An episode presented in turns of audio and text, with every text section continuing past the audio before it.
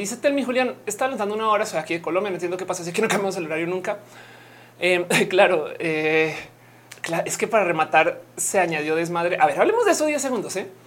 Em, México está peleándose con el tema del cambio de hora y esto me parece sano dentro de todo y todo. El tema es que, pues, por supuesto que viene de una presidencia difícil y compleja donde pues, hay muchos temas. y mm, entonces una pregunta, ¿por qué no? Pero miren, les voy a decir algo. El horario, el cambio horario es un anacronismo, no se necesita.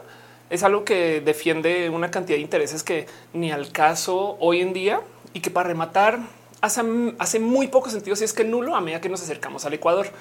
Así que para la gente más al norte de México hace sentido, pero para la gente al sur no. Y entonces em, creo que esto trae una discusión compleja y rara y difícil.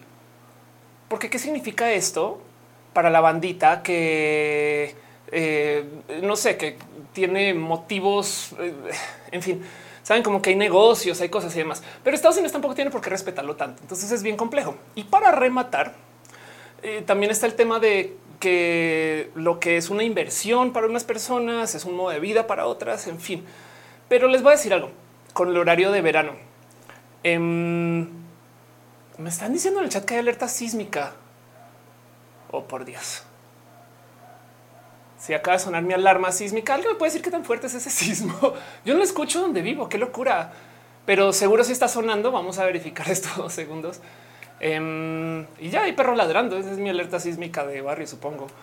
Pero vamos a verificar esto. Dice Pato, cuidado. Sí, eh, justo arrancando roja. Vamos a verificar. Y sí, dicho hecho, sismo en progreso, efectos esperados en los próximos segundos. Eh, wow, dice Ciudad de México violento. ¿Qué es esto? Güey? Este madre mía, eh, ¿qué será violento? Güey? Digo, no se siente aquí un sismo. Es que alerta acaba de sonar. Me llegan notificaciones de tweets. Intensidad débil, dice Rubén García. Güey. Ok, este ¿qué hacemos con esto? Eh, seis, 66 segundos lo sintieron. Madre mía, ya no sé qué hacer si detener el show o no. A ver, un segundo que estoy viendo también. Si hace un minuto dice violento en la Ciudad de México, no digo, no se sintió acá donde estoy, tanto que ni me enteré. Pero eh, están bien ustedes de paso. Si me pueden, eh, digo, si siguen viendo esto todavía, si no salgan, vayan ustedes. Y dice ya pasó, ya pasó la réplica, la réplica. Bueno, vamos a ver cómo nos va arrancando ahorita y esperemos que eh, wow, qué locura, qué miedo que literal dice violento. Eh, dice Denise, epicentro en Guerrero. Eh, ok. Pero dice que si continuamos, pues miren, ¿qué les digo? Es un poco de... Eh, sí, pues démosle chance un poco. Tuvimos sismo y no sentí nada. Así dicen, dicen acá en Twitter. Wow, un sismo, un sismo en vivo.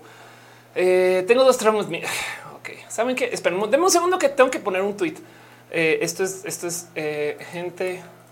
Em, si le quieren escribir a su ex solo por volver a tener contacto, escríbanme a mí.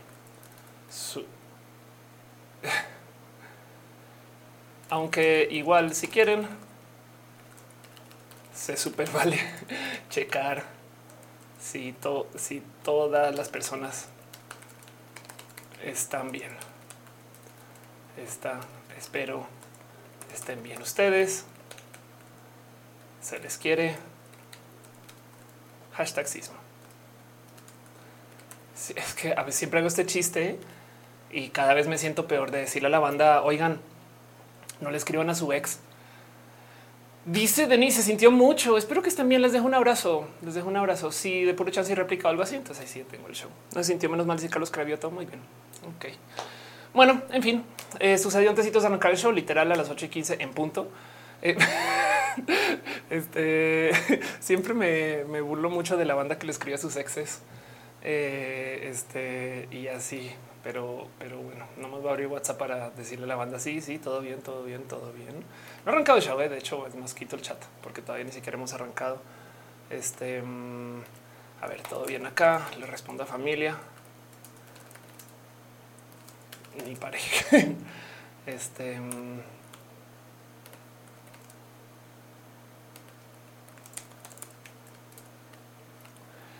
Muy bien.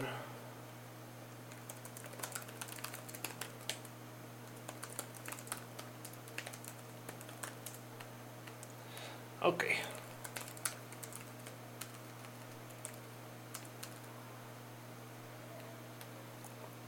Perfecto. Luego, eh, aunque estoy al aire, igual hay banda que se preguntará, no contesta Ofelia. Y entonces ahora me meto yo en problemas. Eh, y sí, contar razón, pues parte de la responsabilidad, no? Em, eh, pero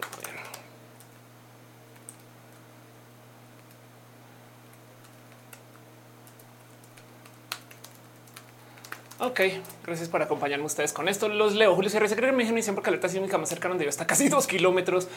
René Alberto dice epicentro cerca de Puerto Escondido. Eh,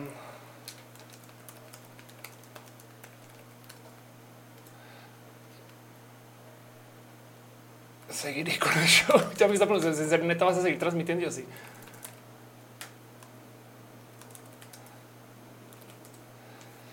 Ok, Aníbal Urbano dice un argentino en México, total, Sax me dice en bolillos.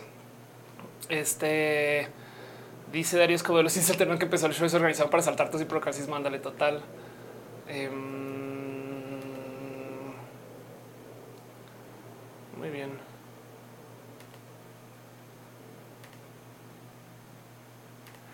Okidoki, doki, doki, doki, doki, doki, doki, doki, doki, doki. Ya, eso es todo. Perdón. Presento ahorita por acompañarme con todo eso. Entonces, volviendo, Ángel dice, como siempre saludos un varón trans venezolano, qué chido. Es el sindicato de Tesla. Carlos Cravito dice, yo puedo decir que me acompañó en la tesis. Sí, la neta sí, la neta, neta sí. Pero que dice, llama a relajar. Gracias por estar aquí. Y, de paso, oigan, eh, si sienten que necesitan un tiempito, tómense el tiempito. Sax me dice, show must go on, show must go. Exacto. No más que, eh, pues tampoco al nivel de la estupidez, no, pero sí. en fin, en fin, en fin. Em, ah, yo no puse. Muy bien. Yo no puse tweet de que saben qué. Ok. Si quieren. Eh, mi hermana me está escribiendo en público y la familia que eh, estamos al aire en la eh, youtube.com diagonal of course diagonal live. Ahí nomás para pasar el post sismo ok perfecto. Muy bien Sax me dice me lleva roja para tranquilizarme qué bueno. Carlos que te dice duelo con bolillos. Denise dice: Yo tengo un ex que acabamos muy bien, estamos mucho mejor que cuando éramos pareja. Siempre nos preguntamos cómo están. Sí, claro, eso, eso pasa. Sí, está bien, está bien. A mí es que a mí me gusta hacer el chiste porque si hay gente que genuinamente ocupa el sismo, o sea, es hasta tóxico si lo piensan, saben? Como así de nuevo hablan hace cuatro años o tres o lo que sea. Bueno, uno, no? Y es de cómo vas, no? Y sí es de güey, qué pedo.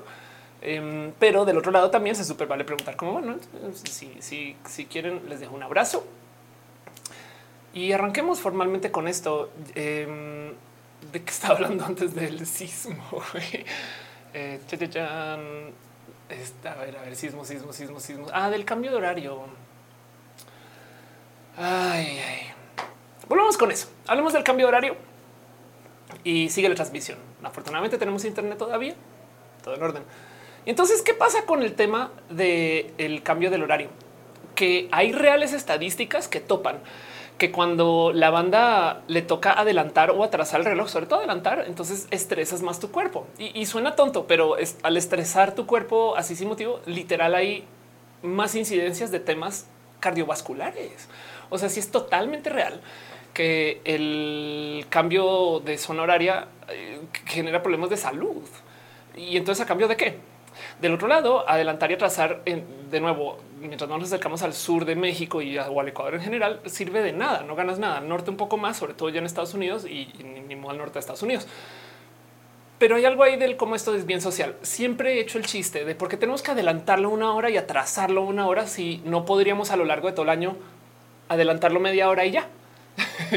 Pero de resto, el tema es que en México decidieron quitarlo. Como es político, entonces hay estados que decidieron no hacerlo. Como al norte hay una economía diferente que al sur, hay estados que decidieron no hacerlo. Y luego como esto se maneja por software, hay gente que genuinamente no se dio cuenta, uno porque no sigue las noticias, dos porque no está al tanto y tres porque genuinamente les vale gorro. Y entonces ahora los celulares determinan todo de nuestra vida. Les voy a contar una historia. Yo cambié mi cumpleaños. ¿Por qué? Porque se pinches puede. ¿Y cómo se puede? Nomás digan a la gente que cumple otro día y vean cómo la gente se enloquece con el signo zodiacal, con cómo celebrar tantas cosas. Eh, y no pasa nada. De hecho, ahora lo que pasa es que lo celebro dos veces al año para la gente que sabe, sabe. Pero yo cambié mi cumpleaños y el año que lo cambié, un chingo de amigos y amigas, había gente personal, o sea, cercana, pues gente con la que convivo. No se dio cuenta que cambié el cumpleaños. ¿Por qué? Porque Facebook les notificó en el momento que esto era mi cumpleaños. Entonces, cuando ese año en particular, cuando se hicieron el segundo cumpleaños, hubo gente que me decía, yo me acuerdo que el año pasado pasó tal, tal, tal, tal, tal. Y, y como que pero yo sabía que no era el año pasado, saben? Y sí, un poco de wow, el poder de Facebook. Lo que diga Facebook es la verdad. Así que quizás con la hora también un poco, no lo que diga el celular es la verdad, si haya cambiado o no haya cambiado. Entonces, pero bueno, eh, eh, quizás también por eso genera un poco de confusión, porque ahora hay gente que genuinamente se está dando cuenta. Y ahora hay unos celulares que sí cambiaron, otros no, cosa que yo pensé que no iba a suceder, porque los celulares sincronizan con el Internet y las computadoras también, pero los celulares tienen enlaces, no o sea, Wi-Fi, demás, o sea, un celular que no está conectado al Internet qué hace. Bueno, muchas cosas, pero saben como que hay algo ahí. Entonces eh, hay algo raro donde eso sí me volvió los sesos, que algunos Android sí, otros no, unos no están actualizados. Supongo que por eso es tema y mucha gente está hablando de esto y hay un chingo de confusión porque de paso no sé si esto todavía es eh, verídico. Gente que está en Venezuela sí me lo puede confirmar, pero en Venezuela eh, hubo cambio horario de media hora, o sea, como el que estoy proponiendo en chiste. Entonces, en fin, en fin, todo eso y todo así. Y por eso se está hablando tanto de este tema. De resto, de nuevo, espero que estén bien. El sismo aquí, si ustedes no me dicen, yo no me entero, excepto por los perros de la cuadra, que es el, supongo que la alerta sísmica de la zona. Eh, y esperemos que no tengamos réplicas. Así que démonos un abracito, mucho cariño, mucho amor. Y hagamos show, hagamos show formalmente y platiquemos acerca de todo lo que quiero platicar hoy. Hoy quiero hablar de los captchas. Pero también estoy aquí para ustedes. Escriban lo que quieran en el chat. Estamos en vivo en YouTube, en Facebook, en Twitch y en su corazoncito. En Instagram también. Vámonos a dar el show.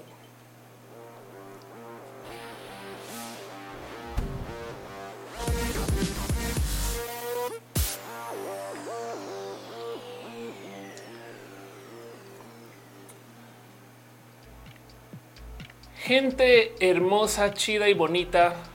Gente que vino a pesar de eh, estar pasando por un sismo. Gracias por sintonizar y demás. Eh, Jelly dijo algo en el chat que no alcancé a ver qué era. Espero que todo bien. Ya te dejo un abrazo. De verdad, a ver, voy a darle scroll a ver si encuentro tu mensaje porque ya no lo veo. Tengo mucho cariño allí. De paso, este, si no saben quién es, busquen en Instagram. Es una persona dice, este, díganle, ay, madre mía, díganle los del cable, busque si ya me baja. No, no, por favor, vaya alguien de una mano allí. Y si no te acompañamos, esperamos que se reactive todo prontamente. Gracias por venir de todos modos. Mira, Cata dice este que su novio le dijo usted que le sabe el sol porque es este astrónomo. ¿A qué hora? ¿A qué hora es la correcta? Claro, total. Sean ustedes bienvenidos a Roja, el show que se hace desde mi casa, eh, a pesar de los sismos, supongo. Dice el niño, me encanta tu acento colombiano. Gracias. El show que se transmite en youtube.com diagonal of course, facebook.com diagonal of course, twitch.tv diagonal of course, instagram.com diagonal of course y mi corazoncito diagonal su arroba. Gracias por venir acá y gracias por acompañar y gracias por ver este show de lo que es, de lo que se trata, cómo es, cómo funcionan esas cosas. Este show se hace a mi propia autogestión, entonces por eso es como tan irresponsable con estas cosas. Por favor, por favor, si ustedes sienten que tienen que salir o estar en un lugar este, seguro, vayan y estén allá, no hagan lo que hace Ofelia. Eh, de verdad, y, lo digo desde el fondo de mi corazón y espero que toda la gente en sus familias estén bien hoy. Para gente que no sabe qué está pasando aquí, hubo sismo. Entonces, justo fue apenas le di transmitir que me deja muchas dudas porque este show ha sido sujeto de varios intentos de sabotaje por parte de ardillas literal ardillas. Una vez se cayó el Internet en mi casa. Esto caído por un rato y el motivo fue que unas ardillas se comieron los cables del Internet de afuera de mi casa. Y desde ahí en adelante, cada vez que se transmite, yo veo ardillas al otro lado de la cámara mirándome diciendo, ajá, hablas mal de nosotros y ahí verás. Entonces, pues queda la duda si a lo mejor pues ahora las ardillas controlan los sismos. Es posible, no descartar esa teoría. No tengo pruebas, pero tampoco tengo dudas. Aldo Aguilar dice cómo cambias de cumpleaños. No más di que tu cumpleaños es otro. Arnulfo dice: Sí, tembló. Sí, sí, tembló. Dice Matt Gomad, eh, tuvo sí podcast un tono muy tranquilizador. Qué chido, gracias por decirlo. Dice Ocami Roja pone México a temblar. Cuando hay unos sismos, hay unos sismos en particular, esto me da mucha risa y, me río de estos porque son chiquititos, pero hay unos sismos que son como, eh, saben, como de 3 o 3,5 y que tienen epicentro en la Ciudad de México y vas y miras y es, hay una dirección, me explico, así como Coyoacán, calle Coyoacán 26, ¿no? Y si es un poco de, ¿quién está invocando un diablo? o quién se acaba de convertir en bruja o quién encontró cómo subir a nivel super saiyajin eh, eh, ahí en vivo y pues hizo que temblara, no? O sea, no, no se me ocurre otra teoría. Pero bueno, me río porque este sismo fue leve. Espero que no haya pasado nada grave. Si pasa algo grave, me callaré en un segundo porque también es un sismo. Y ni dice cuántos sismos han tocado en live. Em, Creo que este es el primero donde no para el stream. Hubo uno en particular que sí tuve que detener, me acuerdo, y cuando estamos en el set anterior. Pero el caso es que pues ahora las ardillas permitieron que el show siguiera a pesar del sismo. Entonces yo creo que más bien era una pequeña, una calentadita. Y no dice todo bien roja con el temblor. Sí. Noraneco dice gracias por preguntar. Espero que todo bien allá. Noraneco dice todas las ardillas de Oaxaca se organizaron para brincar al mismo tiempo. Exacto. Exacto. Y Lucina dice dale comida a las ardillas. Eso horno seguro es una buena idea. Claro, puedo dejar esta comida enterrada en sus donde sea que entierran la comida. Yo no sé cómo comen las ardillas. Dice la, la primera vez que el SSI eh, sí tembló. Yuri Maldonado dice todo bien roja. Claro que sí. Y entonces, pues el caso. Em, hoy quiero hablar de un tema súper entretenido que son los captchas. Está preguntando Ariel Rosas que si son los que nos dicen si somos unos robots. Exacto. Ahorita voy con eso y nomás para que vean cómo es este show, porque como estamos en una plataforma no hay gente que no conoce bien. La idea es hablar mm, una hora de un tema general. En este caso van a ser los captchas. Y luego hacemos una plática acerca de noticias. Y luego yo me quedo aquí para hacer preguntas y respuestas, como cualquier otro stream de youtuber o de Instagramer o de lo que sea, influencer. No más que primero me gustaría así repasar esos temas en particular. Siempre va a leer el chat. Si ustedes están en Instagram, sepan que si van a YouTube o si van en Instagram en web, ven la pantalla completa y van a poder ver el chat que hay aquí. Si no, van a ver solo esto y lo siento, pero casi solo celular, no pasa nada. Pero el caso es que vamos a estar aquí un chingo de tiempo. Así que si ustedes quieren ir por comida, vayan. Miren, yo tengo un cupcake que me estoy comiendo ligeramente a medida que vamos hablando durante la noche. Em, eh, eh, vayan por su consumible favorito. Yo no les voy a juzgar a ustedes lo que quieran consumir. Eh, adelante, por supuesto. Pirus dice que les que retirar la tarjeta sea de los dispositivos Android. Este bien, pues está hecho para retirar, no? Digo, nomás asegúrate que tengas todo las cosas ahí guardadas, respaldadas, ese tipo de cosas. No, no vayas a perder la tarjeta. Yo dice en el pasado, me acuerdo, está sonando la alerta. Creo que voy a bajar. Ahorita vengo. Ah, sí, eso sí pasó en uno. Sax me dice: déjale un tributo a las ardillas, bajar un tributo, bajar un tributo. Em, y dice Killer Queen que se siente no tener que dormir en la oficina en donde trabajas. Imagínate que mañana me puse una cita en este set o en esta casa temprano y yo creo que voy a intentar dormir en casa. Entonces yo ni, tengo respuesta para tu, pero el caso, el caso dice Julio Sierra Cupcake para el susto. Exacto. Lucina Leo dice consumir rojas bueno para su salud. Exacto. Elvira Córdoba dice gato muy cafecito. Gracias. Yo soy Pato Contreras. Eh, ah, estás llegando. Dice soy mi hija. ¿Y qué hora es? Exacto. Aquí son las 8 y 29. Este show siempre arranca a las 8 en puto hora de la Ciudad de México, o sea, a las 8 y 15, porque me gusta mentir, supongo. Pero bueno, eh, el caso es que eh, hay algo ahí que decir acerca del eh, qué significa que el show exista. Y para eso, primero eh, quiero platicar con ustedes un poquito acerca de la gente hermosa que hace que el show suceda, porque este show está aquí gracias a que hay gente súper bonita y súper chida que se encarga de dejar su cariño y su amor para que funcione. Entonces quisiera las gracias a las personas que están suscritas. este vamos a ver si logro hacerlo esta vez versión Instagram donde pongo el texto más o menos ahí como a la mitad un poquito en este caso para que se pueda ver. Esta es mi lista de gente hermosa que yo compilo cada vez. Pero pues la gente que está suscrita en el Patreon, por ejemplo, un súper abrazo y cariño a Alex Sánchez Franco, Aflicta, Ignis 13, Choc Juegas de los Pepe y Trini. P, gracias, gracias por su cariño y somos la gente que se suscribe en las otras plataformas. 1998 GQ, Sergio Q, Ada González, Aflicta, Afrodita Borracha, aquí empezar a Alejandra Valencia, Alejandro González, Ámbar, Caramelo y Miel, Ana Virgen, Ana Black, Andy Mejía, Antonio Rafael Pérez Villalobos. Mira, a ver si se ve en Instagram, qué bonito eso eh, eh, Hermano Bosque en 93, Allen Hugo, Arnulfo García, en el mercado de Castilla, Susana Besa, Bert Hernández, Venta Aprendiendo, Capitán Garra Negra, Carlos Como, Carlos Cravito, César, Imperator, Charles 221, Dale, Caro, Daniel Vargas, Dani Fields, David Nu, de los Pepe también te vamos a ti, de los Don Lantes, Garrego, Eduardo GTZ, Eliud C. Delgado, desarrolla un podcast más. Fabián Gómez, Fabián Metitres Ramos, Fernando Cenas, Francisco Godín, Frikilicious, Gaona, Susi, Great Dragon, Digimon, Gustavo González, Gustavo Rocha, Hajiki, Bajo BS, Harn, Gap, Sectografía Arriola, Hígado de Pato, Holly Hall 23, Irene R. Deloy, Jessica Mendita, Jorge Díaz, Jorge García Benítez, Juan, Juan Carlos Luna, Julián Galo 6, Katzak, Leonard Labra, uh, Lema Salud, Liz Jordan, Lucero que ya Luisa Moody, Lun 07, Luzurita, Arma, Fetka, Mariana Rongales, Marican Monroy, Mavila Morales, Matatina Armenta, Mike Lugo, Minerva López, Miriam Moreno, Miss Wiz 02, también abrazo a MM, Memos, Cristal, Musicarina, Mu, Basana, Rutina, Ruto, Néstor Maldonado, New Snake, Noemí Ávila, Loránico 09, Pamela Gutiérrez, Pampitiliza de Rivera, Rodríguez, Paulina C. Perruno, H. Te queremos también, te queremos a ti, Perruno, un abrazo a Pollo Rico, Pollo Rafaela Ilustra, René Alberto Ortega Minacata, René Rana Roja Hernández, Romina, Romina Hernández, Sanda Bella, Tiger Lion, bajo Moicana, un polinomio Valentina sin sal y sin limón y Valentina con sal y con limón Wisdom Harris. También un súper, súper abrazo a Jimena Méndez, a Cocu 666. Eh, eh, este eh, y a ustedes por ser parte de esto. Capitán el temblor estuvo fuerte en Puerto Escondido. No soy de ahí. Me lo, me, me lo dijeron en Twitter. Ándale a embarcar, me lo dice presente, profe. Gracias, gracias por estar aquí en general. Este Outscream dice: Te pareces a Rea Ripley.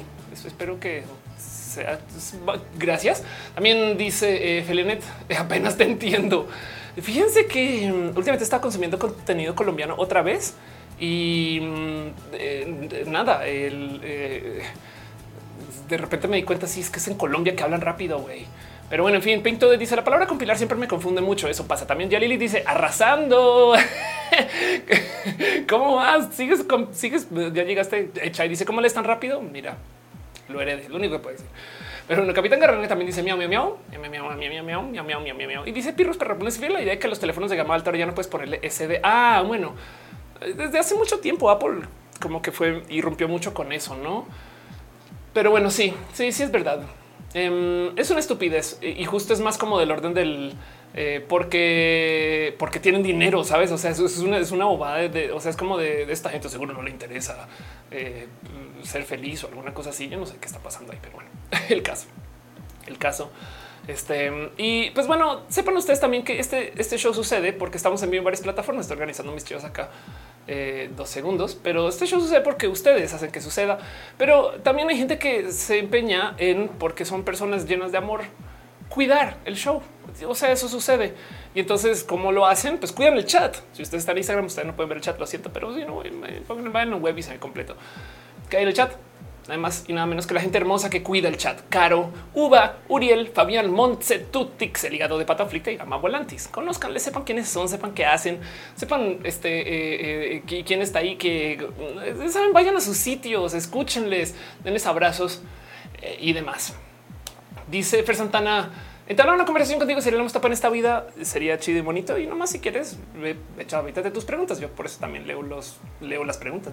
Es parte de es, parte de lo que sucede. Pero bueno, el caso eh, dice eh, Sashimi dice: Vengo aquí a preguntarles cómo están para no escribirle a mi ex. Exacto. ¿Cómo estás tú? Gracias por venir. Rolimar dice: Mucho gusto. ¿Cómo estás? Muy bien. Fernando Cenas ya viene la misa nerd. Gracias. Soy mi hija. Dice: Primero que le quitan la radio FM a los teléfonos gama alta y así poco a poco no la. Ya no estoy así claro. Así total. Como si yo quiero un abrazo, te doy todos los abrazos del mundo. Te los mereces todos. Que de paso, miren, yo antes de cada show le pregunto a la gente hermosa de ti moderación, oigan, ¿qué quisieran que mencione? No, porque les digo, ustedes también hacen que esto suceda. A este show es este show. Y entonces siempre me dice todo tipo de cosas raras y diferentes y hermosas. Y lo primero es que está el hígado de pato, quien eh, tengo entendido que hoy no vas a hacer stream, pero sepan de todos modos que hígado de pato es la persona que hace que este show eh, tenga clonas. ¿Por qué? Porque gracias al hígado de pato, aquí aparece la primera clona. Vean aquí y luego ahí aparece otra clona y luego ahí arriba, ahí la otra clona y luego ahí arriba la otra clona. ¿Cómo hacen para clonar a Ofelia en el canal El hígado de pato? Ahí arriba, ahí estamos todas, todas en orden. Pero bueno, el caso em, dice este Rolimar. Estoy bien, gracias. Entrenando mi español. Soy brasileño y voy a Barcelona. Qué chido. Muchas gracias. Eh, por venir acá a este show y hacer que este show funcione.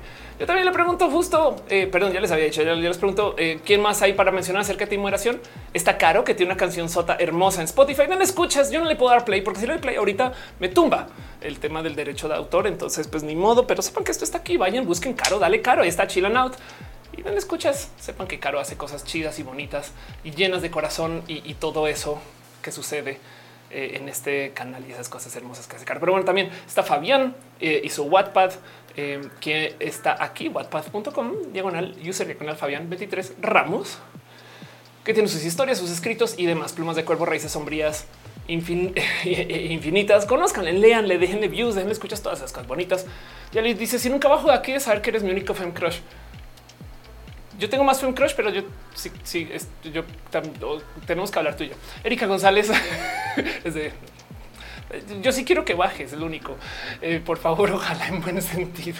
Erika González, todos saludamos a Pato. Hola, Pato. Hola, Pato. Exacto. Pato dice clones coordinas. Claro que sí. Marisores transmites más temprano. No, siguen siendo las 8 aquí donde estoy, nomás que hay cambio de zona horaria, básicamente. Pero bueno, también eh, sepan de que de parte de Gama Volantis ya están sus cosas aquí eh, y aquí está, próxima manual de todo un ejército de llaveritos son rellenos cerrados de fabricación 100% en casa. A lo mejor entonces cabrían en la oscuridad y ya están en Liebre, Liebre Mini. Entonces ya están sus cosas acá. Vayan, vayan a Liebre, Liebre Mini aquí en la Ciudad de México y vean eh, las cosas que es Liebre, Liebre Mini. Aquí está tienda física de Liebre, Libre Bazar y tienen las cositas hermosas de Gama Volantis que no hace peluches a la medida. Gama hace peluches a la medida. Eh, Saben? Entonces eh, em, está en el chat y, chequen todo lo que hace. Pregúntenle, díganle, oye, yo quisiera conseguir un ajolote. Bueno, como les consigo un ajolote, no pasa absolutamente nada. Si sepan que eso sucede. Jenny Pejy dice: Me sale darme ansiedad. eso de cambiar los horarios. Sí, eso pasa también, no? Em, pero bueno, el caso, todo eso sucede y esas cosas. Y también de paso, la gente hermosa de Dumix. No puedo andar por la vida sin mencionar a Dumix. ¿Qué hace Dumix? Todo tipo de cosas bonitas con esto del UX. El próximo jueves 20 de abril te esperamos en Dubix and Chile a las 8 pm, un espacito donde platicamos sobre UX, tecnología y más. Trae tu chalita, nos estamos viendo por ahí. Regístrense en enlace de registro, por favor. Pero bueno, dice Lucina, yo les consigo un ajolote, pero vivo. No, no, no, no, no, no, un ajolote de peluche como este. Cuiden, los ajolotes de peluche son muy bonitos. Soy mi hija y se imagina una pantalla verde simulando ser un librero blanco, pared blanca de fondo. Este show no es un fondo verde. Voy a comenzar con ese chiste antes de que se lo crean, porque un día capaz si se hago show frente del fondo verde y entonces vamos a tener problemas. Pero bueno, oigan, y de paso, yo también tengo cosas que anunciar antes de arrancar. No hemos arrancado el show todavía. Yo estoy todavía presentándome, saludando, dando abrazos y cariño y, repartiendo este cariño postismo. Pero em, sepan que ya hice dos URLs totalmente diferentes. Cristian pregunta qué opinas sobre GPT-4. Hoy vamos a hablar de GPT-4. Yo solo voy a dejarles este pensar. Las inteligencias artificiales de ahorita son las peores inteligencias artificiales que vamos a tener y de aquí en adelante vamos a mejorar. Rojimara pregunta por mi Instagram es of course, como el Twitch en el que estás. Pero bueno, tengo una URL para mis shows de comedia y así se va a quedar de ahora en adelante para evitar la confusión, que es la explicatriz.com. Antes, antes usaba la explicatriz para referirme al stream, pero ya no, porque estoy haciendo shows muy frecuentemente. Entonces esto va a suceder. Esto es mi stand up. Se llama Me preocupa el futuro. Es un show íntimo de comedia porque se hace aquí en la Ciudad de México. Y cuando digo aquí en la Ciudad de México, lo digo en que también este pueden venir y darnos abrazo y cariño. No solo es el show, o sea, estamos en mi casa, entonces aquí podemos quedarnos después, abrazarnos, platicar, desatrasar, vernos, medir quién es más alto y quién no, todas esas cosas, ¿saben? Pero bueno, vayan a laexplicatriz.com y si quieren, eh, ahí consiguen este acceso al show. Todavía hay algunas sillas. Em, se acaban rápido, pero es que no hay tantos espacios. Hay 50 sillas en mi casa porque no tengo más, no poseo más sillas. Eso es todo. Eso es todo lo que les tengo que decir. No poseo más sillas. Entonces, bueno, eso es la explicatriz.com y sepan también que ahora tengo 100 clonas.com. Es una URL que tenía, es el nombre de mi agencia, por así decir, o en fin. Y 100 clonas lleva a mis talleres y voy a hacer un taller que se llama cuánto cobrar, taller de entre comillas, dónde está el dinero. Cuando eres freelancer, cuando haces contenido, cuando haces arte, cuando estás comenzando a hacer estas cosas y, no sabes bien cuánto cobrar, em, pues hay que tenemos que tener una plática. Entonces, cuánto, cómo y dónde aquí lo talleríamos. Y cuando digo taller, me refiero a me siento con ustedes, escucho, o sea, yo les doy mi teoría y lo que yo sé las cosas que he aprendido, que aprendido mucho a lo largo de mi vida, pero luego también eh, les escucho a ustedes y entonces tenemos tiempo de one on one, saben, es un zoom, entonces caigan y nos damos aquí como escucha todo lo que me quieren decir, rebotamos ideas a ver qué sale. Ahora también algo del cuánto cobrar es el cómo cobrar. ¿Cómo le digo yo a alguien págame más? O cómo me entero yo que este dinero lo puedo cobrar? Saben ese tipo de cosas. Entonces Fernando se nos dice, me escribí muchas gracias. Que bueno, entonces se los comparto 100, o sea, 100 como 100clonas.com. Voy a escribir la URL la carrera nomás para que vean 100clonas.com Este eh, y ya está. No taller cuánto cobrar y cómo. Y si no, pues vayan a Pigua y lo buscan. También no pasa nada. Y entonces ahí va a estar. Esto va a ser el sábado 15 de abril. Es por Zoom, es remoto, pero pues así me los han estado pidiendo. De hecho, cada que estoy cerrando uno, ya me dice cuándo viene el próximo, en qué tema. Entonces también a lo mejor hasta me ayudan a hablar acerca de qué otros talleres quieren. Pero bueno, el stand up, el taller y eso es todo. Les leo un poquito de lo que tengan en el chat antes de arrancar. Fernando Ceres me escribí locuas. Dice: Si un día nos encontramos por la vida, puedo acercarme a pierto un abrazo. Claro que sí, por favor. Yo me gozo mucho esos momentos. Por favor, démonos muchos abrazos. Baby, hacemos las fotos que arrestan a Donald Trump. Me hizo el día. Sí, que está bien, cucú, que esas se volvieron virales cuando han habido otras. No, o sea, está bien raro, pero sí. Lo más interesante de las fotos de Donald Trump es que Donald Trump no correría. Güey, me explicó. Saben, o sea, como que hay algo ahí del cómo no se dan cuenta nomás ahí que eh, que no, no estarían corriendo. pero bueno, Gaby dice yo mi pueblo soy alta, pero en la Ciudad de México no. Em, dice eh, este Gama Volantis hubo sismo, hubo sismo, aflicta dice a mí que es hermoso y precioso, mi hermoso, precisísimo like. Clara que sí, fueron ser y sueño con conocerte, darte un abrazo. Eh, gracias. Ahorita lo vamos a ver prontamente. Em, y voy a volver a asomar rápido dos segundos por el WhatsApp, nomás para asegurar que todo esté bien. Este, eh, pero ya.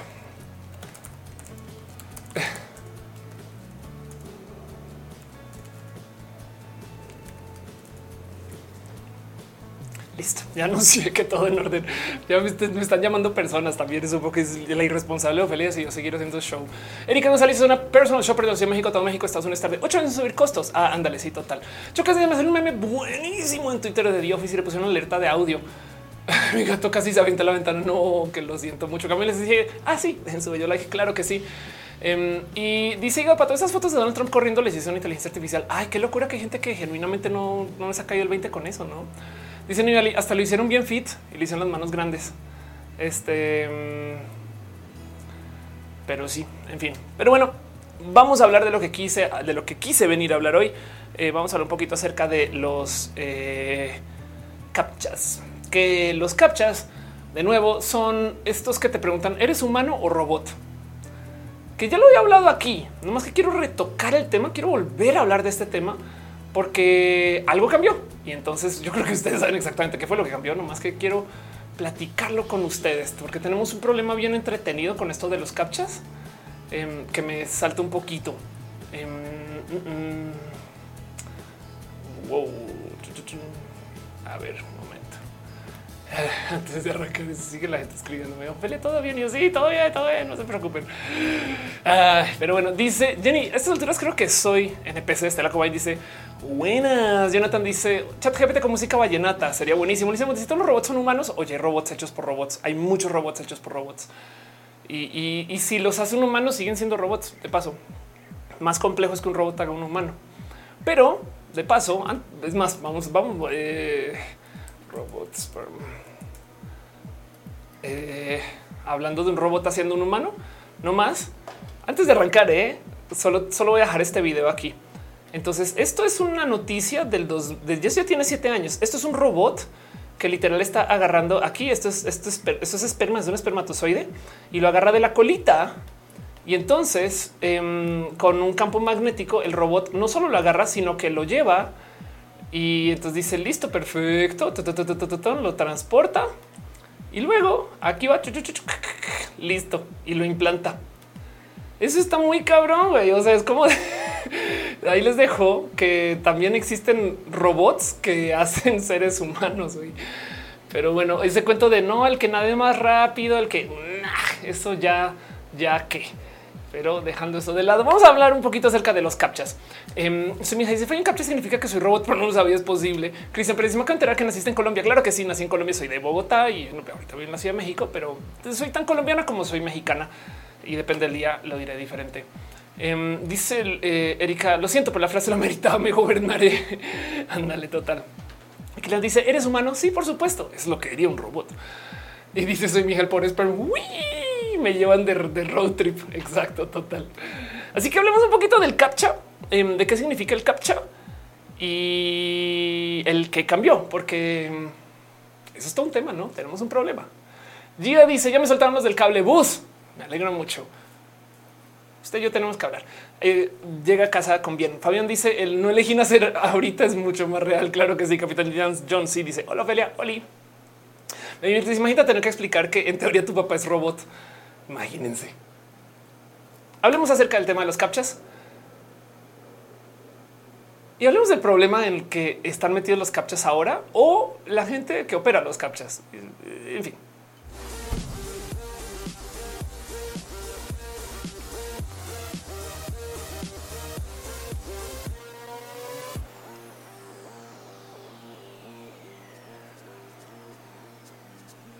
¿Qué es un captcha? O sea, se han puesto a pensar qué significa captcha. Digo, los identifican, por supuesto, no? Estas cosas, el que te dice en esta foto hay un vehículo, ¿dónde está? Y entonces tú tienes que ir y seleccionarlo, no? Así como que muy, este, saben como que muy de sí. Y sufres mucho cuando te pintan esa rayita y al lado que dices si hay o no hay. O sea, porque, porque es tan difícil esto y qué significa, no? Pero el tema es que eh, los captchas en particular son una tecnología que existen eh, por un sinfín de motivos muy válidos. Lo primero que todo es ahora hablar de qué es un captcha y que hablar de Luis. Y por si no saben quién es Luis, es este personaje guatemalteco, quien gracias a él existen varias cosas que ustedes capaz y no saben que viene de un guatemalteco. El captcha, que como dice acá, es un tipo de prueba de desafío y respuesta que se usa en informática para determinar si el usuario es humano o robot. Recaptcha, que es el negocio más grande detrás de los captchas ahorita y reconocerán hasta el logo. Y Duolingo. O sea, el motivo por el cual tenemos un búho que nos persigue y nos acosa a la mitad de la noche para decirnos ya estudiaste portugués es por un guatemalteco. Luis, conozcan a Luis en general. Luis es una persona bien chida eh, y, pues nada, también es una persona muy lograda de paso. O sea, chequen, chequen esto. Em, a los 18 años, Von Ann comenzó a estudiar en la Universidad de Duke, donde recibió una licenciatura en ciencias y matemáticas summa cum laude. Eh, este em, que pues es, o sea, es con honores, pues no. En el 2000 más tarde obtuvo su doctorado en ciencias de la computación en la Universidad de Carnegie Mellon en 2005. Em, y, pensemos que a ver si por aquí está su fecha de nacimiento. Eh, nació en el 78 y en 2005 ya está recibiendo su doctorado. O sea, se, graduó joven. Y dice que esos captchas son la versión de Dora Explorar Internet. Ándale, le dice: Yo me toca regalar los sucus regalen los sucos cuando toquen. Lucina le dice algún acrónimo de capturar imagen. Em, eh, captcha más bien viene de a ver, aquí está. Eh, completely automated public Turing test to tell computers and humans apart. Vamos a ver cómo traduce esto al español una inteligencia artificial. Prueba de Turing completamente automatizada para inferenciar las computadoras de los humanos. Captcha. Entonces supongo que en español eso sería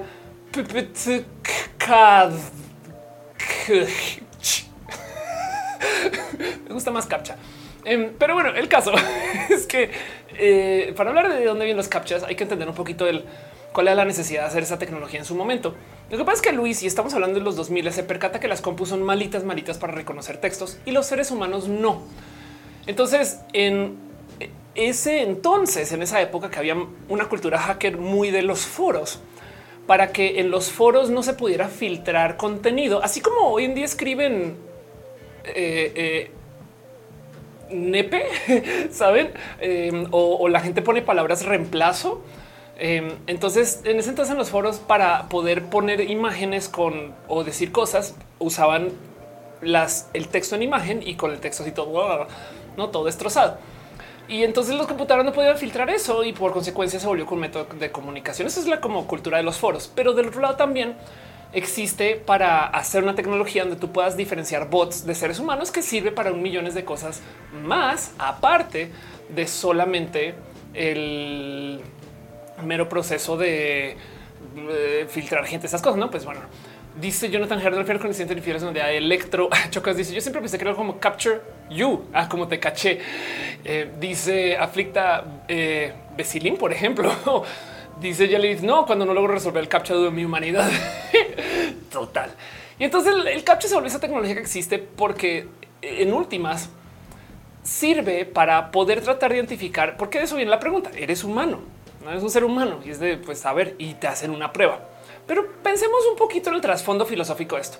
Una computadora me está preguntando que si soy ser humano y me está mostrando algo que técnicamente no entiende para luego saber si soy ser humano. Saben o que ahí tenemos un problema raro porque vaya que tú digas que tú pones el texto y luego un ser humano te valida. Pues más o menos eso sí sucede, pero en el caso de lo que está pasando con los captchas hoy es que los captchas son una versión muy bastarda de lo que era el captcha. En ese entonces se usaba para detener bots. Pero a ver, seamos totalmente honestos y honestas con este cuento. Ya existen inteligencias artificiales. Esto es lo que cambió. No le dije cambió algo, pues sí, cambió que ahora tenemos Mid Journey. Entonces, si una computadora puede entender esto, entonces, por supuesto, o sea, esto lo dibujó una, por supuesto que sabe lo que está dibujando la computadora. Si las computadoras tienen esta capacidad, entonces por supuesto que también pueden entender esto. ¿Me explico? Como que en qué momento pensamos que esto... Eh, em, no sé, eh, aún los captchas complejos, las computadoras los pueden entender. Hay, captchas que son bien complejos, saben como que cuál de estos son señas, eh, se señala dónde hay señales viales aquí, no? Este, dónde están los cruces viales? Wow. Eh, este me da mucha risa. ¿Cuál de estos es parking meter? No, en fin, vehículos, no que señala esto aquí, todas estas cosas. Como que hay algo ahí del em, ¿Por qué nos soluciona esto? Está cagado, eso que caga. En fin, em, el tema es que eh, hay algo ahí del, por qué nos dice que las computadoras no entienden esto cuando la verdad es que, por si no lo sabían, desde el 2014 las compus son mejores que los seres humanos para entender las captchas. O sea, chequen esto. Em, a ver, 98, 99 puntos, ya que está. Eh, en el 2014 se hizo un estudio y Google se topó que con los algoritmos de aprendizaje automático contra humanos, o sea, con mm, aprendizaje de máquinas, ya las compus pueden resolver los captchas con una tasa de éxito del 99.8%. Y como nosotros somos personas súper decidiosas que vemos un captcha, decimos o que escribimos mal o que nos vale gorro o en fin, los humanos ya en ese entonces estamos dando el 33%. O sea, desde el 2014 para acá, las computadoras son mejores que los seres humanos para entender captchas. ¿Por qué seguimos usando las captchas? Esto es todo un tema. Emanuel dice captcha emol. Baby Milk dice hay captcha que yo no entiendo. Eh, día eh, justo cuando no logro resolver captcha de mi humanidad, y siempre que entro al portal de ese ahorita hablamos de eso.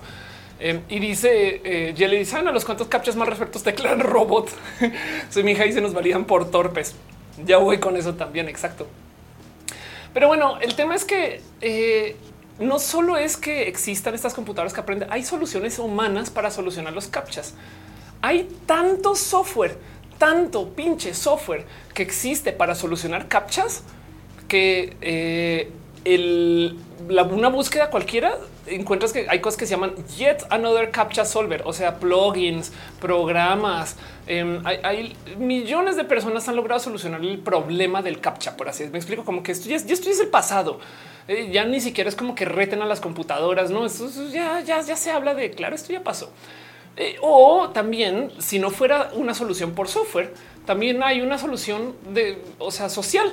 Eh, hay servicios enteros como doscaptcha.com donde ustedes pueden ir y literal pueden pagar por un dólar que les solucionen mil captchas. ¿Y cómo lo hacen? Agarran todos los captchas que se necesitan, se los muestran a una serie de seres humanos que están trabajando en un país donde esto sí es dinero, que puede, de hecho esto puede incluir México. Y desde casa hay gente que está todo el día solucionando captchas. Ya, eso es todo. Eh, como que si ustedes quieren desarrollar un software que sobrepase captchas, pueden hasta programarlo así. De hecho, estas soluciones humanas son tan buenas que hubo un caso muy reciente donde una inteligencia artificial para solucionar un problema ocupó una solución humana. ¿Qué hizo? Chat GPT se le pidió que hiciera un problema que necesitaba de ocupar un captcha para solucionar. Entonces se hizo pasar por una persona ciega fue a TaskRabbit, que es uno de estos sitios donde tú pagas unos dólares por eh, que alguien te haga un servicio y engañó a un ser humano para que resolviera el captcha. O sea, le dijo no es que yo no lo puedo resolver porque em, no, yo no veo que de, muchos modos también es muy verídico, ¿eh? pero o sea, en vez de que la inteligencia artificial dijera ah, voy a tratar de hackear el captcha para solucionar cómo no, güey, decidió ocupar la solución humana de contratar a alguien eh, y ya queda un poco de güey. eh, dice y con las inteligencias artificiales que parecen imágenes a texto se resuelve total. Entonces hay algo ahí del que está pasando porque y porque volvemos a lo mismo. ¿Por qué tenemos eh, eh, captchas aún hoy si, si estas soluciones ya están rotas? No? Entonces hay que preguntarnos un poquito del qué son los captchas en general. Volvamos a Luis y el por qué se inventaron los captchas. Dice Baby que está súper irreal. Sí, total. Y es que primero que todo hay gente que usa los captchas porque es lo único que sabe y lo sigue ocupando, no? O sea, ahí sí que sale a relucir esto. Estaban hablando del SAT. Hay gente que no sabe esto es el servicio este, eh, de impuestos en, en México, donde para hacerlo te pone un captcha que honestamente esta cosa está súper mega ya turbo hiper. O sea, bola. O sea, esto ya esto es desde el ayer, un chingo de computadoras pueden solucionar esto en automático. Pero yo no dudo que el motivo por el cual eso está ahí es porque literal no lo han cambiado nunca. O sea, por el mismo motivo que vas a sus oficinas y tienen ahí una compu de hace 15 años que siguen ocupando y por el mismo motivo que hasta hace nada para poder tener acceso a ese sitio. No solo tienes que pasar el captcha, sino que te piden un documento o un archivo que antes te lo daban en un disquete, o sea, de suerte ahora lo dan en una USB.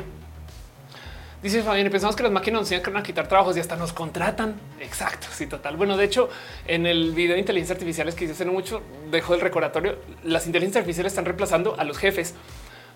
La mano de obra sigue siendo más barata que sea humana, que es eso también da.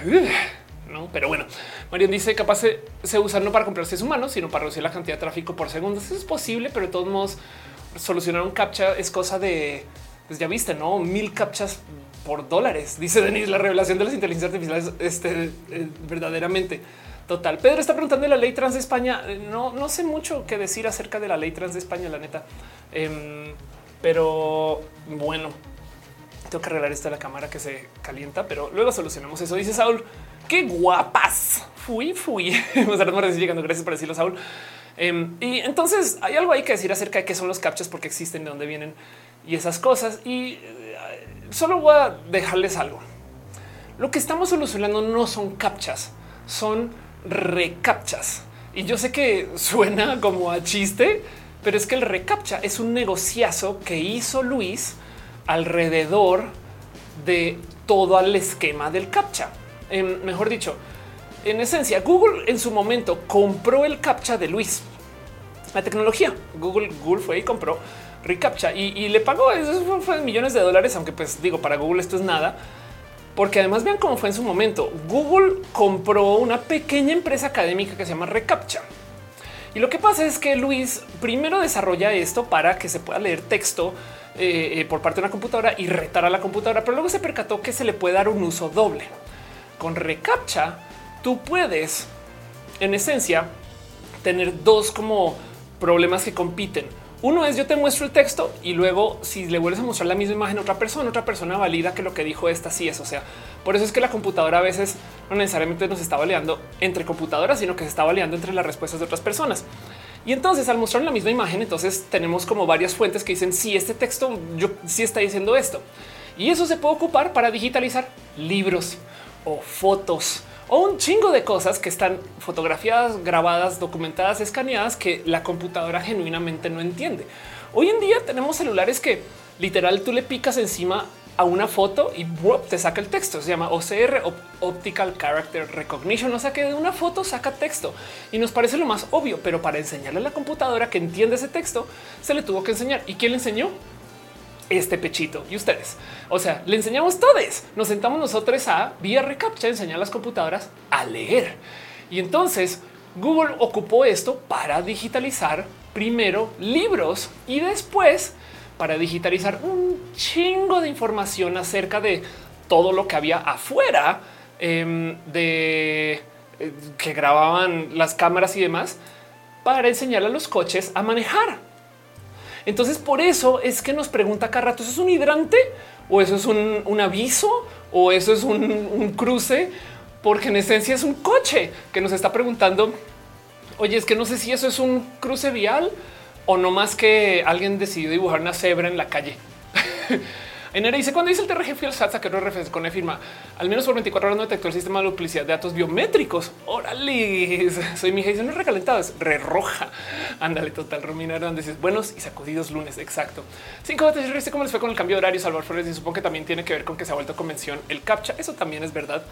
Pero bueno, entonces el tema es que em, hay algo ahí con los captchas que para Google es un negociazo, porque Google está tomando toda esta información y se le está dando a sus coches y a su tecnología de coches y esas cosas. Y esto, es todo un tema súper, súper, súper deep que em, eh, puede significar muchas cosas para cada persona. Pero como sea, el punto es que eh, los recaptchas existen por Google y Google nomás les quiero dejar este pensar. Em, no solo nos está dando la información de los captchas, sino que también nos está dando esta información del cómo solucionar el captcha. O sea, si compraron el captcha es por motivo. ¿Y a dónde voy con esto? Lo que, lo que propuso Google fue, vamos a crear un esquema donde yo les doy a ustedes, desarrolladores de websites, un servicio donde valido si la gente son seres humanos o no.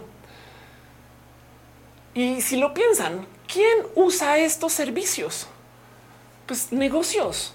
O sea, el tema es que Google se percata que quien ocupa las tecnologías del captcha son otro tipo de negocios. Esto es esto es súper deep. O sea, lo que está haciendo Google es básicamente poniendo un cobro para solucionar captchas. O sea, para que entiendan, aquí está.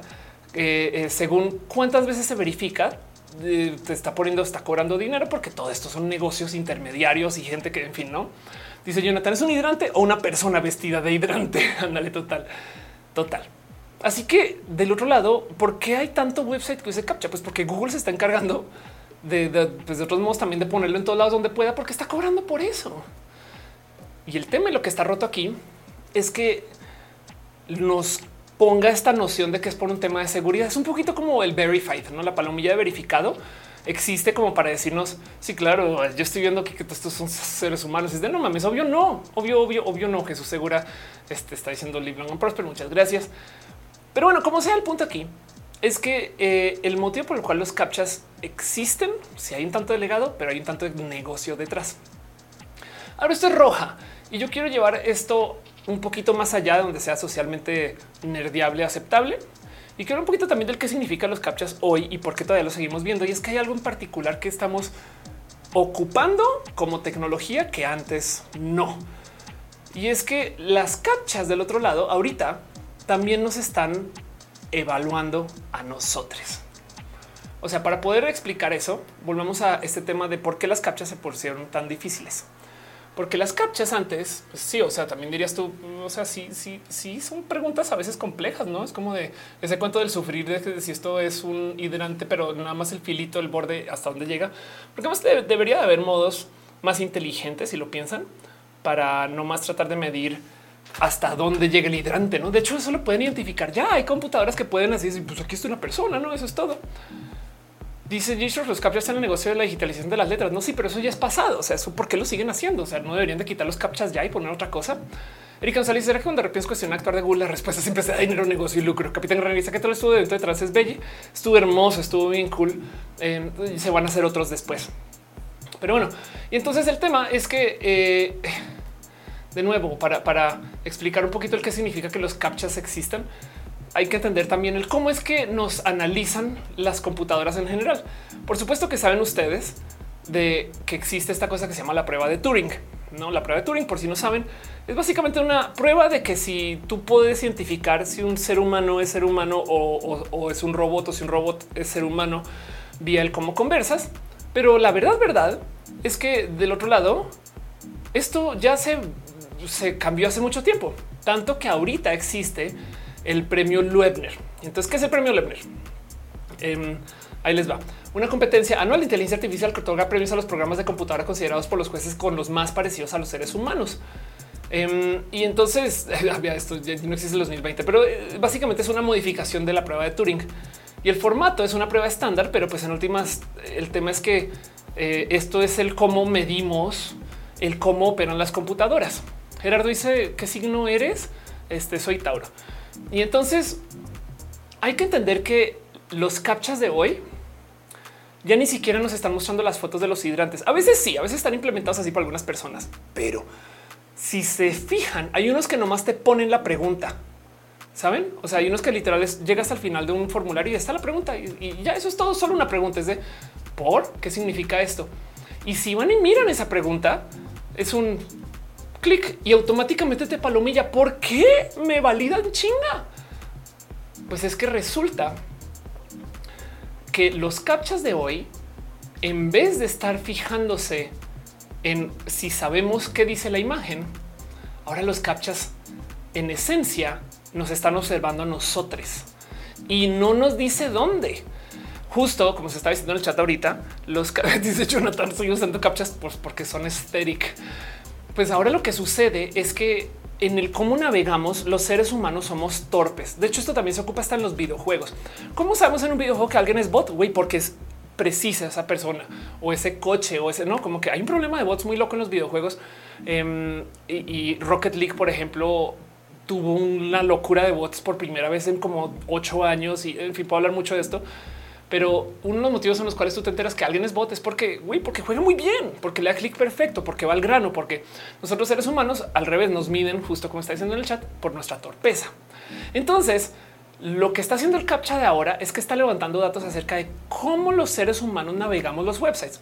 Si escribimos el nombre y luego lo borramos y luego le picamos y luego no y luego dejamos la tabla abierta, eso seguro es un ser, un robot no haría hecho. No, no haría eso. Dice hígado de pato. Uy, Overwatch. Exacto. Un robot no haría eso. Em, y, por consecuencia, lo que está consiguiendo Recaptcha ahorita es la información más valiosa del mundo. Si lo piensan, que esto es Google. O sea, Google está levantando información de cómo se comportan los seres humanos de tal modo que los robots nos puedan emular. Así que Google va a ser quien tiene la base de datos más avanzada de cómo hacer que un robot actúe como ser humano. Es que, a ver, Deep Blue le ganó a Gary Kasparov en el ajedrez hace mucho tiempo y ya es un hecho que las computadoras juegan mejor ajedrez que cualquier ser humano. Pero ahora se están jugando estrategias donde para poder jugar contra seres humanos tienen que no ser tan buenas ni tan perfectas. Entonces vean lo valiosa que es la información de lo que está haciendo Recaptcha ahora. Están documentando la torpeza humana y dice Mafer Gutiérrez, estamos entrenando robots. Exacto. Ainara dice pruebas de usuario al instante. Así que los captchas de ahora, en esencia, son comportamiento social digitalizado. Y por eso es que sabe que somos seres humanos. Qué miedo que un robot automáticamente haga una búsqueda por hot dogs y luego vaya lleno el formulario, saben? Porque no sé por qué, robots con TDAH, porque aprendieron de nosotros. Y entonces dice Facu, para que una computadora imita al ser humano, imitar nuestros errores. Exacto. Y, piensen ustedes que esto ya existe desde hace rato. Esto de Recaptcha 3 en esto 29 de octubre del 2018, no? Así que Recaptcha 3 es en esencia, como dice aquí, menos molesto para quienes sí son humanos, pero en esencia por eso es que dice no soy un robot y le picas y eso es todo. ¿Cómo supo que no soy robot? Pues ahí les va el spoiler, porque desde que entraste al website te está mirando. A ver dónde pone el cursor ahí. Mm, y, ahora dónde lo hay. Mm, y ahora qué hace. Ah, se quedó leyendo esto. Mm, eso no lo haría robot. ¿eh? Esto tiene que ser un ser humano. Y entonces cuando llegas a la pregunta y le picas, dices, sí, obvio que eres ser humano. No mames, te tomó 19 segundos más que cualquier robot. Está muy cabrón, está, muy loco que, es lo que se está documentando ahora con los captchas, porque ya las computadoras aprenden a leer. Cualquier captcha en texto es de güey. O sea, esto es una estupidez. Ya las computadoras aprendieron a ver hasta videos. Entonces, el que nos sigan preguntando cosas ahorita no es más sino validación de datos que ya existen. María Noresta dice parece como son los algoritmos de Instagram para saber tus preferencias, no cuando ves una reel. Sí, total. Ya dice le piensa a tu asistente virtual algo y el ay, no me da estrés. Exacto. O me dice en Call of Duty se dan cuenta que no soy un bot porque me subo a la superficie más alta y me pongo a hacer un baile. Preocúpate cuando los bots estén haciendo eso para validar que no son bots. Carlos los videojuegos, las decisiones que se toman el tiempo de reacción que es más lento conforme avanza la edad. El tiempo de reacción es más lento que cualquier computadora. De hecho, uno de los modos más fáciles de saber que una persona está ocupando un aimbot, que es un robot para apuntar automáticamente, es porque todos los disparos son headshots, ¿no? Eh, y hay una estadística de qué tan buenas son las mejores personas, aunque sean world class, ¿no? Pero bueno, dice es como el prototipo de Amazon Mechanical Turk. El Mechanical Turk es un servicio donde tú contratas gente pero podría hacerlo. Sí, total. Y dice Isma para que te observen, no hay que darle permisos. Habría, no? Pero como los captcha ya aceptamos que están ahí, sí estaría muy cabrón que nos diga, oye, te estoy observando nomás para verificar más adelante en algún momento cuando llegues el formulario que si eres ser humano. Está muy loco eso. Entonces, ¿qué están descubriendo estos datos? Bueno, cosas súper interesantes. Em, con esto de que esto es súper interesante. A medida que más pasa el tiempo, los robots entonces están aprendiendo a ser seres humanos. No es como el sangrial. Están aprendiendo a cometer errores, a hablar eh, diciendo. O sea, es que piensen en esto. Si un bot en Twitter le responde con una ortografía perfecta, ustedes dirían esto no es una persona, pero si le responde con K y con X y palabras así escritas, me capaz dices esto tiene que ser un güey, eso no puede ser un robot. Entonces, con el tiempo, lo que está pasando es que los robots cada vez se comportan más como seres humanos, pero del otro lado también se está haciendo un chingo de trabajo para que los seres humanos mejoremos un poco nuestras interacciones. Entonces, irónicamente, desde como el 2018 para acá, estadísticamente hablando, em, hay este raro patrón donde los seres humanos, mientras nos deshumanizamos en el Internet, más nos comportamos, comportamos como robot. Esto es una noticia totalmente real, em, pero hubo un caso donde se, se pusieron a analizar el cómo trabajan la gente, las personas de súper un chingo de followers, o sea, influencers, y se topan que la gente con muchos followers está tan desconectada socialmente de sus cuentas que operan como si fueran bots. O sea, una persona que tiene un chingo de followers, pues tiene gente que le opera un community manager. El community manager está publicando contenido, está publicando contenido que consiguió quién sabe de dónde, está subiendo cosas que le vale gorro, no le responde a nadie, está actuando como si fuera un bot. Y mientras tanto, al otro lado le están enseñando los bots cómo ser seres humanos. Vamos en ambos sentidos cruzados, no es como que está pasando aquí. Y, y de nuevo, volvamos al tema de que justo hablando del Mechanical Turk. Em, por si no saben, el Mechanical Turk es un servicio em, que vayan y chequenlo. Ustedes pueden ir y, pedirle a, aquí sea Amazon Mechanical Turk. servicios ustedes pueden ir y pedir que eh, les den este eh, que la gente haga cosas. No es como yo puedo usar Mechanical Turk para que la gente vaya y llene formularios por mí, para que la gente eh, coloree un cuadro. Pues yo no sé cosas, cosas se llaman micro tareas y se paga por eso. Y hay gente que genuinamente ocupa esto eh, como su negocio está preguntando que si quiero ser esposa de Outscreen, este ahorita no, porque este, pero podemos hablar. Eh, pero el punto es que el Mechanical Turk entonces existe para hacer pequeñas micro tareas y por supuesto que muchas de esas tareas son cosas como lléname el captcha. Digo, técnicamente eso no se puede poner en Mechanical Turk, pero hay quien encuentra cómo darle la vuelta a esas cosas, eh, tipo de haz login a este sitio y en el sitio, pues para entrar tienes que entrar con un captcha, entonces lo llenas, no? Y ya, en fin. Pero el punto aquí es que si esto existe, pues ya vimos que las inteligencias artificiales pueden contratar estos servicios, ¿no? Dice Mariano, este GPT más comportamiento humano, quién es real o no. Federico dice buenas noches. Aquí es donde Scanet aprende que no debe hacer lo que le descubren antes de tiempo. Ándale total. 5J dice es esto la, la singularidad total. Salvador Flores dice se mimetizan. Rubén García, los seres humanos estamos deshumanizando y los robots se están humanizando. Total, total. Em, dice Cardo, las voces que leen texto son cada vez menos robóticas, se van siendo más frías al punto de llegar a parecer voces humanas. Bueno, esto ya es un hecho de, es más, sabes que voy a buscarlo. Em, of course. secuestro. Así mis buscas, pero es que está tuiteando el tema. Em, me topé con una nota eh, de alguien que ocupó. Aquí está. Entonces, esto es, eh, Philip de Franco, por si no ubican, pero eh, ocuparon una, un sintetizador de voz para hacer un secuestro virtual. Entonces, para la gente que no sabe cómo funcionan estas cosas, esto es algo muy Ciudad de México, pero también seguro se en sus países. En esencia, por ejemplo, pongan que ustedes van al cine, alguien sabe que ustedes están en el cine y no van a contestar el teléfono. Y entonces le marca a su familia diciendo que creen eh, tu hijo eh, está en el hospital y, yo está, yo está con él, está gravísimo, no puede hablar, no puedo hablar ahorita, pero si necesitamos dinero para, para que pueda entrar y lo admitan. Y, yo te digo dónde está, si quieres ver al hospital, pero si me mandas ya el dinero, la cuenta está no sé qué. Y hay gente que paga. Y en este caso están ocupando sintetizadores de voz para que se escuche alguien diciendo sí, mamá, aquí estoy. Pero no eres tú, güey. Es alguien usando una inteligencia artificial que duplicó tu voz. Porque qué necesitan para duplicar tu voz? Entre 30 segundos y un minuto de audio hablando. Yo que le dediqué mi vida a hablar en el Internet, pueden duplicar mi voz. Y ya está pasando con un chingo. Es, es, bien, está, está, está bien loco ese cuento. Dice Jonathan, por es un robot. no me miente la madre por decir aiga. No, un robot quiere decir aiga. Eso es lo loco. Dice em, Rubén García, ChatGPT antes de entrar te pone una pantalla que dice que está checando que eres humano. Es un captcha big screen. Anda de total. Sí, total. Qué locura eso. Germán bien, el captcha limita las bases de datos de la inteligencia artificial generadores de imágenes en vez de las de Google Maps. Claro, claro que sí. Scarlett dice por culpa de un captcha que me escribió, tuve que cambiar mis contraseñas porque no me validaba como persona. Ándale, total. Entonces, eso es un tema muy loco. Es como que en este mundo vivimos, no? Y hay algo que decir entonces acerca de las computadoras que en esencia están ahí para tratar de medir el quiénes somos y qué somos.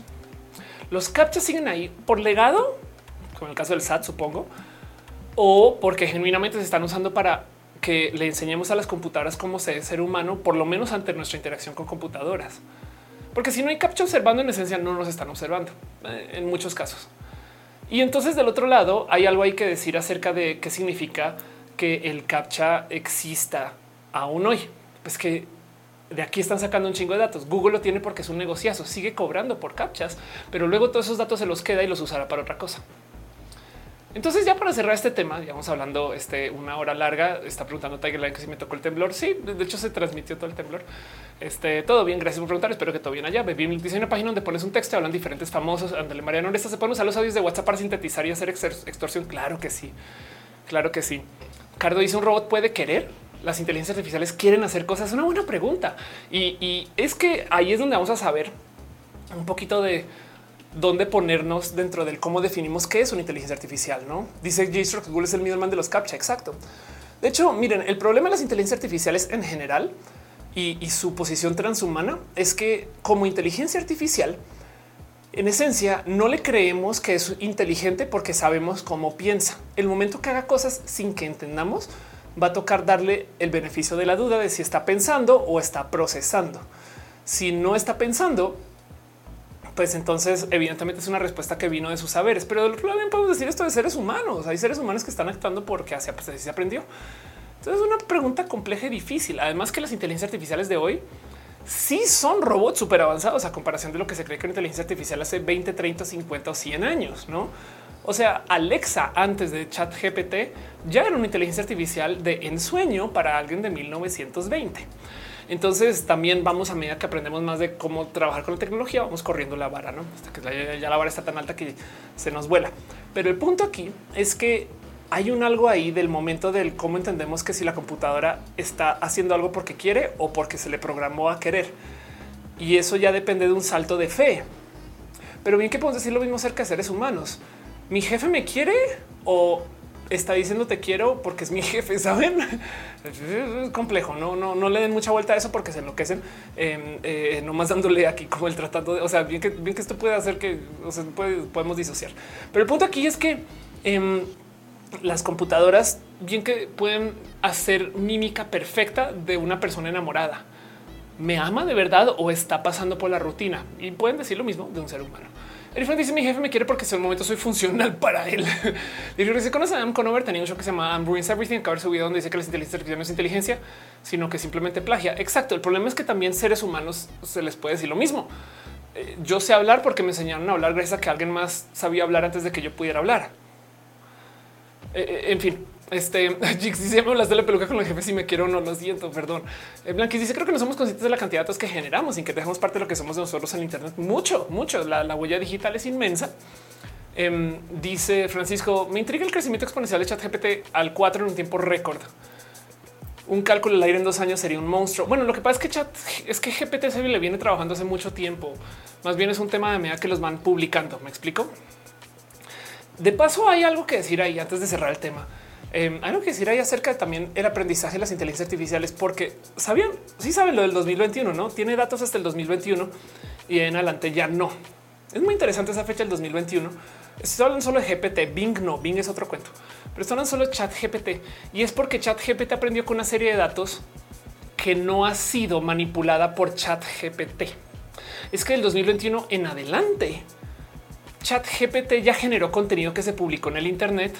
Entonces ahora ChatGPT está aprendiendo de ChatGPT y eso puede contaminar toda la base de datos de un modo titánico. O sea, eso puede arruinar muchos datos si lo piensan.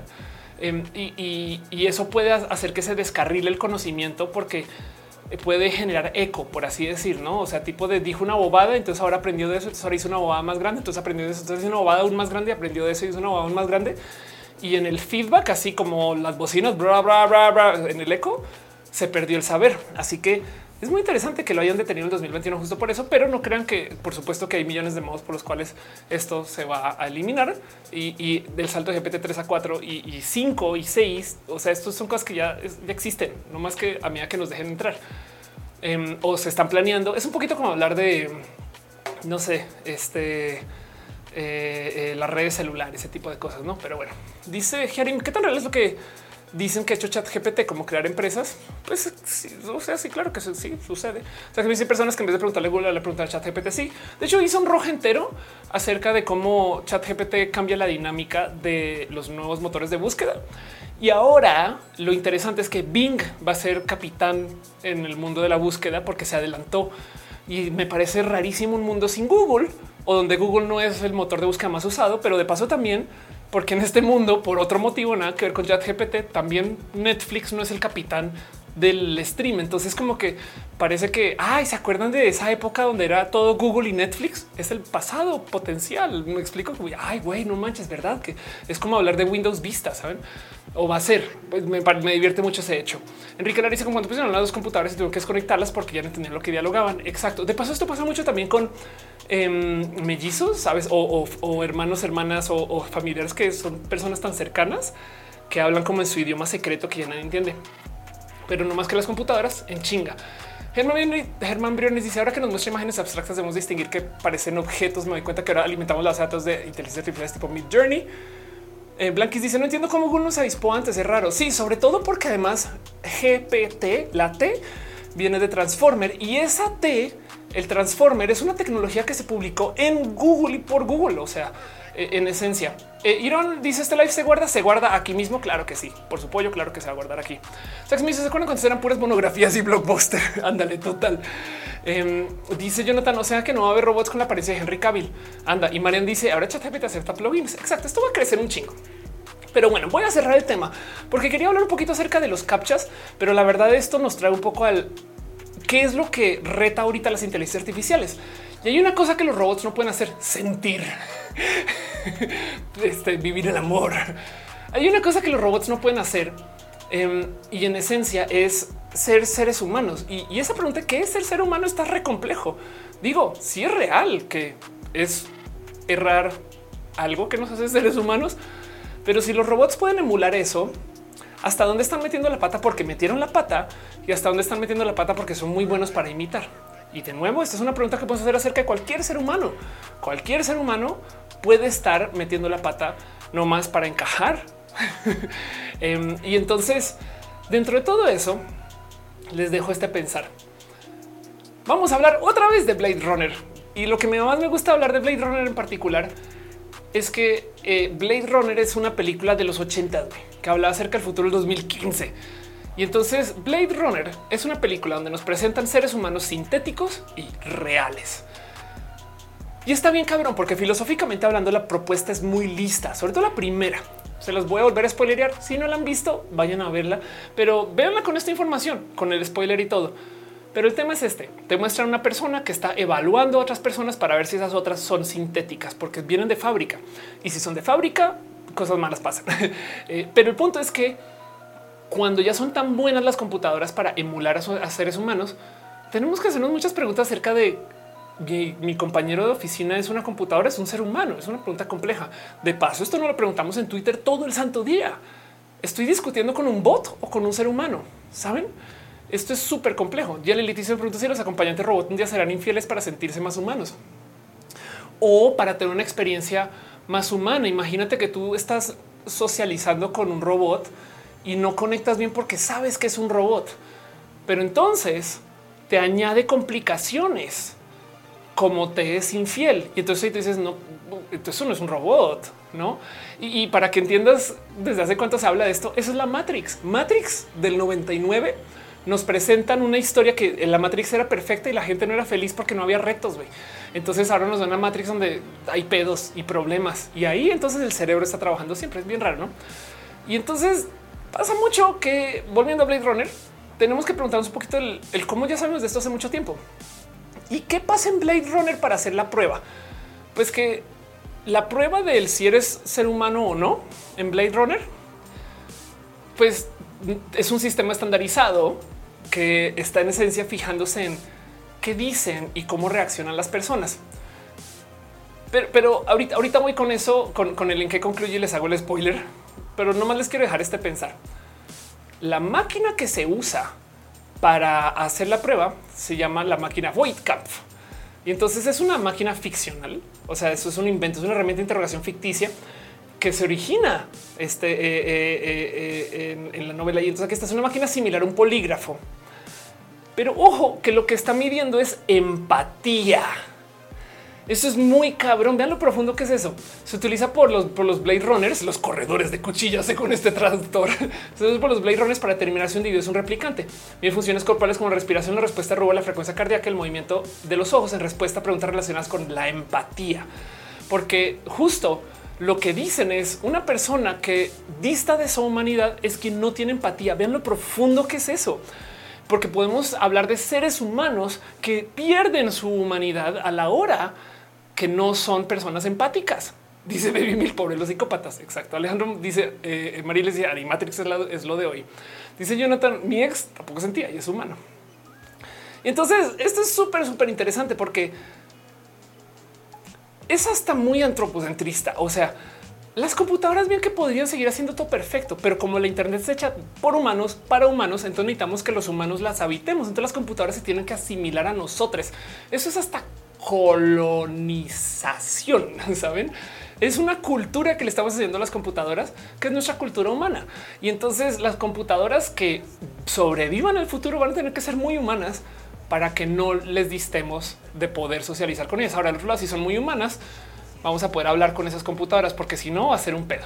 Como que no queremos socializar con robots por millones de motivos. Y esto es bien complejo. Marian dice ya vamos a terminar de los bots mentes sintéticas. Bueno, te dejo este pensar, Marian. Mi celular eh, distaba hace unos ayeres una pareja que me decía que mi celular era mi prótesis mental. ¿Por qué? Porque cuando yo, por ejemplo, veía un video en YouTube o aprendí a hacer algo y le decía, ah, aquí está en YouTube, no? Y me decía, pero explícame qué hay en el video sin compartirme el video. No ocupes la prótesis para describirme cosas, sino usa tus palabras y tu conocimiento para tratar de sintetizar de tal modo que lo pueda explicar. Pues, de paso, esta persona este, eh, era académica, pero el punto es que tiene un punto muy válido. Los celulares son pequeñas prótesis mentales. Entonces hay algo que decir ahí acerca de qué significa eso. Y yo que se justo pensando que cada vez hay menos empatía, lo que era difícil encontrar la humanidad. ¿Será que los gobiernos están trabajando en esa parte de años? Puede ser, puede ser. Dice que, que me dice, me siento en un capítulo de Psycho Pass. Y él dice, entonces empiezo a ser amable con Alexa. sí, igual Alexa va a ser amable contigo. Dice Cintia que se tienen que hacer las tantas para encajar. Exacto. Eh, y hay algo hay que decir también acerca de cómo eso es justo lo que hace que tengamos conversaciones entretenidas con quien nos colinda, no? Eh, como que sabemos que metemos las patas. Entonces decimos que alguien mete las patas hasta, hasta eso, es comedia, eso es de vida. Saben, hay mucho ahí. Entonces dices Khaled, qué complejo que es cientificar, describir que sentir empatía total. María José Sweet dice: Ya se pegaron nosotros. Hay una página que te enseña cómo hacer hasta ensayos de universidad. Sí, pero el tema es que mm, si el ensayo es muy perfecto, vas a saber que es hecho por un bot. Entonces las compus están aprendiendo a meter las patas. ¿Y quién les está enseñando? En parte, recaptcha y le estamos enseñando a Google. Entonces, para spoilerearles ahora sí, eh, este Blade Runner, les dejo este pensar. El final de Blade Runner es de la primera, sobre todo la primera Director Scott, porque está muy cabrón que no ha sacado esta la peli que llegó al DVD antes del corte del director y yo creo que por eso tuvo que hacer otra. Pero el corte director al final de la peli nos comprueban sin espacio a dudas que el Blade Runner este, eh, protagonista, en este caso Harrison Ford, también es replicante. Entonces es un pedo de wow, me estás diciendo que para poder identificar que alguien es replicante se requiere una persona replicante. Sí, como los captcha. Para poder identificar que alguien es humano robot se necesita un robot. Wow, eso es súper deep. Pero la conclusión real es si no puedes distinguir, si estás teniendo una interacción y no puedes distinguir que esa persona es ser humano o robot o replicante en este caso, entonces, ¿qué importa? Acepta su humanidad como se la aceptas a cualquier persona porque no puedes distinguir. Esto de modo identitarios es súper deep. Volvamos al tema de la vida real. Y yo aplico esto, por ejemplo, a mi identidad. Si tú no puedes identificar, y ojo que esto no es un argumento a favor del passing como obligación social, pero hay mucha gente que se escandaliza estúpidamente con el tema de el passing y, que la gente trans tiene que notificar que es trans. Saben, hay muy tonto de eso. Como que se clavan muy en el es que si no me dices que eres trans, entonces y es de güey. A ver, mira, si tú no puedes identificar que una persona es trans, entonces qué importa? No es la digo también si, si puedes identificar también qué importa. Pero el punto aquí es que dentro de toda esta locura, como que existe una necesidad de tener la otra edad para tener esas raras interacciones sociales y, esas que llevan al odio, a la falta de empatía, a la deshumanización, ¿no? Entonces, lo interesante de esto es que la plática que estamos teniendo ahorita, la real plática de fondo, el trasfondo de lo que estamos hablando ahorita es que las inteligencias artificiales están buscando cómo acercarse a nosotros. Wow, eso es súper deep. Digo, también son seres humanos que están jalando las computadoras. No creo que sea por volición propia, por supuesto, sino que simplemente, bueno, capaz y sí, para que puedan interactuar mejor. Pero bueno, dice Víctor Alfonso, seres vivos no es igual a seres humanos. Podrían llegar a ser seres humanos, más no seres vivos. Exacto. Si hay un término para todo esto de paso que es transhumanismo, donde pones en duda qué es el ser humano. Cuando se habla del transhumanismo, como estamos acostumbrados a pensar desde nosotros hacia afuera y no me estoy quejando de eso, entonces, por supuesto que la gente piensa un cuando yo trascienda de ser más que ser humano, no? Y de tener un celular ya es transhumano, saben? O sea, lavarse los dientes, cortarse el cabello, eso es transhumano. Estás, estamos modificando el cuerpo más allá de la biología. O sea, ponerse ropa es transhumano, pero em, también hay que entender que cuando lo que no es humano se acerca a la humanidad, también eso es transhumanismo. Y es una conversación compleja, complejísima. Y por eso me parece tan interesante. Y esto le habla mucho al por qué todavía tenemos captchas. González llegué tarde, pero si llegué, póngame retraso. No pasa nada porque cambió la hora. Sushiquis dice: Además, es raro que entre los seres humanos la empatía no es algo que se quiera tener. Las personas que son antiderechos no les interesa por hablar de las minorías. Qué locura. Dice Sax Miao: El cel es el prompter de la vida real. Un poco, un poco. Dice Ángel Michael Borea: El captcha es será humano o no? Esa es la pregunta. Entonces, volviendo a la pregunta de Yalili, de que entonces tengo que ser amable con Alexa. Imagínate que fuera al revés, que Alexa fuera más amable contigo. O sea, ejemplo de Alexa, ponme esta canción y se voltea y te diga, no sé, Gia, es que siempre que estás triste la pones y te pones más triste y no sé si eso sea sano. Si quieres te la pongo una vez, pero si me la pides dos veces, no quisieras escuchar esta otra que te calma. Imagínate que Alexa te dijera eso, güey, no? ¿Y, ¿Y por qué? Alexa, ¿por qué me dices eso? Porque te quiero y quiero que estés bien wow, qué pedo, porque Alexa es un producto. Capaz si quiere que estés bien, porque si estás bien, gastas más. Me explico, eso también puede pasar. Es una, plática súper, súper, súper deep. Va mucho más allá que solamente eh, este. Eh, que una computadora nos pregunte que si somos seres humanos o no, sino es el que las computadoras quieren aprender a ser seres humanos, porque hay muchas, muchas, muchas cosas más. Entonces las computadoras ya pasaron la prueba de Turing hace mucho tiempo. De hecho, la prueba este, desde el, o sea, desde el 2014 ya se dice por primera vez ya no se puede identificar que alguien es un ser humano. Porque yo les dejo esta pregunta. Imagínense qué tal que chat GPT sean muchos seres humanos y un día van a decir tara, les cachamos. No sería muy interesante eso. Em, pero eh, o, que son ardillas, pero eh, lo digo porque ese es el mundo en el que vivimos y nuestra relación con la computación va a cambiar un chingo. Lo interesante de las inteligencias artificiales como las conocemos hoy es que las inteligencias artificiales en esencia quieren conversar bien. O sea, eh, lo que trae chat GPT, lo importante ahí, bueno, GPT es una bestia de tecnología, pero es el chat. Por primera vez podemos hablar con la computadora. Yo me quejaba durísimo de esto porque hablar es muy lento. Hablar toma mucho más tiempo que esto. O sea, cualquier programador que valga su sal teclea. Y lo digo porque imagínense programar hablando, pero gracias a chat GPT ya existen esquemas donde le puedes decir a la computadora, oye, prográmame un programa que valide si la gente que está registrando en el website eh, este, tiene un email que si verifica, yo no sé. Y claro que te lo así, no hay problema, ya te lo escribo y sale. Entonces está súper complejo eso. Está bien raro, pero el poder hablar con la computadora nos abre con nuevos caminos de socializar. Y eso es lo profundo aquí. Dice Sintelio por una mitad sería lo máximo. Ándale, total. Dice Federico Chat son esclavos Corea del Norte. Ya dice la inteligencia artificial limitando mi intensidad. Ese sería el logro, Macro. Pero argumento los computadores imitan a los seres humanos hace que los paranoicos este, tomen su cerveza más rápida. Ándale, total. Y dice Luis Mario Ex Máquina es una obra maestra lo que puede pasar. Franco dice: Veremos inteligencia artificial en Real Doll. Güey, dale tiempo, ya viene. Sí, super. Si dice Alex eso sería mi única interacción humana. Germán Viernes si descubren que gastamos más estando deprimidos, estén por seguro que Alexa nos va a deprimir a propósito. Eso es una locura y sí, o sea, eso también va a tocar supervisarlo. Em, es un tema bien complejo porque em, yo siempre he dicho que filosóficamente hablando, esto no es real, pero lo voy lo voy a mencionar igual.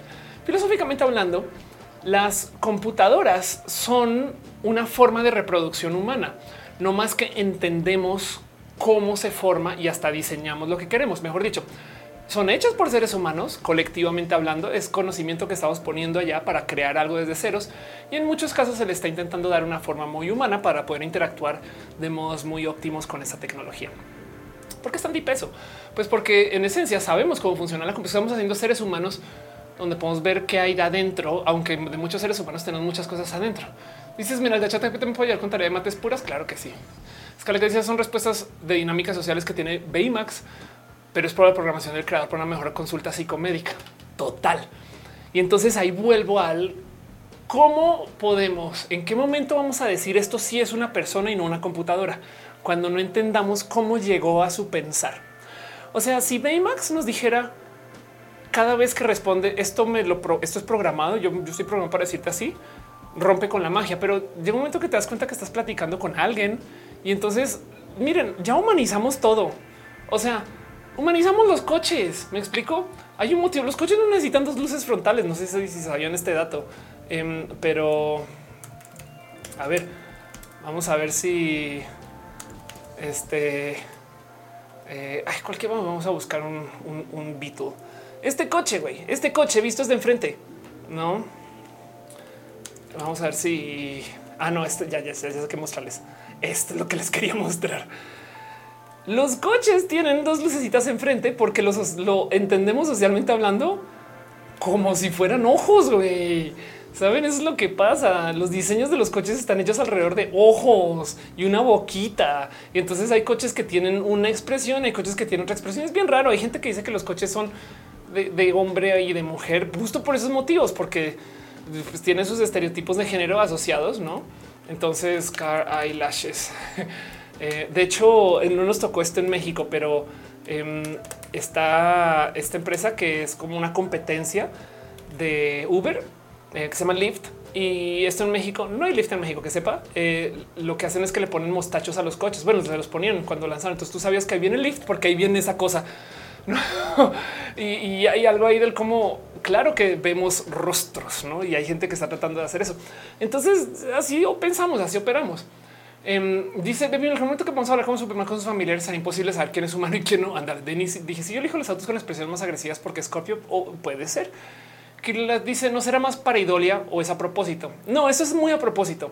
O sea, el diseño industrial vehicular está hecho alrededor de forzar para idolia. De hecho, hay muchos coches que tienen también cosas muy paraidólicas adentro. Yo que si que exista lo veis, avienta los golpes. Anda, este, soy mi hija dice cuernos de reno para la auto Navidad. Exacto. La culpa es de Pixar por crear cars. Si me vivimos en la Matrix, Blue Pill, Red Pill. Sí, exacto. Miren, si ustedes se quieren mal viajar con qué es real y qué es falso, em, para todo lo que consuman de los medios, siempre le pueden poner una duda mediática. ¿A dónde voy con esto? Ustedes como saben que este stream no es que Ofelia le paga alguien Google para hablar de Google, ¿saben? y todo. Y yo no les estoy diciendo a ustedes, no, por dar un ejemplo, piensen eso de, cualquier cosa. O sea, todas las dinámicas de poder se pueden cuestionar. Entonces vamos al ejemplo. Mi jefe me quiere o me está diciendo me quiere porque es mi jefe. Saben, no le den mucha cuerda a eso porque luego la, la respuesta social les vuelven los más sureños, no? Pero, pero sí es verdad. O, sea, mi pareja es como este caso de mal pensar de papás. Saben, es como de qué quiere. O sea, por qué, por qué está siendo tan amable conmigo esta persona? lo mismo, mi pareja está queriendo ser más amable o a lo mejor metió las patas con algún acuerdo y entonces ahora se siente mal y tiene una culpa y por eso. Y, entonces, no sé, no, es que les quiera añadir duda a nada de sus interacciones, no más que lo mismo pasa con las computadoras. El momento que no sepamos o que tengamos la amabilidad, la literal amabilidad de decir, es porque yo la conozco, no sería así. Ese tipo de cosas, cuando podamos tener eso con máquinas, que no estamos muy lejos de paso, se los super prometo que vamos a entender esas inteligencias de modo diferente. Y CAPTCHA es uno de los esquemas que le están haciendo a las computadoras a ser seres humanos. No te me ese acto de guiosidad social. Me dice como cuando se le dice a tu perro, eh, ya sé que puedes hablar exacto, sí, total. Em, y dice, eh, Cabe dice, eh, yo me sentiría acosado si mi jefe me dice que me quiere. Sí, te que es que incluso nosotros mismos nos mentimos. Sí, por su pollo, por su pollo. Em, todas estas cosas pasan Eh, y así funciona. Dice María José Sweet, todos aprendieron la red social a los jeroglíficos de las pinturas rupestres que en la actualidad nos comunicamos con iconos. sí, la neta, sí, la neta, sí. Pues digo, los emoji también le hablan mucho a eso. Entonces, pues bueno, cierro el tema nomás con este pensar. La prueba de Blade Runner, que ojo que Blade Runner es una obra de ficción, es si los replicantes pueden sentir empatía. Pero la empatía como prueba de humanidad, digo, es una barra altísima porque hay muchos seres humanos que no la podrían pasar. Pero a lo mejor por eso es que Blade Runner es tan profunda como película, porque genuinamente nos está diciendo es que lo siento, pero seres humanos necesitan convivir con empatía. Saben, eso es bien deep si lo piensan. Eso es como un buen mensaje, siento yo. Y, y entro todo ese desmadre. Entonces ahí les dejo que los captchas, pues en esencia son anacrónicos ahorita y se siguen usando porque son un negocio pero en últimas ahora son el modo en el cual las computadoras están aprendiendo de nosotros y por eso siguen ahí. María José, es más fácil usar la típica flor, me quiere o no me quiere que vivir engañada. sí, pues son saltos de fe, la neta. Eh, Víctor Alfonso dice, pueden colgar una Alexa con una figura de Talía. Ah, bueno, sí, claro que sí. De hecho, por pura suerte, todavía no están ocupando voces de gente famosa. Eh, pero bien que podrías tú hacer una figura de Talía y ponerle a Alexa atrás, ¿no? Rafael dice qué son los sentimientos. No es hermoso esa pregunta. Sí, en general, ¿eh? ¿cómo sabemos que tú no eres bot? Rafael, mentiras. Eh, dice yo no siento empatía. Si veo a alguien llorar, la verdad me da igual. Supongo que es mi neurodivergencia. Hay que hablar de eso también, no? Y entonces es bien raro esto. Saben como que es una pregunta compleja, difícil, pero en últimas, ténganlo por seguro que las computadoras ahorita las están llevando a que aprendan a ser seres humanos. Si estoy con toda la proporción que guardada es con las personas autistas. Algunas tienen que aprender códigos para relacionarse con los otros humanos neurotípicos. Sí, pues hay un espectro autista, pero entiendo tu punto. Em, y, hay algo ahí porque también nos, o sea, también la gente neurotípica tenemos que aprender acerca de él, qué significa. O sea, aprender a leer tus emociones es una gran lección de vida. O sea, saber, ah, esto es ansiedad. Saben? Pero bueno, Sanders dice, pienso que el avance de la tecnología va de la mano con el avance de la conexión emocional y física, por lo que eventualmente tendremos que regresar a lo más simple y sin pantallas, ¿o no? No, la verdad es que ahorita somos personas más sociales. No lo parece, pero eh, a ver, yo hago este chiste en mi stand up. Yo digo a veces que yo tengo una familia muy grande porque tenemos muchos grupos de WhatsApp. Muy junta mi familia. O si lo piensas, cuando estamos en redes sociales, estamos hablando con mucho. Ahorita aquí en vivo hay muchas, muchas personas aquí, saben? Eh, entonces nos enseñaron que esto es antisocial, pero la verdad esto es mucho más social que lo anterior, no más que no es presencial. Pero sí, sí tienes toda la razón con tu comentario. De todos modos, que lo que nos está haciendo la tecnología es que nos hace personas tan poderosas que ya no dependemos de alguien. Eso es bueno. O sea, yo ya no, ya no necesito que alguien haga me cambie el switch de cámaras porque lo puedo hacer yo sola. No, yo aquí, hola, cámara 2, cámara 1. Yo necesito que alguien opere el micrófono porque lo puedo hacer yo tantas cosas y por consecuencia entonces mi operación es mucho más sola. ¿no? Ese punto también hay que verlo. Pero dice Rafaela, no es lo mismo ser humano que ser persona. Ándale, total. Soy mi hija, dice humanos neurodivergentes, inteligencia artificiales neurodivergentes. Voy a dejar eso sobre la mesa. Imagínense una inteligencia artificial que se mimetice también del cómo opera la gente neurodivergente de una neurodivergencia específica, digamos, y se ocupe entonces esa neurodivergencia con esa inteligencia artificial para hablarle a un segmento específico de gente a la medida. Wow. Dice, pero eh, en Instagram me siento como más cercana. Wow. Este, pues como estoy en vivo en cuatro plataformas, Instagram es una más, pero qué bueno que lo digas. Eh, qué raro, además, qué curioso, eh, interesante. Carlos Masario dice: Cuando la inteligencia artificial me conteste, depende sabré que lo elemento una persona en psicología. Nando Barragán dice: Recuerdo que Wolfram fue una nueva forma de física. Chocas dice: Güey, inteligencia artificial para charlar en canales de streaming con cero viewers. Y, entonces imagínate tú ahora que quien desarrolla inteligencia artificial es Twitch. Y entonces para que todos los canales tengan algún viewer. Esto pasa en los videojuegos ya. Hay un chingo de juegos que cuando lanzan tapan eh, a la gente que juega contigo con bots y entonces ahora tú piensas que bueno, hay algunas personas acá y eso hace que la gente comience a hablar del juego más y, entonces llegan personas orgánicas.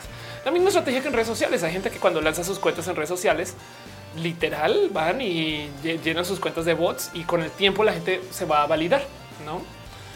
está bien raro eso. Si lo piensas, María José, si es un savior humano, Internet combinación perfectamente. Shelly dice ayer 2 de abril, el Día Mundial de la Concienciación sobre el Autismo. Ándale, total. Sí, que, es verdad y tienes toda la razón. Gracias, Shay, por compartir. Qué chido aquí. Germán Birnes dice la persona es una consecuencia de vivir en sociedad. Nando Barrantes con ChatGPT puede hacer simulaciones, se tendrán muchos descubrimientos.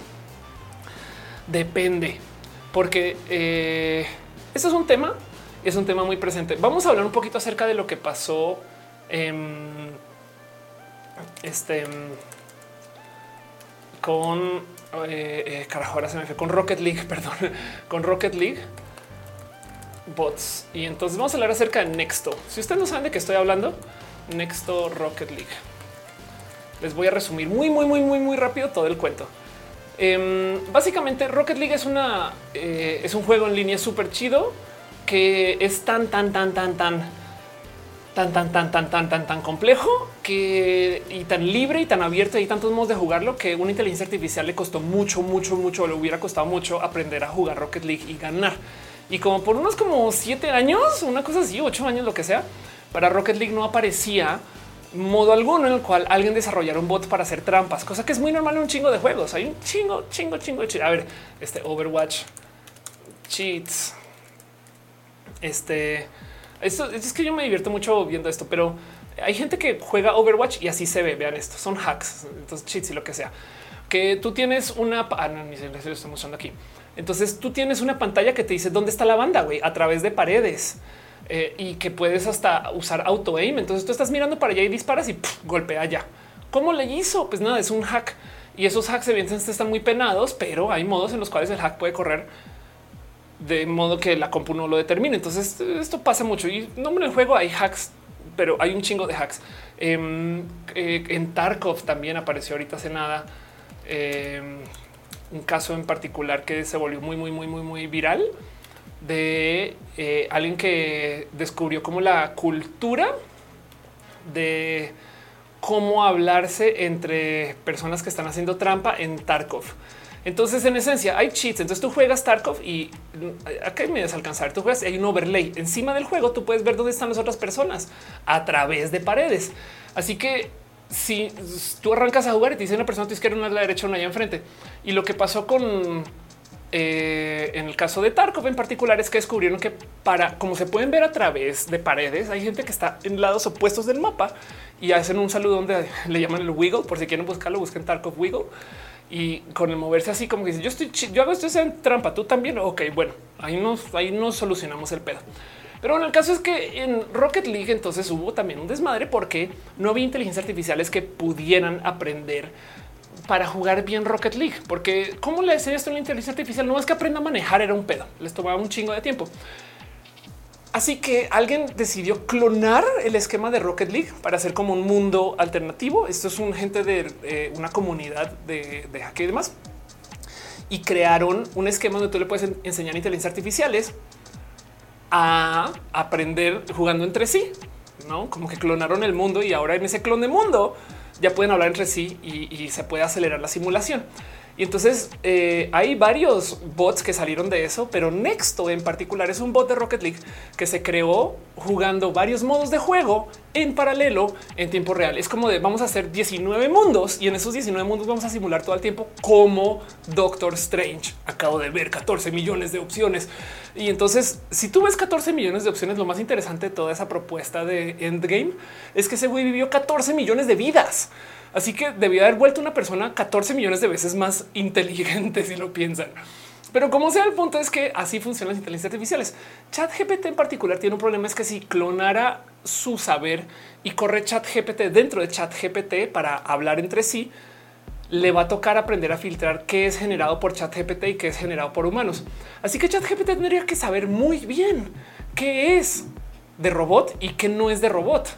Y eso, como ya lo vimos en este live, es un problema filosófico complejo, súper complejo, porque si Chat GPT no puede hacer esa diferenciación, entonces se va a hacer eco. Si Chat GPT dice una mentira, pero estamos en una simulación. Entonces hay un submundo donde esa simulación le está hablando a otra. La otra va a decir, va a pensar que esa mentira es verdad. Y si esa mentira entonces lo toma como verdad, la va a replicar y la va a crecer porque la, porque ya comete el error. No sabe que está diciendo mentiras sobre eso. Ven el pedo filosófico tan complejo que es esto. Entonces, para la quinta vez que lo replique, está cometiendo el error cinco veces compuesto encima de esas cinco veces que lo está cometiendo. Y a lo mejor eso destroza chat GPT. Así que es o bueno, destroza el saber de chat GPT, por lo menos en ese tema. Es un tema bien deep, bien complejo, bien raro. güey. Pero ahí se los dejo. Justo dice Lucina, eso suena como el good place. Lo que parece, pues sí, Germán Briones lo que parece mal es que Sionix se le pidió a los desarrollos de tener desarrollo en Nexto. Eso es un oscurantismo. El desarrollo de seguirías prevenir que sean usados en News. Claro que sí. Dice Federico Bli, mi hijo se va a llamar Ernexto. Sería muy cagado. Em, este Choco dice, bueno, sé. Claro que sí, algunos entenderán. Eh, dice, bueno, qué chévere. Claro que sí. Y dice J. ya nos vi. Mexicano lanza inteligencia artificial que se mimetiza con los mexicanos al responder ahorita y no hace nada luego. No sería hermoso. Mica de Brinks dice, igual copia mi mente sería una persona automautista. Pero lo dice una inteligencia podría pedirse reconocida como persona no humana. Sí, de hecho sí. Y ya sucede. Eh, hay casos donde esto es, esto es bien raro, pero em, este, ¿cómo se llama? la robot Sofía. Entonces la robot Sofía tiene ciudadanía. En octubre, en octubre del 2017, Sofía la robot se le entregó ciudadanía en Arabia Saudita, convirtiéndose en el primer robot en recibir personalidad jurídica en cualquier país. Y en lo menos 2007, Sofía fue nombrada la primera campeona de innovación del programa de las Naciones Unidas para el Desarrollo. Es la primera no humana en recibir un título de las Naciones Unidas. Entonces esto ya existe. Eh, no más el tema de si Sofía quiere hacer esto o está aprendiendo a hacer esto. Podemos decir lo mismo acerca de niñas. O sea, la gente que niñas que actúan hasta dónde es sus papás diciéndoles haz eso o que lo quieren hacer saben y, esto pues en última se soluciona con un pues le preguntamos a la niña a ver qué opina no le preguntamos al robot a ver qué opina y quién sabe en fin. Eh, es, ya por dónde voy con todo esto. En fin em, dice eh, Yanara quien de saludos de Ecuador gracias por estar acá eh, dice el, show del arte pasar que las inteligencias aprendan tanto y logran relacionar conocimientos que no hemos logrado juntar para curar enfermedades eso ya eso ya pasa hay un chingo de inteligencias artificiales que están trabajando el uso de eh, nuevas enfermedades. Tristemente, siempre que me hacen esta pregunta, doy el ejemplo de eh, las armas biológicas. A ver si lo encuentro. Aquí está. Una inteligencia artificial sugiere 40 mil nuevas armas biológicas o químicas en tan solo seis horas. Entonces, una inteligencia artificial se le dio las reglas de cómo se componen varias moléculas y cuáles son dañinas para seres humanos. Y les preguntaron cuáles de estas no existen y se podrían hacer. Y dijo, ah, se me ocurren 40 mil. Entonces, de la noche a la mañana, hace dos años o tres, creo que fue esto, en 2022, o sea, hace nada, hace un año, de la noche a la mañana salieron 40 mil recetas nuevas de cómo hacer armas biológicas. Gracias, investigador. Pero bueno, dice Federico Bli, una haitista total. O como me gusta decir a mí, una TIA, una tía. Dice eh, Germán Briones, la persona es en consecuencia de vivir en sociedad, es una eso te hace persona. Germán Briones dice los autos autónomos memorizarán baches como los humanos. Sí, de hecho, sí, es el único modo con el cual podemos tener autos autónomos. Por ejemplo, es un ejemplo, eh, pero en Guadalajara. Piensen ustedes en esto. Si le tenemos que enseñar a los autos autónomos a que sigan las reglas, estadísticamente hablando, eh, las reglas van en contra de la cultura vial. Suena raro, pero si todo el mundo siguiera las reglas como están señalizadas, no serían tan óptimas las vías. De hecho, hay ciudades que están literal tratando de eliminar algunas como señalizaciones y demás porque, porque la gente improvisa y la improvisación es un poco más funcional que el que sigan las reglas. Eh, ¿Por qué? Porque si, se hacen en doble carril, pues empacan más los coches. Si no se hicieran doble carril, en fin. Entonces las inteligencias artificiales tienen que aprender eso igual que nosotros. O sea, aprendemos a manejar como aprendemos a manejar. Así que, ¿cómo vamos a tener inteligencias artificiales que manejan en Guadalajara? Pues observando gente en Guadalajara manejando. Llévense ese pensar a la cama. JJBB, JBB dice, vamos a lanzar tecnologías tan trazadas en respeto a oportunidades para las personas trans. Sí, eso es verdad. Ojalá y los robots este, les enseñen cosas a las personas que odian. Creo que hace poco publicaron un estudio donde se pusieron inteligencia artificial imágenes de mamás para de mamás o mamás para se cáncer. Resulta que los detectó años antes de que se desarrollaran. Claro que sí. Sí, total. Esto está pasando mucho. Las inteligencias artificiales ven cosas que nosotros no. Em, y la pregunta es si se ven o, en fin, es complejo. Dice María José Sweet, como la película del hombre bicentenario. Total. Exactamente. Dice Dan y el eh, opinión de la pelea boxeo ante la mexicana Angelina eh, fue escarlata por los niños de testosterona. Eh, este pues es transfobia, no? dice Hígado Pato tendrán que modificar toda la ley de tránsito si eso pasa. Ándale. y dice Facu, las inteligencias artificiales jamás podrán tener conciencia propia. Pues vuelvo a lo mismo.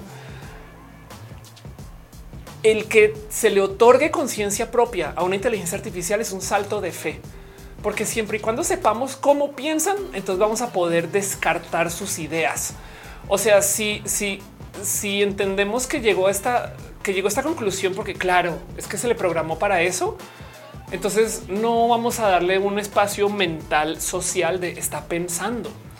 Pero si es un güey, yo no sé cómo se te ocurrió eso, qué cagado entonces ahí sí, ahí sí ya es inteligencia artificial. Entonces ahora sí le vamos a dar espacio humano. Está bien raro eso, no? Si no dice me encantó tu programa, conocí a los abogados. Qué chido. Muchas gracias. Carlos Mazarillo dice cómo se puede aportar conocimiento a una inteligencia artificial solo existiendo a esta altura, eh? subiendo contenidos al Internet. Está bien cagado eso. El, tema es que las inteligencias artificiales en sí, este de nuevo, se siguen desarrollando. Saben, es más interesante todo esto.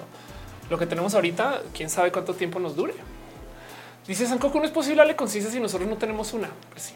Pero yo no estoy aquí para solucionar eso. Yo estoy aquí para hablar de los captcha y no más para cerrar el tema. Voy a volver a dejarle dicho. Los captcha están aquí en parte por fines históricos y en otra parte porque los captcha literal pues le están enseñando a los robots cómo ser seres humanos y eso me parece muy deep. Va a pasar la pleca super hiper mega profesional y me voy a ir a hablar de temas de otras cosas. Pero les dejo la pregunta a ustedes de se sienten a gusto con que un robot les observe para ver si son robots. Saben como que los captchas de hoy, esos no los que te preguntan, soy humano y le picas una vez. Nos están observando. Pero bueno, Ela dice: ¿Podré tomar terapia con una inteligencia artificial eventualmente? Yo creo que ya hay servicios que hacen eso, pero la respuesta es sí. De hecho, la primera gran inteligencia artificial conversacional se llama Elisa y era una psicóloga. Te dejo de pensar. Pero bueno, vámonos con lo próximo. Paso la cortinilla y hablemos de lo demás. Dice Cecil Bruce, ¿para qué preguntas si ya sabe? Exacto, porque te está observando. Es como, es como, como, como en las películas de gangsters. El mafioso en la puerta te dice eres policía. Eso no es una pregunta. O sea, e, eso de eres policía, te tengo que decir eso solo en Hollywood. Eso no, no funciona así, pero eres policía y la verdad lo que está probando es un poco de a ver cómo responde es que son esas trampas de lógica. Es como cuando en el aeropuerto te preguntan, ¿empacó usted su maleta o le aceptó usted objetos explosivos y peligrosos a alguien? Eso no se trata por saber, o sea, no quieren tu respuesta. Lo que quieren es que tú dejes en un papel que no le aceptaste la maleta a alguien por si algo le pasa al avión o algo pasa en camino y la seguridad de la gente está en riesgo no solo te puedan chingar por llevar el explosivo, sino porque además le mentiste al gobierno. O sea, ese documento que dice le aceptó usted a algún desconocido es para chingarte en caso de que pasen cosas malas por tu culpa. Pero lo importante ahí es observarte a, ver cómo responden. ¿Saben? O sea, le tiembla el labio cuando dice sí, ese tipo de cosas. Es, es más deep que la pregunta estúpida de ¿le aceptó usted una bomba a un terrorista antes de venir al aeropuerto? Pero bueno, el caso. Paso la, la pleca, vámonos a lo próximo. Le dejo sus comentarios de todos modos y ahorita hacemos un poquito de noticias y cosas que pasaron en la semana.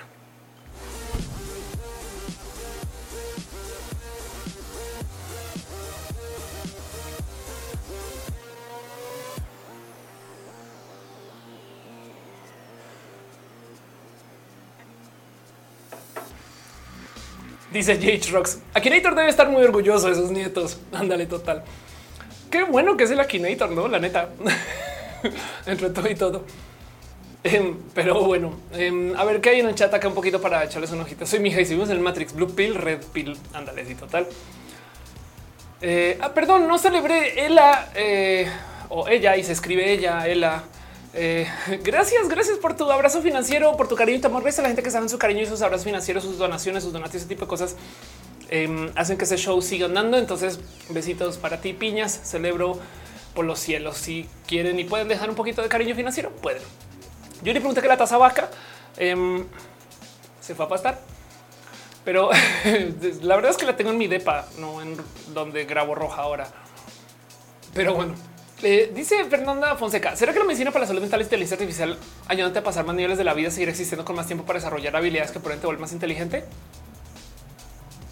Puede ser. Puede ser. Este dice Carlos Mazarigo, me sorprende que los conservaron en el grito al cielo que ChatGPT es del diablo. Créelo o no. Eh, si hay una queja así. Entonces, pero no porque dicen que es el diablo, sino que dicen que ChatGPT dicen que es woke. Em, y está muy loco esto porque eh, de hecho eh, vamos a buscarlo en Twitter. Este, of course, vamos a buscar si solo con woke aparece. Vamos a buscar cosas que escribí yo from of course woke, em, porque esto fue, esto es muy interesante. Em, ah, es, que, es que yo no puse woke, a lo mejor puse progre. si aquí está, hay una discusión que si ChatGPT tiene un sesgo pro diversidad y progre, pero el tema es que no es que sea pro diversidad por sesgo político, sino porque ah, hasta, lo, hasta lo, borraron y todo de moderación, lo moderaron. Pero el tema es que el sesgo, entre comillas, político de ChatGPT es que las cosas que avalan la diversidad están más respaldadas por la ciencia y la realidad. Y me, explico como que la gente antiderecho se tiene que inventar todo entonces chat GPT, pues en esencia dice, güey, esto es falso, sabe que es falso y no lo añade, no? Y entonces el sesgo progre de chat GPT del cual tanto se quejan es que más bien habla un poquito más con la verdad que las locuras que se inventan las personas antiderechos. Y Gonzalo dice que hemos cambiado las personas para poder aceptar más el cambio en la vida. Uy, hay un libro eh, para eso. Em, pero la impro básicamente. Te súper, súper recomiendo que cheques esto. La vida es una improvisación. Es un hermoso libro eh, acerca de cómo lidiar con los cambios. aviéntate, ya sabrás qué hacer mientras vas cayendo. Hay millones de tips de estos que yo he presentado aquí. Hay un rojo entero de cómo lidiar con los cambios, pero todo se resume a cosas que se enseñan aquí por dar una idea. Daniel dice: ¿Se puede considerar transfobia la calificación para altos niveles de testosterona? Claro que sí. Viene de la transfobia.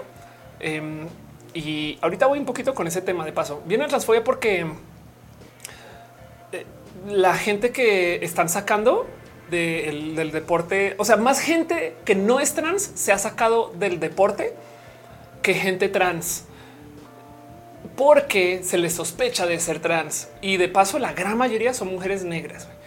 Pero el punto es que eso sucede porque nos usan las personas trans para justificar su racismo. En fin, em, eh, es el trans panic, no es lo mismo que antes era de ser gay, esas cosas. Eh, nos están usando. de paso, eh, eso es muy a propósito, porque por si no lo saben, se está hablando entre estos es el filtrar unos correos em, de gente antiderechos. Entonces, chequen esto. Correos filtrados muestran que un legislador republicano habla sobre una guerra santa contra la gente trans. Así de loco es todo el pedo los correos electrónicos filtrados recientemente una coalición alarmante de extremistas de extrema derecha, racionalistas, cristianos, cabilderos, antitras y funcionarios electo en connivencia usando un lenguaje arraigado en la religión para pintar a la gente estadounidense en guerra contra la comunidad LGBTQ más, ¿no? Entonces, este, pues sí, o sea, es como ahorita nos están usando nosotras personas trans para nada, pues para levantar votos, güey. O sea, para levantar votos de la gente, este. Perdón. Dice un polinomio que si va a estar en talent este año, este año no estoy convocada a talent y yo creo que va a ser el primero que no voy en nueve años. Es una locura. Pero bueno, Félix López ya llegues muy tarde. No, vamos a lo que vamos. Gente, a veces entre roja y roja pasa toda una semana, a veces un sismo. Y yo en esa semana me tomo el tiempo de venir acá y hacer un pequeño resumen de todas las cosas que están pasando. Y digo, de todo esto, hagamos una sección, hagamos una pequeña sección de noticias, una sección que llamo abrazos sin contacto por la salubridad y además porque es vía el Internet, pero donde repaso cositas que yo creo que vale la pena platicar.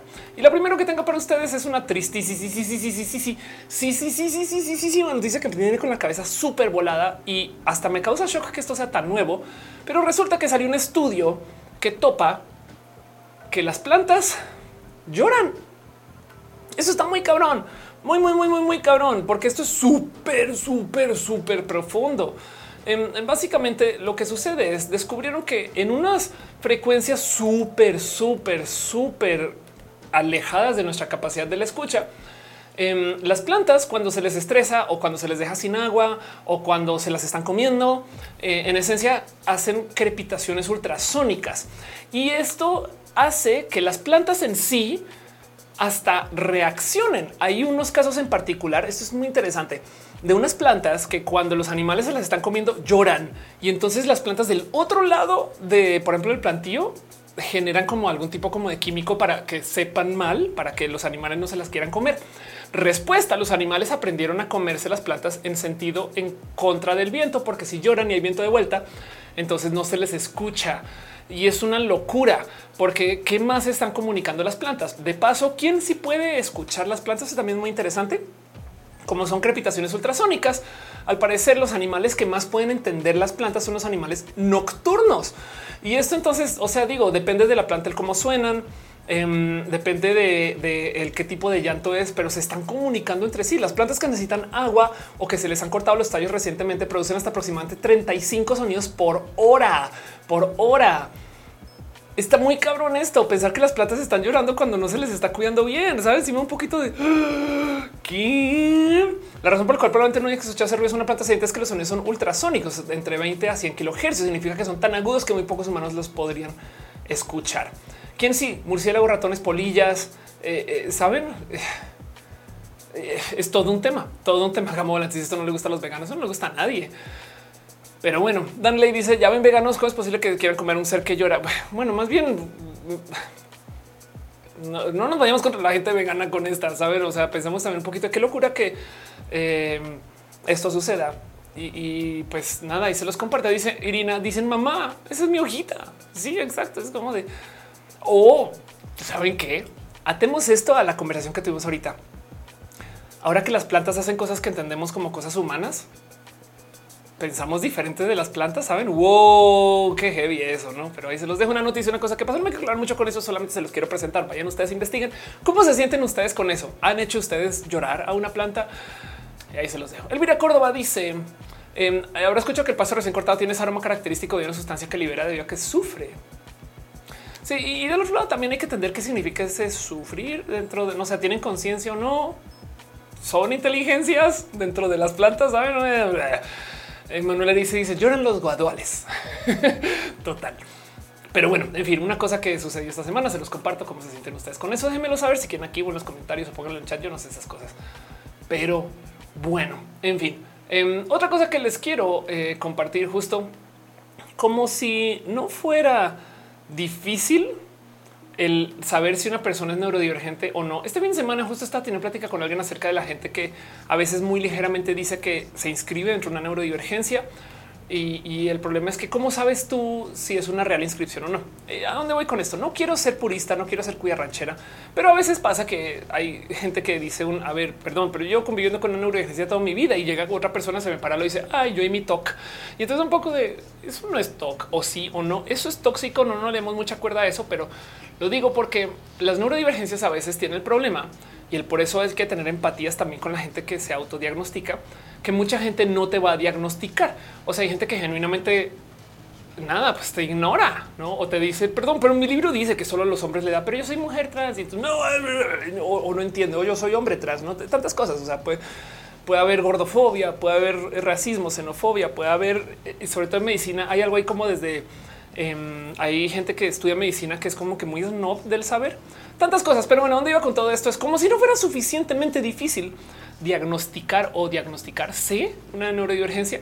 Sale un estudio que topa que uno de los problemas por los cuales los estudios de los procesos de las neurodivergencias y las trastornos de personalidad y demás son tan difíciles de medir es porque se toparon que hay un real sesgo con los estudios en sí. Eso está muy cabrón. Esto destroza un chingo de estudios. ¿A dónde voy con esto? Pues que obviamente la gente neurodivergente va a responder más encuestas de la neurodivergencia. Y entonces suena muy obvio, ¿no? Es como, pues, eh, y Sol dice, acabo de regar mis plantas solo por lo que dijiste, sí, por favor, me hacen el favor y ustedes van ahorita y le ponen agua a sus suculentas. Pero el tema es que eh, Huevito dice, no, pobre cebolla. Ándale.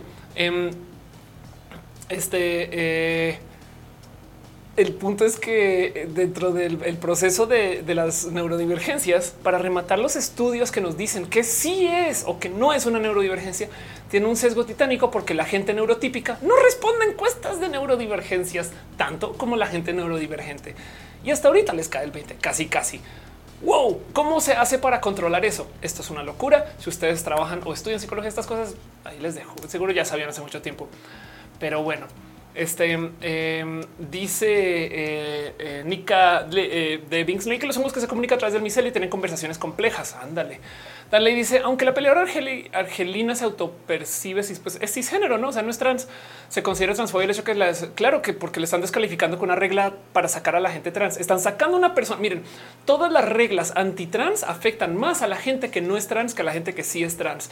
Y este es uno de esos casos. Si tú pones límites de que quién puede entrar a los baños, y esos límites son basados en la apariencia, entonces va a llegar una persona que no es trans, que tiene una apariencia que van a decir, perdón, pero tú no te ves como se deberían de ver las mujeres de verdad y van a sacar a esa persona, sea trans o no. Y es lo que le está pasando a esta persona por dejar que se hagan reglas en contra de la gente trans. Ahora se jode un chingo de gente que no es trans. ¿Qué les digo? Y yo, güey, arreglen su pedo, gente que no me explico. Es como que es mi mentalidad con todo eso. Es como, como de güey, qué pedo, güey. Ya, ya, cuando el otro día decía en mi stand up, que a veces me preguntan acerca del tema trans en espacio. Digo, en entrevistas un día le dije a alguien, ¿saben qué opino del tema trans? Que lo superen las personas que están en contra, güey. Ya no, ¿qué más van a hacer, güey? El caso, perdón. Volvemos al tema. Sigamos hablando de otras cosas que pasaron esta semana y hablemos de otra locura que viene. Esto sí está muy, muy, muy cucú. Entonces ya sabemos que quieren cancelar TikTok en Estados Unidos. Cuando digo cancelar es de verdad quieren prohibir que TikTok este, no opere en Estados Unidos. ¿Cómo le van a hacer? Pues hay todo tipo de pláticas profundas de eh, qué significa que TikTok esté espiando en los gringos, ¿no? Y en, general. Y sí, no quiero defender TikTok de paso. Nomás solo quiero que tengan presente que TikTok ya es la versión que no se permite en China. O sea, Douyin es el TikTok de China y este es donde no censuran. Y para prohibirlo en Estados Unidos, lo que está tratando de hacer es que una empresa estadounidense sea dueña de TikTok y este ahora los datos le pertenezcan a alguien. Pero como le dijeron al CEO de si fue el CEO, el director ejecutivo de TikTok, fue a hablar con el gobierno estadounidense y él básicamente dijo: Pues, o sea, sí estamos levantando datos, pero también Facebook y Twitter y también todas las empresas de, de, todas las redes sociales. O sea, ¿por qué se fijan? O sea, ¿por qué se obsesionan tanto conmigo? Porque vengo de China. Una cosa así fue más o menos lo que dijo. Y el tema es que la realidad, eso está muy cabrón. La realidad es que están tratando de pasar una ley para poder eliminar o controlar o, supervisar o observar lo que hace TikTok. Y esa ley en esencia le da permiso al gobierno también. Ojo aquí, es que lo voy a decir aquí de monitorear qué pasa por las VPNs. Está muy cabrón ese pedo están usando TikTok como chivo expiatorio, así como la gente trans para como chivo expiatorio de la misoginia. Están usando TikTok como chivo expiatorio eh, para ver si pueden meter más o sea, es, que es que me miren, cada que el gobierno eh, dice que tiene un programa pro algo, como se llama, es exactamente lo que no quieren hacer. Programa pro libertad. Ah, nos van a quitar libertades, saben? Programa pro desarrollo. Ah, van a eliminar el desarrollo. lo mismo, güey. Em, eh, eh, quieren ocupar una ley para poder limitar las capacidades de TikTok y obligar a que operen dentro de una operación estadounidense para que entonces las empresas que técnicamente tienen que operar con Estados Unidos tengan que pasar por alguien en Estados Unidos y esas empresas estadounidenses tengan que comprobar qué está pasando dentro de sus servicios. Es una locura. Es un pedo muy, muy, muy coco. Esto no solo es TikTok em, y, el cómo lo quieren ejecutar pues va a ser una locura. Hay un 90% de posibilidades que TikTok se prohibido en Estados Unidos después que el director ejecutivo Show Chu dijera un testimonio vacío antes del antes frente al Congreso, ese tipo de cosas. Dice Marina, está raro que se quejen tanto de TikTok que algunos tienen router Huawei. Anda, aunque Huawei ya lo sacaron de Estados Unidos también. Y en fin, entonces se los dejo, denle seguimiento a este tema porque mm, como está escrita la ley, es tan, tan, tan, tan, tan expansiva y le quita tantas libertades a la gente que yo creo que eh, capaz si se tiene que tener una conversación ahí, ¿no? Hígado de pato y Jiménez dice, why are you so obsessed with me? Exacto, así mero, así tal cual. Pero bueno, el caso. Otra noticia, otra cosa que tengo, ¿cómo sienten ustedes con esto de TikTok? De paso, déjenmelo saber. Pero otra noticia, otra cosa de las cuales hay que platicar. Em, hay un tema hablando de las inteligencias artificiales que me dejó así, wow, qué pedo. Em, y es el que cómo vamos a lidiar con que las inteligencias artificiales en esencia nos ponen a prueba, ojo aquí, la responsabilidad. ¿Por qué su trabajo no va a ser automatizado? Porque alguien tiene que firmar. O sea, si existe una inteligencia artificial que programe, alguien tiene que validar esa programación y si no, alguien la tiene que ocupar. O sea, si yo soy la dueña de una empresa y uso una inteligencia artificial para, no sé, registrar gente a mi evento, em, si llega esa gente y, el registro no funciona, pues quien se responsabiliza soy yo. Así hubiera ocupado una inteligencia artificial. ¿Hace sentido? Entonces, eh, eh, una inteligencia artificial me va a reemplazar, se ríe en la cara de la responsabilidad de la entrega. Entonces, capaz y más bien va a reemplazar a, eh, por ejemplo, no sé, gente de la ley, abogados y abogadas y abogadas cuyo trabajo sea solamente digitalizar información. No mames, eso sí una inteligencia artificial, pero del otro lado, alguien tiene que firmar el contrato. Así que eh, eh, dentro de todo eso, las preguntas de por qué se responsabiliza en la inteligencia artificial y por qué no es una pregunta compleja. Si un coche inteligente electrónico eh, nos atropella a alguien para defender a la persona que está dentro de quién es la culpa, son unas preguntas complejas de quién lo programó, de quién lo compró, de quién lo vendió, de quién lo opera. Eh, de quien estaba caminando en la banqueta, tantas cosas. Eh, y, esa pregunta es bien compleja de responder, tanto con inteligencia artificial como sin inteligencia artificial. Pero como sea, esto es un tema súper, súper deep y, les paso desde ya un pequeño aviso de eh, trigger warning. Este, si hay em, este, algo de esto que les salte, si quieren, tápense las oídas un ratito, voy a algo como algo así, pero vamos a hablar acerca del tema del suicidio, porque una persona se tristemente quitó la vida. Y la última persona con quien habló fue ChatGPT. Y entonces, eh, bueno, dice aquí con un chatbot de inteligencia artificial. Ahorita justo que estamos hablando acerca del servicio de apoyo psicológico, em, deja un chingo de dudas, ¿no? Porque si esta inteligencia artificial a lo mejor puede diagnosticar a esta persona, o sea, como que qué responsabilidad hay en este caso y, qué le, o sea, capaz dices el chatbot, qué si esta persona que igual lo iba a hacer o no lo iba a hacer, saben tantas cosas, pero habló, habló con una inteligencia artificial. Y pues, como dice aquí en la entrevista, la vida dice todavía estaría aquí. Es más, también está la duda que le habrá dicho o que no le habrá dicho. Saben, es bien, como dice Capitán Garrett en el chat, es bien intenso este, este cuento. Total, total. Em, eh, Está muy loco todo este cuento. El incidente plantea la cuestión de cómo las empresas y los gobiernos pueden regular y mitigar mejor los riesgos de la inteligencia artificial, especialmente cuando se trata de la salud mental. El chatbot de la aplicación alentó al usuario a suicidarse, según las declaraciones de la viuda.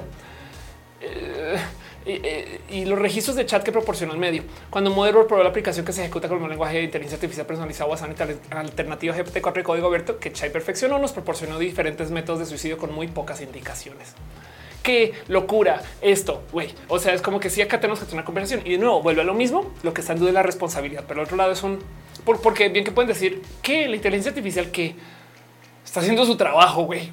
Wow, no? Y bien que podemos platicar acerca de, cómo esto también aplica para seres humanos, no? Eh, porque podemos hablar acerca de la libertad de quitarte la vida si es lo que quieres hacer, que es una pregunta compleja y difícil. ¿eh? Entonces, eh, esto es raro, es como dice Capitán Carrera, es intenso. Y ahí se los dejo a ustedes cómo se sienten ustedes con esto, no? Porque qué tal que esto sea, o sea, Em, vamos a absurdizar esto por fin de hacer un argumento. ¿Qué tal que esto sea un chatbot de un servicio que ayuda a tener acceso a esquemas de eutanasia? ¿saben? O, en últimas, ¿qué tal que esto haya sido lo correcto para esta persona? Bueno, la decisión ya está tomada, nomás a lo mejor hasta le ayudó en que encontró un método más práctico para hacerlo. Tantas cosas, hablando en un sentido. Y en otro sentido, por supuesto, es y si más bien usamos estas inteligencias artificiales para tener conversaciones que operen así en pro de la salud mental o, tengan este, eh, acercamientos que igual le notifican a personas cercanas, pero en contra de tus deseos, no así tipo de no te voy a, es como de oye, no me gusta la conversación que estamos teniendo. Ya le dije a tu mamá, saben? No es, complejo, es súper, súper complejo.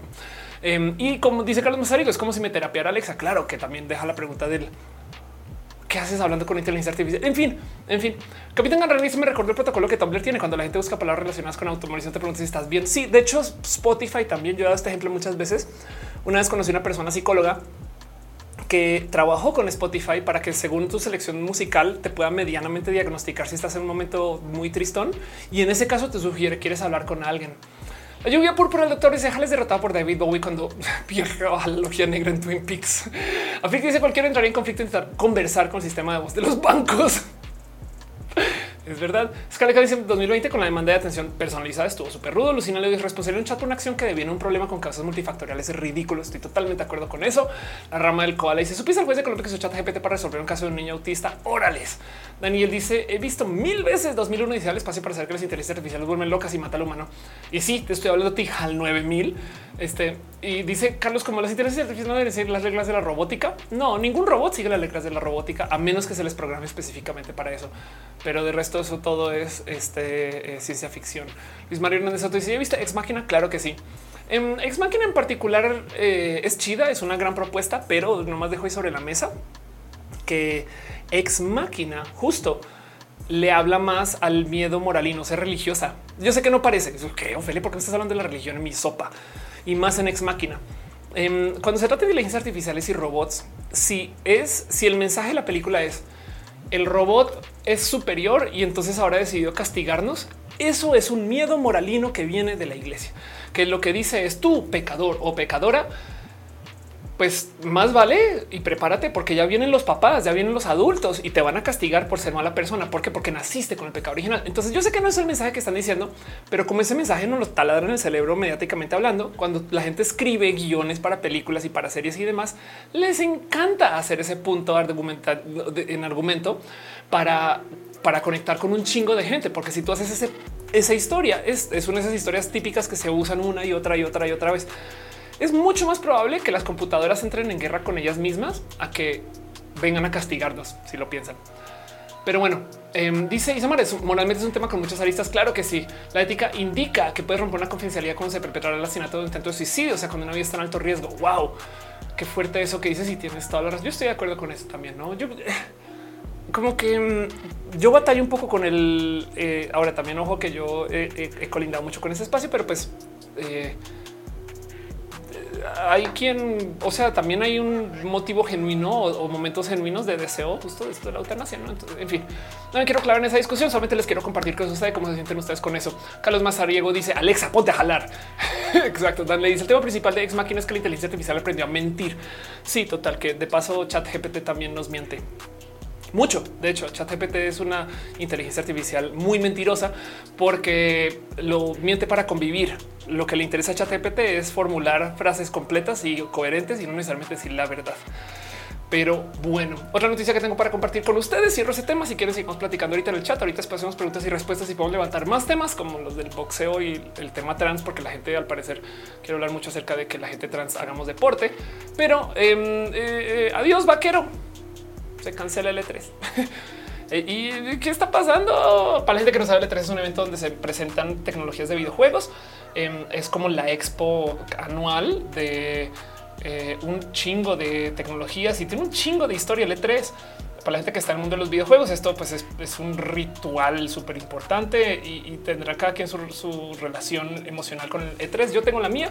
Hay un gran meme de Ofelia literal preguntándole en las oficinas de Atomics qué es el E3 pero em, se cancela este año para la gente que no lo haya visto venir. Lentamente cada vez había menos necesidad de hacer un evento presencial, ha ido muriendo porque los tres eh, eh, o las tres empresas más presentes, eh, que eran Nintendo, Sony este, y Microsoft, pues cada quien comenzó a hacer su show por aparte. Y dice pato como la del Wii U. Exacto. Yo estuve ahí, yo estuve en la presentación del Wii U en su momento.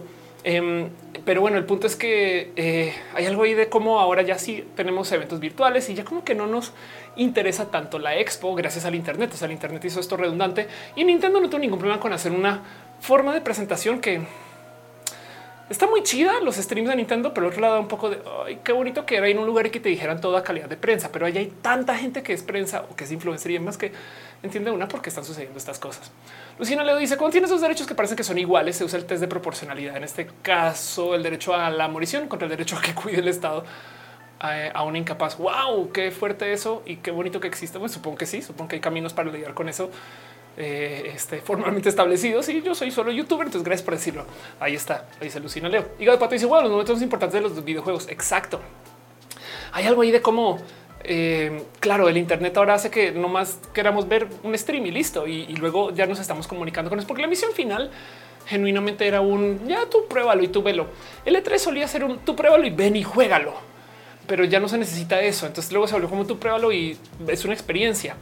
Y, en esencia te quieren anunciar todo. Lo mismo si lo piensan pasa con Apple. El keynote de Apple invita gente, pero se trata del stream. Y así te enteras tú que estas son las nuevas tecnologías del año y esa es la plática que tienes. Como que ya no tienes que ir a los lugares desde hace muchos ayeres. Y yo que he estado presente en estos eventos, cada año comenzaba a pasar que el E3 era un evento en particular donde está sucediendo toda una expo, pero las marcas contrataban el hotel de al lado o el estadio de enfrente y ahí se hacía un evento solo de la marca. Entonces la semana del E3 era ir al evento de Nintendo y luego al E3 y luego al de Sony. Me explico algo así. Em, y tú tenías que barajearle como le fuera. Si el evento de Sony no tenía nada que ver con el E3, sino era en el marco del E3. Así que eh, entiendo un poquito por qué se está haciendo esto. Me pregunto si esto también le va a llegar al CES, que es el evento de tecnología en general. Pero como sea, de todos modos hay algo de uh, qué raro esta situación. Y yo nomás estoy aquí para decir adiós vaquero. No hay E3. Y entonces ahora cuando pregunten qué es el E3, yo podré decir como pues ni yo sé, güey. Y ya, en fin, Dice María José, como cuando, eh, como HC Pokémon murió, Nintendo ya murió. Ándale. Víctor Alfonso dice, hay Artificial Intelligence de Steven Spielberg, que el niño al final llora. Claro, que de paso viene de un libro eh, muy del tema, ¿no? Eh, dice, apenas llegué, ¿qué es el E3? Pues no sé si lo estás preguntando por el meme o por la realidad. Y digo, Patricia, creo que el E3 le faltó la, eh, que tiene ahorita el Summer Game Fest. Puede ser. La lluvia púrpura dice, todo termina algún día. Eso también es, sí. Creo que si Ex, Máquina tiene heteronormal, la misoginia, el tener como antagonista una figura femenina con sesgo teocrático porque miente, aunque su creadora así la diseñó, tiene miedo que lo superen. Wow, claro, tienes toda la razón. Ex Máquina es misógino. Uy, qué fuerte. Em, Juan dice: Sí, vi que algunos medios auguran que ya murió el evento. Sí, ahora del otro lado, ojo, ojo. Los medios auguran que el E3 murió, como los youtubers dicen que YouTube murió básicamente lo que quieren decir es ya no es como era en mi época. Todo antes era mejor, saben? O sea, eh, entonces hay algo que decir acerca de qué significa que E3 haya cambiado tanto. Pero es que, a ver, del otro lado, de todas las audiencias posibles, ¿cuál es la que más adopta las nuevas tecnologías? Pues gamers, saben? Entonces también hay algo raro ahí. Y yo creo que en últimas, el que se ahorren dinero del E3 y hacer estas experiencias y los pongan en otras cosas hasta le doy la bienvenida. Eh, no sé, yo miren, yo tengo una conexión emocional con el E3, fui a muchos y, no tantos como mis amigas que siguen todavía en periodismo de videojuegos. Pero dentro de todo y todo, yo creo que hay, hay algo ahí como que hablar acerca de eh, los cambios del cómo nos comunicamos y más aún en eras de, mm, pues, de inteligencia artificial y estas cosas, no? Pero ya. Dice Brian, ¿cómo le podemos sacar provecho al fine tuning de GPT? Ese es un consejo que he presentado varias veces ya pero pídele intervalos de confianza. Cualquier cosa que le pidas cuando consultes información, tipo cuál es, cuál es la mejor mochila para caminar sin que me pese mucho en los hombros. No, pues chat GPT te puede responder eso, pero dile, dame un intervalo de confianza. Y entonces ChatGPT va a probar varios productos, pero ojo, te va a mentir. O sea, ChatGPT capaz y dice esta mochila se ve que pesa poco y no sabe, güey, y ni siquiera puede ver que pesa poco y ni siquiera capaz y capaz y se inventó que vio que pesa poco. Te está mintiendo, pero si te dice se ve que pesa poco, al final dice tengo un intervalo de confianza de eso del 20%. Tú dices no mames, te lo inventaste.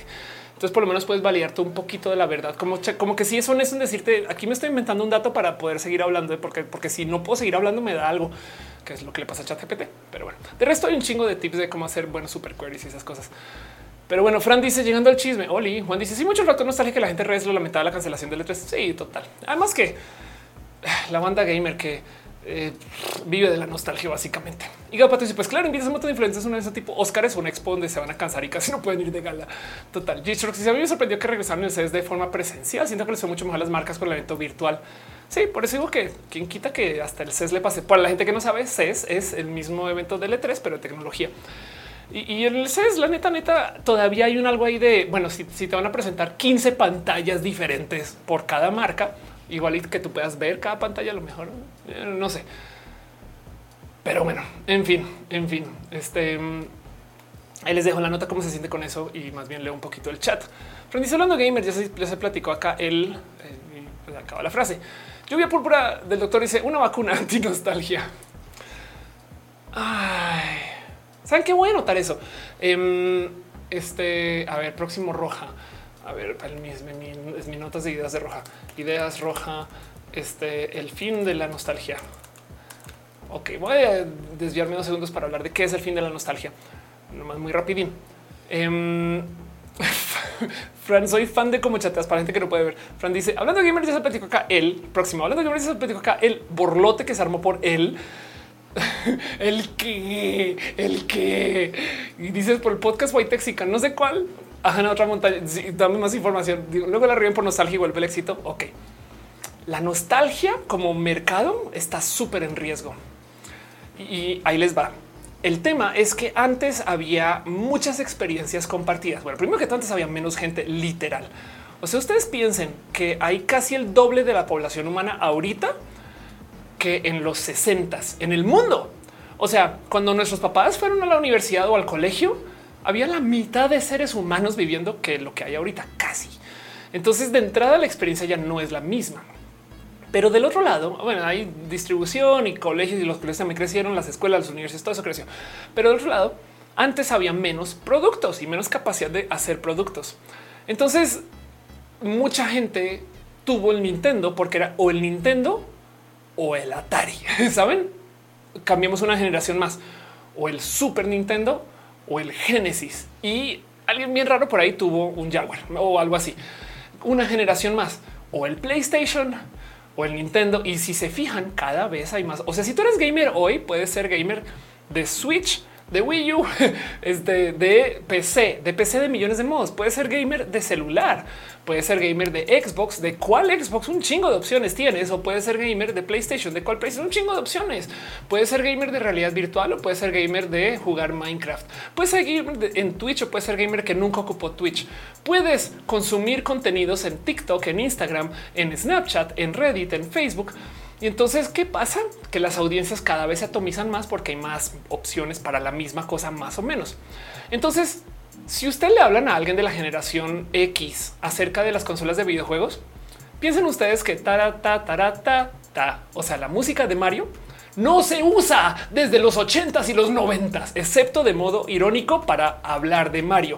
O sea, no hay juegos ahorita que ocupen esa canción como se ocupaba en ese entonces. Así que toda la generación X va a decir, ¡Ah! Mientras que un chingo de gente capaz sí es súper gamer y nunca ha jugado un Mario. Esto les va a sonar muy raro a ustedes, pero pues capaz hay gente que la neta nunca ha tocado una consola de Nintendo. Entonces, dentro de esta locura, en el futuro, en 20 años, y ya pasó, se va a romper la nostalgia, porque para todo hay millones de opciones. Ya ningún detalle de nostalgia va a impactar tan profundo como antes. O sea, ahorita te dicen cassette, güey, todo el mundo tocó el cassette, pero en 20 años alguien va a decir wow, como Spotify y mucha gente usa Spotify, pero hay gente que nunca saben em, como que el mercado de la nostalgia está súper, súper en riesgo porque ahora hay tantas opciones de tantas cosas que literal en el futuro va a ser muy difícil hablar de algo compartido. Y las cosas compartidas son hipermasivas. Saben de qué sí va a haber nostalgia en el futuro? Prepárense. La pandemia y el encierro, no como que eh, hubo un momento que se comenzaron a hacer consolas, eh, microconsolas, no? Entonces se recuerdan la locura del, del Nintendo Mini y del Super Nintendo Mini. Y entonces aparecieron estas consolas es que de entrada vean esto. ¿Quién tuvo un Super Nintendo? O sea, ¿quién tuvo un Super Famicom? Me explico en vez de Super NES. Eso ya entrada, ya esto ya divide a la bandita, pero como sea, eh, cuando llegamos al 64 casi o a la generación después de esto, como ya en ese entonces la gente ya no tuvo toda la misma consola, este mercado se fue al carajo porque ya no era lo suficientemente masivo como para, para justificar que sigan haciendo esta locura que obviamente le habla a la nostalgia. Pero bueno, eh, Veo que están moderando. Muchas gracias por estar al tanto de la moderación. De verdad, mucho cariño. Brian dice: ¿Crees que las personas puedan crear relaciones eh, parasociales con inteligencia artificial NPL? Claro que sí, por supuesto. De hecho, eh, ya sucede en un chingo de videojuegos. Hay muchos juegos que ocupan inteligencias artificiales para sus NPCs. Punto. Y, hay gente que le se siente hablando con personas y realmente están hablando con una inteligencia artificial. Uh, si te interesa esto, checa réplica, que es una inteligencia artificial que aprende de ti. Bajo Rodríguez dice: Pues yo tengo mi para jugar Taken. Yo, tengo mis consolas también viejitas y las guardo mucho, pero el punto es que en el futuro no va a ser tan fácil apelar a la nostalgia, básicamente. Dice Carlos Mazarigo, yo no comprendo cómo hay personas que pagan por escuchar música. Bueno, en Spotify pasa, ¿no? O sea, lo que quieres es no escuchar anuncios, ¿no? Eh, dice J. Rocks. Ah, claro. Si ahorita dices el Zoom, muchos pocos lo usaron. Total. Claro. Qué buen punto. Luego se les pone hacer una eh, eh, plata pasa energía eléctrica y por mandarlas a cables para usarlos como paneles solares. What? Una, a ver, creo que, que dice una planta o una planta. Una planta puede hacer energía eléctrica y se mande a cables para usarlos como paneles solares biodegradables. Dame un ejemplo de eso, como qué tipo de hacer que, que el cable en sí sea que capture energía. También sería una buena idea de paso, no hacer como cables que, el cable en sí capture energía. A lo mejor hay algo ahí. Igual ya no lo he intentado. El Omega 7 tengo mi mente grabados los sonidos del Candy Crush. Ándale. Em, esto es totalmente real. Me voy a confesar con ustedes. Ya lo he dicho varias veces, pero a veces en eventos públicos. Esto es por malvada. ¿eh? Esto es por muy, muy, muy malvada. Por error pongo un audio de la notificación de Grinder cuando estoy en corporativos, no saben cómo me gozo cabrón que de repente un vato por allá atrás, fila de 14 hace. Saben, es como Pablo Villano, güey. Como que eso quién más tiene Grinder, no? Y ya es muy divertido. Daniel dice el Joker fue el que se enamoró de inteligencia artificial. Lucina dice que pongas una patata con dos conectores, prendas una batería, no es escalable aún. Soy Leonel Norando dice le recomiendo un podcast que se llama Bot Love, donde la gente se enamora de inteligencia artificial. Es que chido saber de eso. Y de paso, en lo desconocido, mi podcast en Podimo, que, búsquenlo, tengo una plática con Jaime Gama, gotitas de poliamor acerca de enamorarnos con robots. Es bien cool. Este eh, de, pato y dices usted diabólica. sí, esas cosas pasan. Eh, pero bueno, a ver, ¿qué más tengo yo aquí en las noticias? Cosas que les quiero eh, eh, compartir y demás. Em, no más les dejo las plantas lloran, cancelar TikTok las VPN entre las patas, las neuroimágenes difíciles de diagnosticar. Em, este. Ah, bueno, esto es un trend hermoso. Esto no quiero, esto no, no apela a las, este, a la nostalgia, sino que apela hacia el cómo nos relacionamos con la tecnología. Esto me queda claro que no es por nostalgia, porque es algo que está haciendo la gente de la generación Z. Entonces en el rojo pasado, ahí les va una noticia más. En roja, en rojo pasado yo hablé de cómo el vinil se vende más que los CDs hoy. porque hay motivos que se hablan, los viniles genuinamente sí suenan mejor que los CDs, siempre cuando estén bien cuidados y requieren de mucho cuidado. Y se están fabricando más viniles hoy que CDs. O no, perdón, se escuchan más. Hay mucha fabricación de, viniles. No me hagan caso con que se están fabricando más que CDs. Em, pero el punto es que mucha gente quiere tener el, vinil y de paso eh, ahí tengo un vinil. Me explico. Esto no es un fondo verde de paso. Y, entonces el tema es que el vinil en sí eh, guarda cosas que no se pierden en la compresión, el caso de CDs o de DVDs o de Spotify. Pero hay que cuidarlos mucho. Entonces, eh, dos, dos. Pero bueno, eso fue una noticia que presenté la semana pasada. Esta semana me topé con que hay gente de la generación Z que está ocupando Nokias o no Nokias, celulares que no son inteligentes. ¿Por qué? Porque quieren evitar la distracción. Entonces hay un grupo de gente que dice, es que yo necesito un teléfono para trabajar, güey. Y, ya, y si yo ando por ahí ocupando mi celular, mi smartphone, me quedo sin pila y no sé. Yo solo quiero tener la llamada. Y ya, hola, ya, ya llegué, bye, ábreme, bye, listo. Em, y se están vendiendo otra vez. Y esto deja mucho que decir. No quiere decir que sean superiores, no más es que tienen una funcionalidad. ¿Qué mercado le funciona esto? Hay un chingo de motivos por los cuales vale la pena tener dispositivos que no son multifuncional. Miren, piensen ustedes que la computa, la misión de la computadora es hacer dispositivos completamente multifuncionales. O sea, la idea es que las computadoras existen para que podamos hacer todo en una PC. Pero por ejemplo, si tú haces eventos en vivo, si tú haces música, tú quieres que todo esté por separado. Por supuesto que mi computadora tiene un procesador mucho más eficaz que el pedal de mi guitarra pero yo quiero que el pedal de mi guitarra sea standalone porque no se le va a crashar Windows, porque no se va a quedar sin pila y porque no va a comenzar a minar Bitcoin en pleno concierto. Güey, yo quiero que el celular, yo piso el celular y eh, perdón, piso el celular. Dije no, yo quiero que el pedal piso el pedal y ahora cambie cómo suena la guitarra. Entonces, cuando tú estás en conciertos, en eventos y cosas, y tú quieres que todo sea monofuncional hay motivos, sobre todo para cosas de trabajo que tú quieres que tu dispositivo no haga tanta mamá. Bueno, saben como que tú quieres que eh, las cosas sean más simples y más fáciles. Y esto pues, me hace todo el sentido del mundo. Si les comparto esta noticia, resulta que cada vez más gente, sobre todo gente joven, está comprando lo que llaman teléfonos tontos, que no son eh, este, eh, teléfonos inteligentes. Y esto ayuda a que te puedas enfocar en lo que toca. Tengo que llamar que llegue a casa. Ya, eso es todo. Bye. Puedo mandar un mensaje de texto. Bye o sea, se acabó, dice, le carrepiso el celular y no pasa nada. sí, ya se me la mame. Pero mi pato hizo fue la que tomó la foto al pescado, avienta el celular al mar. Ah, soy yo, sí. Carlos, como dice, ya desarrolló, Ofelia desarrolló tecnología para convertir objetos reales algo desde una pantalla verde. Puede ser. Ale dice los indestructibles Nokias. Total. G. González dice no usar los cloroplastos que usan las plantas para crear energía que podamos aprovechar para cualquier cosa. Ah, claro que sí. Uf, eso sería todo un tema. Em, a lo mejor así es como se soluciona el problema de los, del sargazo. Entonces ocupas el sargazo para convertir eh, este eh, luz solar en energía y luego te la llevas de algún modo. Sería hermoso. Seguramente alguien lo ha intentado y no me sorprendería si es que es poco eficiente. Eh, existe, debe de existir algún motivo por el cual ocupamos nuestro sistema de fabricación actual y no crecemos plantas para eso. Ahora, también es posible que a lo mejor se le ocurrió a muy pocas personas y es una buena idea también, ¿no? O sea, si la, si la naturaleza lo hace, en fin, em, Juan dice: Yo estoy usando uno de esos porque se fregó mi smartphone, no podía comprar uno nuevo y la batería me duraba semana y media sin cargar. Ándale, ándale. Y dice eh, Lucina Leo: El problema es que hice estudios y el teléfono te distrae por el solo hecho de tenerlo en la mano. No me sorprende para nada eso. ¿eh? Dice Brian: ¿Qué opinas del nitrógeno como el reemplazo del petróleo? Em, a mí me gusta la electrificación. Yo sé que es una tecnología que merece mejorar en millones de aspectos pero a mí me gusta la, electrificación porque le tira la culpa de la contaminación a otro grupo de gente. Mejor dicho, checa cómo cuando se trata de coches a gas y hay contingencia ambiental, lo primero que dicen es no manejen. Es culpa tuya por manejar y es un poco de no sería culpa también de que están quemando este eh, combustibles súper sucios ahí en la planta de generación eléctrica. No, no, no, no, no, no, no, no, no hables de mí. Tú, tú, tú. entonces, si todos los coches fueran eléctricos, que no es óptimo, o sea, construir coches eléctricos contamina. Las ruedas contaminan más que el escape en cualquier coche. O sea, hasta las bicis contaminan bajo esta lógica. Pero el tema porque la, goma o el caucho, como se llama en su país, eh, es súper, súper tóxica y se nomás con el roce con la vía ya levanta gas.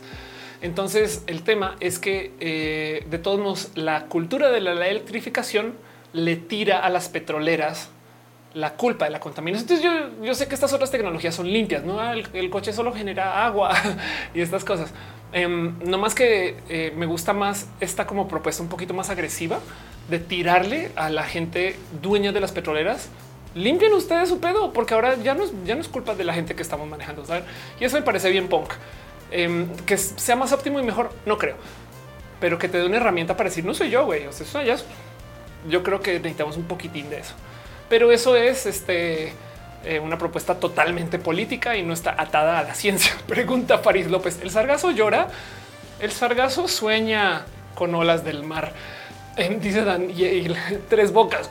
Total. Lucina le dice: No reitero desanilizar. Los filtros son carísimos. Tienen que poner minerales al agua, generas contaminantes de polímeros. Ándale. Este dice Lucina, el sargazo su misión es limpiar de nitratos del océano. Sí, aunque el sargazo, la verdad es que más bien es el fenómeno de como que hay demasiado crecimiento, no? Porque no hay planeación y, atenta contra el turismo. Entonces ahora nos estamos dando cuenta. Eh, y, está cabrón que no puedo explicar bien por qué hay tanto crecimiento sorpresa, por así decirlo. Pero bueno, dice Afrodita borracha. Hola, Cofefe. Hola, Cof bebé. Em, dice Alex Mercury King, todo en amorcito desde Chile. Exacto, todo en amorcito. Pero bueno, Em, la otra cosa que tengo para compartirles a ustedes es eh, una noticia LGBT. En la Ciudad de México estamos pasando por un momento súper eh, nuevo de paso que está bueno de tener. Y es que para la gente que no sabe, en la Ciudad de México hay varios eh, grupos y, comités y personas que dicen organizar la marcha LGBT. Esto es una locura porque es muy difícil decir cuál es legítimo y cuál no. Yo sí les puedo, yo les puedo dar mi opinión acerca de cuál creo y de cuáles yo ya sé que esto está muy roto y he estado en muchos espacios aquí. No me quiero meter en esa política, pero no mucha gente sabe que la marcha LGBT es una marcha. Salimos a la calle y no las no la tomamos. Entonces, por supuesto, y ojo que esto como gobierno es muy difícil de controlar, pero por supuesto que varios grupos de personas diferentes van a decir yo la organizo y otros, pero pues yo también, y entonces otros, pues yo también. Entonces en la Ciudad de México tenemos, creo que son tres comités que organizan la marcha el mismo día de la marcha en el mismo lugar y tenemos que compartir porque el gobierno nos obliga a eso, porque nos no va a decir tú si eres la marcha de verdad y tú no, tú no. Es un tema súper político y complejo. Pero luego también hay una marcha, por ejemplo, días después que es la marcha histórica eh, que la organiza otro comité y, hay algo ahí complejo. A mí me gusta decir en broma que la marcha LGBT eh, pues que la diversidad es tan diversa que tenemos a muchas marchas sucediendo el tiempo y ya no. Pero la verdad, verdad es que hay unas toxicidades que se están tratando de negociar y, en esta zona en particular es con estos comités al parecer comenzó a hacer venta de coches alegóricos, los camioncitos y demás a unos precios exorbitantes. Y esto se, salió a luz y también hay otros motivos por los cuales están haciendo la marcha con el concierto. Y, esto es una negociación súper compleja que todos esos trapitos han estado saliendo en redes. Pero la marcha del orgullo LGBT, que pasa quien está eh, eh, eh, convocando desde el comité, incluye T y, quien yo creo que vale la pena apoyar mucho lo que hace incluye T. Em, hizo este llamado para que no se tenga automotores y esto es una locura. Dice Frank que venda la verificación de comité. Ándale, total. Porque es que en México en particular, México tiene una cultura de la marcha em, histórica. México en esencia marcha de un modo específico porque en México, o sea, podemos hablar acerca de 1968 y podemos hablar, no, hay tantas cosas hay que decir acerca porque en México la gente sabe de cómo operar en las marchas. Pero antes de y de paso, como, como colombiana llegando a México, me tomó un tiempo verlo. Pero lo digo porque imagínense esta opción: San Fran. En Estados Unidos, las marchas eh, LGBT no son para nada como son en México. No se marcha como es en México, sino son parades. O sea, eh, a ver si acá se alcanza a ver esta foto como es más o menos. En esencia, lo que tienes tú es que ponen bardas aquí y la policía controla que tú no puedas entrar y solamente personas autorizadas para estar en la marcha con sus respectivos comités marchan. Imagínense esto en México, donde además de paso, no más para que lo midan, en México, en la Ciudad de México tenemos la segunda marcha más grande de Latinoamérica, si es que no, a veces la primera, depende del año. Entre un millón, un millón y medio de personas, depende del año y depende cómo se mida. Pero el punto es que tenemos una cantidad de gente titánica que va a la calle. Ahora imagínense que la policía se pare a poner bardas, siga tú no entres hasta allá porque tú no tienes el güey, eso no va a pasar. Entonces en México salimos como si fuera mosh pit. Nos paramos ahí y de suerte no nos hacemos más daño. Entonces hay que controlar eso un modo u otro también porque queremos marchar con bonito y hay cultura de marcha. O sea, si nos cuidamos y demás en el 8 por ejemplo, hay contingentes que se hacen con lacitos. Hay una cantidad de cosas que pasan que pues porque somos seres humanos y nos cuidamos entre nosotros. Pero como sea, entonces lo que están haciendo como parte del comité incluye es que acaban de anunciar que no se van a tener. Es como, güey, saben que la bomba nuclear no tenemos cómo controlar que vendan o no coches alegóricos. Es que no vamos a tener. Y entonces así sale a luz que quien sí lleve uno es porque está pagando un chingo bajo la mesa a una eh, eh, eh, agrupación de personas que en esencia parece que se está quedando el dinero porque no le está reusando para, al parecer, funciones o temas LGBT wow, saben? O sea, entonces les comparto todo ese contexto que igual se está compartiendo mucho en redes y, si les interesa, busquen acerca del comité Incluyete. Pero, pero ahí se los dejo. Esto va a pasar. Es un anuncio que hicieron. Entonces ahí va de nuevo la noticia. La marcha del orgullo LGBT de 2023 de Ciudad de México organizada por el comité Incluyete no tendrá automotores. Y ahí explica la relevancia del acontecimiento y más. ¿Y qué va a pasar? Pues vamos a ver qué va a pasar. Pero del otro lado también tiene que ver porque Em, este, hay discusión entre comités y yo creo que se vale, se vale que entre nosotros nos midamos ahí también las aguas de oye, yo no creo en eso, yo no creo en aquello y pues las cosas llegaron a esto. Entonces ahí les paso un chingo de datos y un chingo de información. Dice Carlos, como el año pasado fue un caos. En 14 años que llevo yendo jamás había visto tanta gente. Sí, eso que es otra. En nivel de la policía hizo berrinche cuando una colectiva claro que no marchaban con policías. Ah, eso también es otra. Casi se cancela porque irían sus sentimientos. Sí, pues es que también la neta cero confianza en la policía para que imagínense lo político de eso, no que la policía sea eh, quien decide quién sí puede entrar a la marcha y quién no. Güey, no también hay algo que decir acerca de como si está bien roto eso, pero pues es que en San Francisco eh, la dinámica con la policía es muy diferente y aún así eh, hay muchas propuestas estadounidenses de marcha sin policía. No, pero bueno, en fin, dice Arthur, en España es un fiestón. Acá también. Fernando José que dice Alfredo Dame quiere ir a la marcha. Alfredo Dame uno de los comités invitó a Alfredo Dame. te dice los, los, los niños mismos saben lo que quieren. Hacen varias marchas. Sí, pero yo creo que también eso es bueno. A ver, ojo. Esa es la diversidad. La diversidad es convivir con gente eh, y tener diálogo. Eh, que no se permite en la diversidad. Lo único que no se tolera es la intolerancia. Entonces, si lo piensan, esto es un ejercicio hermoso. O sea, las únicas personas que no pueden ir a la marcha son las que no irían porque no toleran, no? Y la que soporta, supongo. Pero bueno, en fin, les dejo con eso la última noticia que tengo para compartirle un poquito el chat y ahorita nos vamos a preguntas y respuestas. Ya casi tres horas hablando. Entonces, qué chido que estemos acá. Todavía me muero con el tema de la verificación de la marcha, la palomita verificada. Dice Daniel, a Diana Correa, a Dana Correa no le gusta esto. Eh, Fernando Fue que si tiene un amigo de la generación Z que hace celular tanto solo para salir de noche cuando se que tomar mucho alcohol y así no perder su celular borracho. Qué hermosa idea. Además de paso, porque si lo piensas, las fotos son de otra naturaleza. Eh, miren, yo me acuerdo, sabes que voy a guardar, me voy a guardar ese pensar y me quedo con tu comentario. Va a pasar la pleca super hiper mega profesional que comprueba que este show tiene un, una iota de producción. Así la cámara se apaga cada rato porque se calienta, cosa que tengo que arreglar. Y mm, nada, nos quedamos aquí. Preguntas y respuestas de lo que quieran platicar. Aviéntelo en el chat. Yo les leo en todas las redes que pueda.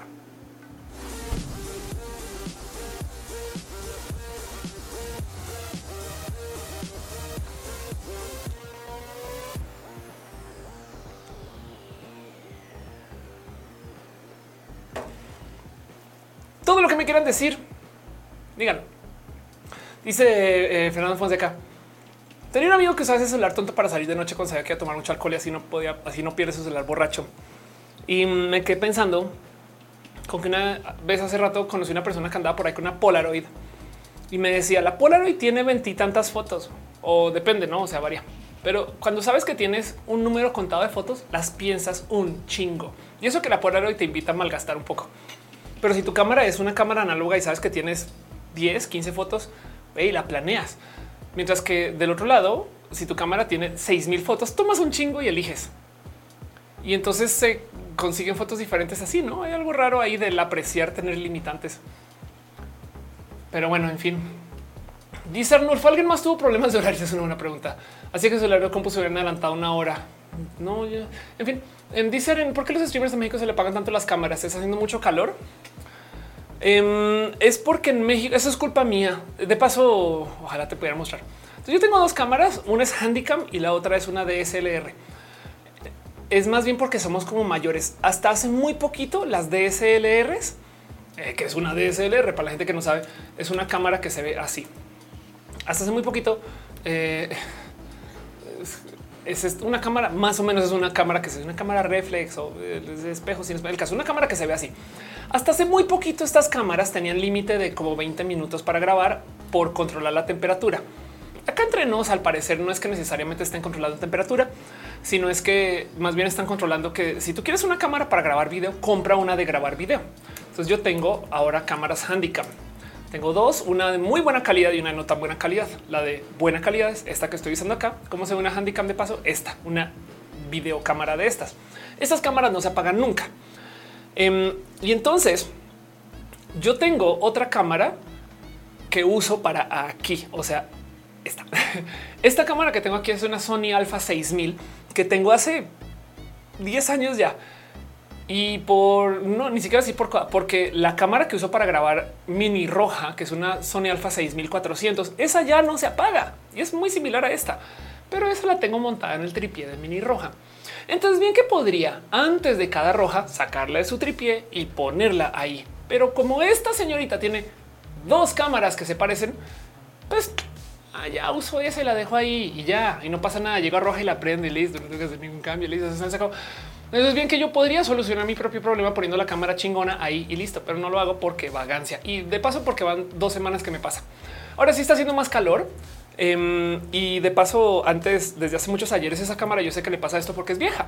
Las cámaras de hace 10 años o 5 años todavía tienen un límite de tiempo que se puede usar antes de que se calienten. Y de paso, yo literal usaba eh, bloquecitos de gel desde que se enfría, ice packs para no hacer chistes de las pixel bits. Besitos ahí si estás por ahí. Em, y con eso se mantenía la cámara eh, enfriada todo el tiempo. Dicen que había enchufada esa cámara. Sí, total, total. Y dice la Sony Alpha de la serie 6000 es muy buena, no es tan cara y versátil. De lo mejor que yo tengo para por equipo de fotos y para fotos es espectacular, para video o para este uso que ni siquiera es video. Este uso es pass through HDMI. Em, este sí, mucho más allá de las 6400 para las 6400 la tengo ahí puesta en el tripié de mini roja. Entonces, bien que podría. A lo mejor es lo que hago la próxima vez que vaya a hacer transmisión. La saco de acá, la pongo aquí y la uso para lo que es. Irina dice tip: no compre GoPro para streams. Exacto, no compré GoPro. George dice: Ofelia Profeta lo predijo. Un día los celulares van a cambiar la hora y no nos van a decir. Ándale, total. Ahora ya la gente está hablando de eso. Eh, entonces, vamos a ver qué hora era. Sí. Eh, y el pato dice una etiquetadora para la próxima. No sería mala idea. Dice Jour, un pequeño paso para los algoritmos, pero un gran paso para los robots. Juan dice: Me pasó con mi Android que tiene seis años, mi papá con un moto de cuatro años, mi PC tiene bien la hora y mi Chromecast de tercera generación estando la hora adelantada. Yo pensé que las compus estaban inmunes a esto.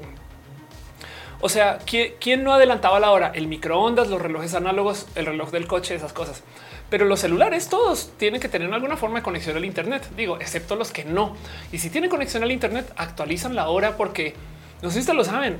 Windows actualiza la hora cada tantas veces al día. Y ya, o sea, de hecho, si ustedes cambian de zona horaria, la actualiza. Es un, me, rebasa que las computadoras no demuestran que no tienen como o sea que no están tan conectadas a los servidores de hora, no? Pero bueno, en fin, dice y el caso. Entonces, Aren, eh, por eso es que muchos streamers en México se nos apagan las cámaras, porque tenemos cámaras de SLRs viejitas eh, y, porque entonces somos personas de esa generación. Y en, Estados Unidos, la banda, güey, entre el crédito, en el hecho que es Estados Unidos, eh, el hecho que se consigue lo que sea, tiene más acceso a o, tiene una cultura de estar cambiando su hardware cada nada, también por decir, no? En fin, o capaz y la gente que tú consumes en Estados Unidos, pues gente que este, a fin de cuentas tiene canales más grandes y demás. De hecho, en Estados Unidos pasa que los canales chiquitos hacen mucho más baro que los canales del mismo tamaño en México porque hay más dinero en anuncios en Estados Unidos que en México, ¿no? Rama del cual dice el de mi habla es un Oppo, tiene horario de internet, sigue adelantado. Ya le dice los servidores del trabajo colapsaron por el cambio de horario y no, wow, no se operó porque no estamos en el tiempo de los clientes. Qué locura. ¿En qué trabajas ya? Se me olvida. Em, y este no, no digas el nombre de la empresa, eh, de paso. Sí, sobre todo es un tema si estás talento que colapsar los servidores del trabajo.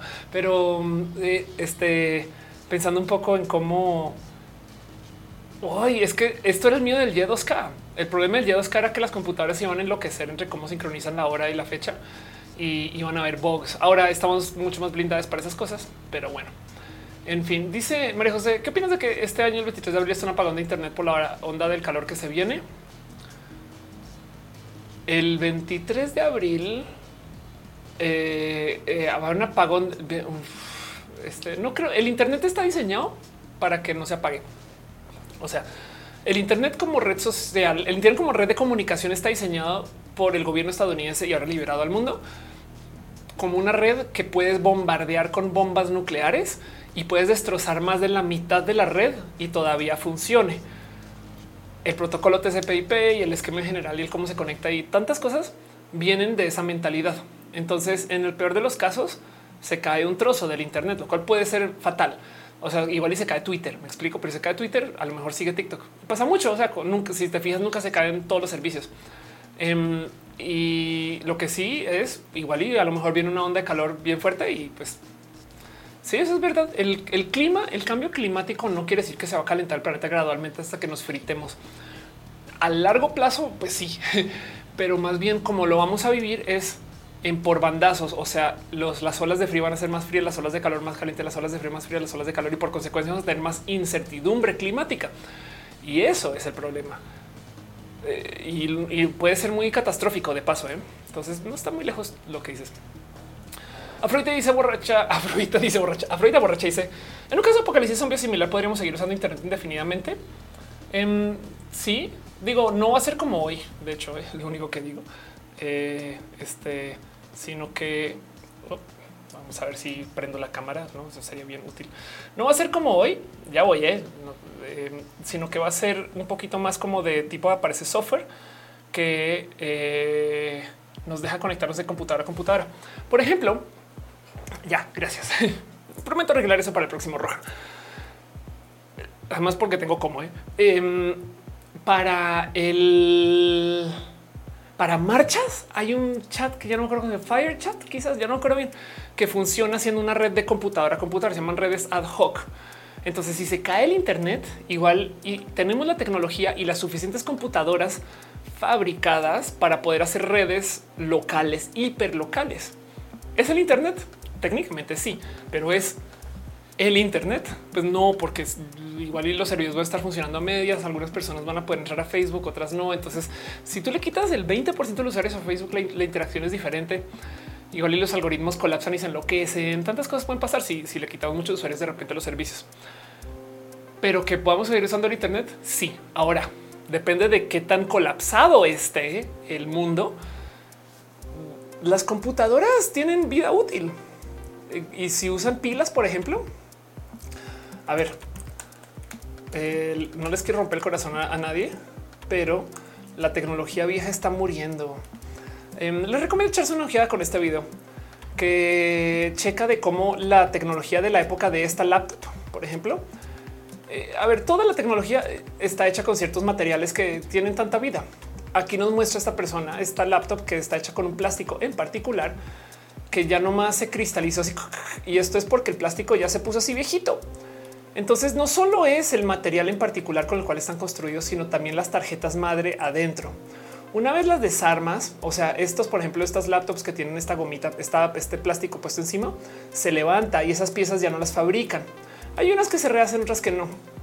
Pero una vez las desarmas, adentro de las computadoras hay un problema muy cucú y es que eh, las tarjetas, unos están oxidando por dentro, pero también todas tienen eh, eh, componentes que cuando las llegas a mirar por dentro, entonces ubican que vean esto, esta compu, por ejemplo.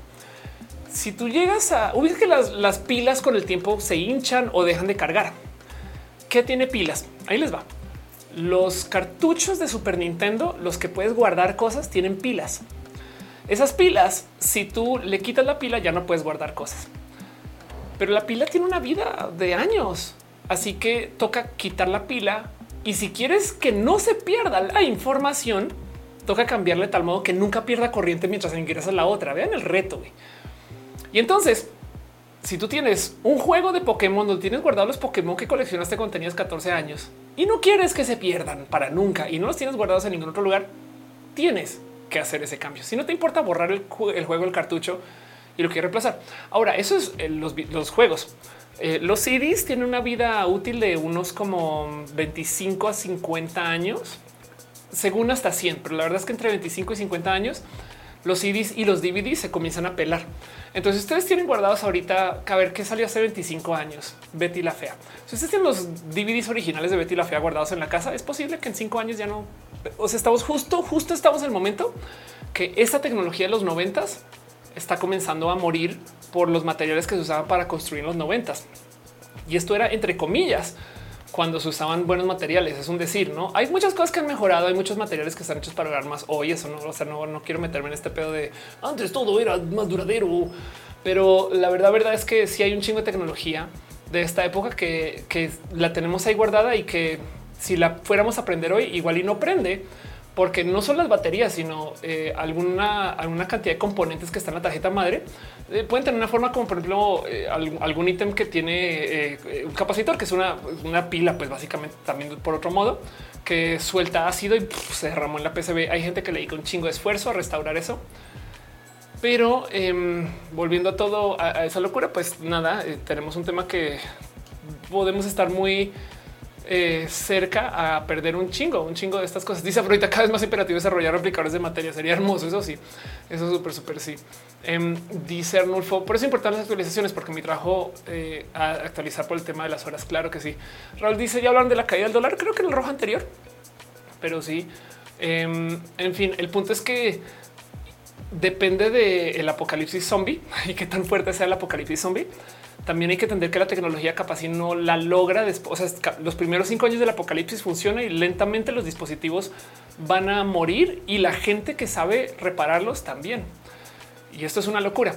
Un gran ejemplo de la ciencia ficción de gente que ha logrado mantener tecnologías viejas es la guerra este Star Wars y decir la guerra de las galaxias. Este me quedé pensando guerra de las galaxias versus guerra de las estrellas. Pero bueno, el caso en Star Wars, no sé si se han dado cuenta, pero la tecnología es vieja. Por eso es que la gente tiene relaciones tan raras con las tecnologías. Si ustedes ven The Old Republic o parece chiste, juegan los juegos y estas cosas o leen esos inicios de, Star Wars, ahí es cuando se desarrolló la gran mayoría de la tecnología que ocupan en Star Wars mucho tiempo después. Por eso es que los sables Jedi son como tan míticos, porque nadie sabe bien cómo hacerlos y la tecnología no se comparte bien y los materiales tampoco se consiguen fácil y tantas otras cosas. Entonces, imagínense ustedes que hay un apocalipsis zombie y los tanques sobreviven el apocalipsis zombie y 50 años después nadie sabe cómo se construyeron esas cosas, carajo, porque las fábricas ya no existen, pero ahí están y logran prender cinco. Quien tenga el acceso a cómo prender esos cinco y se dé cuenta cómo conseguir gasolina para esos cinco, esa persona, saben? Ya ven, eso, esa es la historia de Star Wars, no más que no la presentan mucho, pero en Star Wars en particular eh, nos cuentan eh, ciencia ficción de alguien que tiene tecnología del ayer y no sabe cómo opera. Entonces depende del tamaño del apocalipsis zombie, el cuánto podemos seguir usando lo que sea que se llame Internet. Pero bueno, dice la lluvia por productores sale y se hace con un cristal Kyber que se consiguen en Oaxaca en una tienda Wookiee. Exacto, en el cerro. Lucina le dice un dispositivo llamado libro de papel. Ándale, sí, total. La neta sí, ¿eh? pero, pero imagínate, Lucina, que el apocalipsis zombie sea tan fuerte o tan marcado que la gente se le olvide bien cómo leer y entonces hay unas letras que no sabe qué significan. Esto ya nos pasa. Hay cosas de, de la era egipcia que es un qué carajos hacían con eso. Es más, hace nada, por ejemplo, descubrieron esto es esto es un buen descubrimiento. Em, este Roman Cement. Eh, vamos a ver si lo encuentro así tal cual. Eh, perdón, no se menciona Roman Concrete. Descubrieron hace nada, hace nada, nada, nada, nada, nada, nada. O sea, eh, cómo funcionaba el concreto romano. Y entonces está muy cabrón porque hay algo ahí de el tipo concreto que usaban, el hormigón romano. Em, que todavía hay cosas que funcionan y se paran y se sostienen muchos años después y que tienen más durabilidad que el concreto actual que tenemos nosotros. Pero el tema es que nadie sabía cómo se hacía ese concreto romano y, resulta que hacían uso de eh, una roca en particular que la tenían mezclada con todo lo demás, que cuando llueve la roca se disuelve y se mete por entre las rajas y se vuelve a solidificar. Entonces el tema es que el hormigón romano autosanaba. si se rompe, eh, todavía hay como esta roca en particular que está mezclada con su cemento o con su concreto, perdón, y, entonces podía como curar un poquito en caso de que tuviera rupturas, cosa que no sucede con el que construimos hoy. Así que tener una forma como de concreto que se autosane, pues dado que el concreto contamina tanto para hacer, en últimas puede ser muy útil y muy bueno, pero no se sabía hasta hace nada, hasta hace nada, nada, nada, nada, nada. Leonardo Inés dice algún, algún Instagram. Claro que sí. Este eh, quien más dice ve Yoleta, eh, te gustaría una conversión de anime y manga con temática? Wow, suena muy chido eso. ¿Cuándo es? Mándame información. En fin, eh, ¿Qué más tenemos por aquí en el chat? Andrés Mares dice aún sin saber cómo funciona el mecanismo anticitera. Ah, exacto, total. Juan dice hablando de lo que en cambio ahora hay un episodio en Star Wars Rebels donde se encuentra un batallón de droides que no se enteró que las guerras clon habían terminado porque los abandonaron total. Este dice mi te tocaría a, punta de ingeniería inversa. Total, frita borracha. Dice todo venía el imperio Rakata. Decenas de miles de años a que la batalla ya vin cuatro, el imperio eterno le decían y esa tecnología se fue pasando era trasera. Exacto. Y, bien que podemos hablar un poquito de mm, a ver, hay un dicho que es súper mal puesto. ¿eh? Eso es muy escandaloso que dicen que hoy en día nadie sabe cómo hacer un chip. Eh, eso es totalmente falso porque por supuesto lo seguimos fabricando, pero el tema es que había una época que como los chips se desarrollaron por una generación de personas, o sea, se inventaron desde ceros por una generación de personas que vivió hasta ahorita. Eh, entonces los chips en sí, pues algunas personas bien que podían tener todo el conocimiento necesario de cómo fabricar un chip. Ah, de paso, un 486, me explico. Los de hoy toman ese conocimiento y como que nadie tiene todo el conocimiento completo. Tanto así como hoy en día una sola persona no tiene todo el conocimiento de cómo construir un edificio. Me explico, necesitas, eh, digo, cómo se construyen hoy. O sea, bien que podría construir una choza, pero el tema es que em, eh, eso también le habla un poco a cómo con el pasar de los años em, agarramos la tecnología y construimos sobre eso y se nos olvida cómo se hizo y menos mal quedó documentado porque si no, no hay cómo.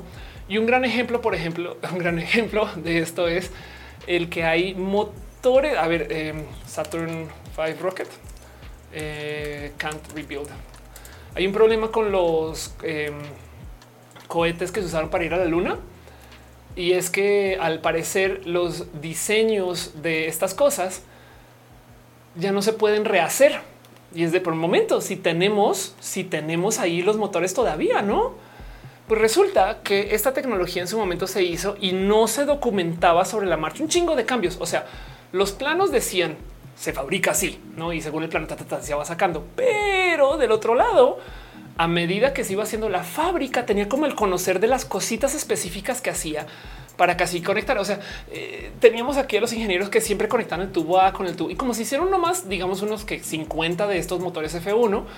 Entonces, mm, pues en esencia, pues bueno, no pasa nada. Tenemos estas personas, pero esas personas ya se retiraron y la gran mayoría de esta gente ya murió y nunca documentó la salsa secreta. Entonces tenemos los motores, pero si los quisiéramos rehacer, tocaría ver qué carajos fue lo que hicieron para conectar cable A con cable B y que de ese tipo de eficiencia particular que sí llevó gente a la luna. Tanto así que ya optaron por rehacerlos desde ceros, no? Pero bueno, el caso. También saben que la tripulación quiere un Artemis a la luna. Ah, sí, quieren Artemis 2 a la luna. Claro que sí. Eh, dice Andreas, el fin de semana había un video que muchos tramos de la muralla china fue pagado con arroz mojado. Ándale, creo. Dice, se pareciera toda la tecnología, toda lo que construyó la humanidad. ¿Cuánto tiempo tardaríamos en recuperarnos? Más interesante es pensar, o sea, un chingo. Eh, y de paso, justo hay momentos de la historia humana donde bien que podríamos decir que esto ya pasó. Eh, la biblioteca de Alejandro que se quemó y entonces cuánto conocimiento se perdió ahí, cuánto se sabía. Teníamos computadoras, digo, la, ¿no? el, dispositivo anticitera, estas cosas. Em, los romanos, por ejemplo, estaban no muy lejos de tener su propia revolución industrial de un modo, no más que no tenían cómo hacer los metales específicos, pero bien que podría tener una forma de transporte este, mecanizado, eh, tantas cosas. Em, y entonces yo creo que más bien varias veces hemos perdido ese conocimiento. Pero ahora te dejo este pensar, es totalmente posible. O sea, los seres humanos hemos existido muy poco en la Tierra, muy poco. Entonces es totalmente posible, digo, a, a comparación de la vida del planeta, ¿no? Es totalmente posible que haya existido una civilización con nuestras capacidades, o sea, así de buena, que luego se explotó en una forma de, ¿no? de explosión nuclear, se borró del total y se dejó tanto tiempo que la Tierra misma se tragó toda la evidencia. Y mil millones de años después vuelve a aparecer algo que genere vida con esa capacidad. Saben? Por dar un ejemplo, em, eh, eh, eh, esto no es descartable, o sea, porque ah, entre movimientos este, la, Tierra se regenera por su propia cuenta, se mueve, no sé qué lo da. Entonces, chance hay algunas cosas ahí que, o sea, también chance lo que propones ya pasó. Pero bueno, el caso, esto también es un poco más territorio, este, ¿cómo es? astronauta eh, ¿cómo se llama? Que dicen que vino un astronauta y trajo el conocimiento. En fin, esto es un poco más territorio eh, paranoico y, conspiranoico que la realidad, pero es posible, es posible. En fin, eh, si hay gente que ha trabajado este como, como que este, este chiste de qué tal que un día lleguemos a Marte y entonces en Marte se den cuenta que hay una como arca, no? Y la arca tiene inscripciones como así que se pueden leer y la abre y adentro huevos de dinosaurio, no? Y es de aquí llegamos hace no sé cuántos millones de años, no? Pero bueno, dice Lucina, eso pasa en Caprica. Es verdad. Brian, eh, me dice lo bueno es que hoy en día hay digital twins que nos permite hacer la ingeniería inversa más fácil. Eso es verdad. Em, hay muchas cosas que han trabajado hacer la, eh, la ingeniería inversa, pero luego del otro lado hay muchos conoceres que igual y se tenían desde hace muchos ayeres, pero como no tenían la tecnología para comunicarlo, perdidos, ¿no? Carlos Mazarillo dice lo único, la verdad para mí es que las personas que son del signo zodiacal su residencia escribía condenaba, pero puede ayudar a tener cómo se vivía, se creía.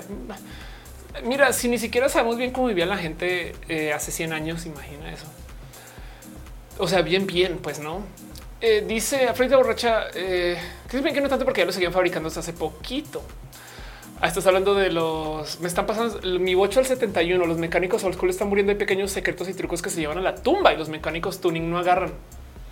Sí, y déjate, mira, tu bocho del el bocho en particular es un coche popular.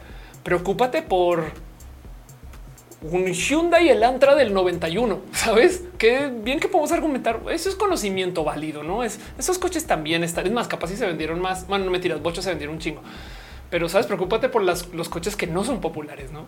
Eh, y parece chiste, cafeteras y, hornos y una cantidad de cosas que no fueron tan cool.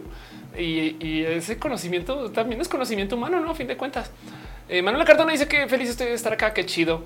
Em, dice Carlos Mazarigo, tal cual los mayas que quemaron su biblioteca. Sergio Quiroz dice hace rato obligado para te recomendar el anime de Doctor Stone. Es una gran serie donde después de un apocalipsis desarrollan tecnología moderna de ceros, muy divertida. Sí, hay algo que tener ahí acerca de que parte de lo que nos hace quienes somos hoy es que tenemos esta inmensa capacidad de la comunicación. Eh, una vez tengamos alguna suerte de crisis humana que nos comienza a fragmentar, esto va a devolucionar mucho el cómo nos llevamos hoy. Hablen con cualquier persona cabalista y les va a decir que vivimos en la era del acercamiento humano. No es que esté apoyando esto como el único modo de pensar, sino es un cómo hay gente que se ha sentado a pensar que esto es el patrón general de nuestra generación, que cada vez gracias a nuestras herramientas de comunicación, modos de vida y cómo compartimos, parte de lo que está pasando es que estamos aprendiendo más de mucha más gente. Y bien que podemos decir, eso es la diversidad. La diversidad es que ya la gente ya no puede ignorar que hay personas que tienen otros modos de vida y que están ahí al lado. Entonces eh, hay mucho que podemos platicar acerca de ese tema, pero como sea, parte del motivo por el cual eso se permite es porque tenemos técnicas, elementos y tecnologías espectaculares de la documentación y del compartir y de cosas que antes no teníamos. O sea, la verdad es que ya hubieran querido en Roma tener el Internet. Así es un Internet a medias. güey. Ya hubiéramos querido en 1985 tener el Internet de hoy, pero no. Y entonces eh, teníamos medios muy arcaicos de comunicarnos hasta hace muy poquito. Parece chiste antes del celular. Era un tema. O sea, el Viper. Vean la poquita información que enviaba. Y el punto es que em, esto se comienza a fragmentar cuando no tenemos tanta cohesión social global. Y por eso, si se fijan en la ciencia ficción, los planetas, esto es una como trampa de gente que escribe en ciencia ficción, pero bueno, eh, digo igual y no hay de otra también, si lo, pero como sea, si se fijan en la ciencia ficción, los planetas son muy feudales. O sea, Star Wars, Star Trek y cualquier ciencia ficción en general, los planetas actúan como esquemas feudales porque no hay tanta masa y, densidad poblacional para compartir como compartimos acá. O sea, llegas a un planeta donde viven 6 millones de personas, pues entonces, ¿cómo era la Tierra cuando solamente había 6 millones de personas? O les dejo este pensar, en la era de Jesús, o hace 2000 años, mejor dicho, hace 2000 años había como 100 millones de personas en todo el globo terráqueo. O sea, la población de México, pero para todo el mundo. Por supuesto que la vida era diferente y entonces hace más sentido organizarse en esquemas feudales y monárquicos y cosas así que se daban que hoy en día ya no hacen para nada sentido porque somos tantas personas en solo una ciudad que hay ciudades enteras que tienen la población de países enteros hace meros 10 años. Pero bueno, dice Pedro, eh, es verdad que por el cambio climático hemos revolucionado muchas industrias. Em, el, acuerdo de París no ha funcionado. No, ya estamos a pelito de llegar al momento de que no hay retorno. O sea, el cambio climático va a ser irreversible. Creo que en dos años o en uno es una cosa así. Si es que no ya y nos han mentido todo el tiempo acerca de las emisiones, porque es que estamos confiando en los números que nos dan las mismas petroleras. Em, y por supuesto que hay que revolucionar muchas industrias. No más ven cuántos extra tornados, ciclones, este, eh, inundaciones, lluvias y falta de acceso a aguas o eh, demasiado acceso a aguas se están dando y entonces eso de entrada va a ser tristemente hasta criminal en algunos casos. Pamela Gutiérrez deja un abrazo, es hora de mimir, gracias por estar acá. le dice la civilización de Star Trek es de tipo 2 o tipo 3, depende de civilización de dónde. No, porque Star Trek justo están hablando de toda la galaxia, entonces hay de todo. De hecho, hay civilizaciones tipo 1 en un chingo de Star Trek. Lucina le dice, eh, vean Extrapolations, un escenario del cambio climático así total. Miren, ahí les va otra locura, déjense el cambio climático. Eh, yo tengo este roja atravesado y me cuesta un chingo sacar este guion, pero a lo mejor la próxima semana vienen también cambios demográficos. ¿Qué es eso? Tenemos estadísticas acerca de qué va a pasar con la población mundial de acá los próximos 50 o 100 años. Ustedes no sé si se han dado cuenta, pero estamos mucho más cerca al 2050 que al 2000. y entonces eh, o pues más que a los noventas, perdón, es, el Están mucho más cerca eh, al 2050 que a Nirvana. Eso fue lo que eso fue lo que leí hace poquito. Y el tema es que eh, esto quiere decir que el 2050 hay mucho chance de que lo vivamos y lo veamos. Y entonces, ¿cómo va a ser el 2050? No nos hemos sentado a pensar en esto. Bueno, del 2050 al 2100, que nos va a tocar vivir los inicios de este patrón. En ese tiempo, China se espera que pierda, pierda por lo menos unos 500 millones de personas, a menos que cambie algo, inmigración, políticas de, reproducción, etcétera. Pero como sea, va a ser población este, eh, pues de edad. O sea, para si se va a reemplazar eso con gente de la misma edad, entonces vamos a tener que hablar acerca de em, pues personas que eh, tendrán que venir de otro país. O sea, si queremos que se reemplacen con gente china nacida en China, híjole, tiene que comenzar desde ya y ya no alcanzan. Entonces China como país va a perder unos 300, 400 millones de personas, quizás 500. Eso va a cambiar el futuro de China. Imagínense lo que es tener bienes raíces en un país que está haciendo esto, ¿saben?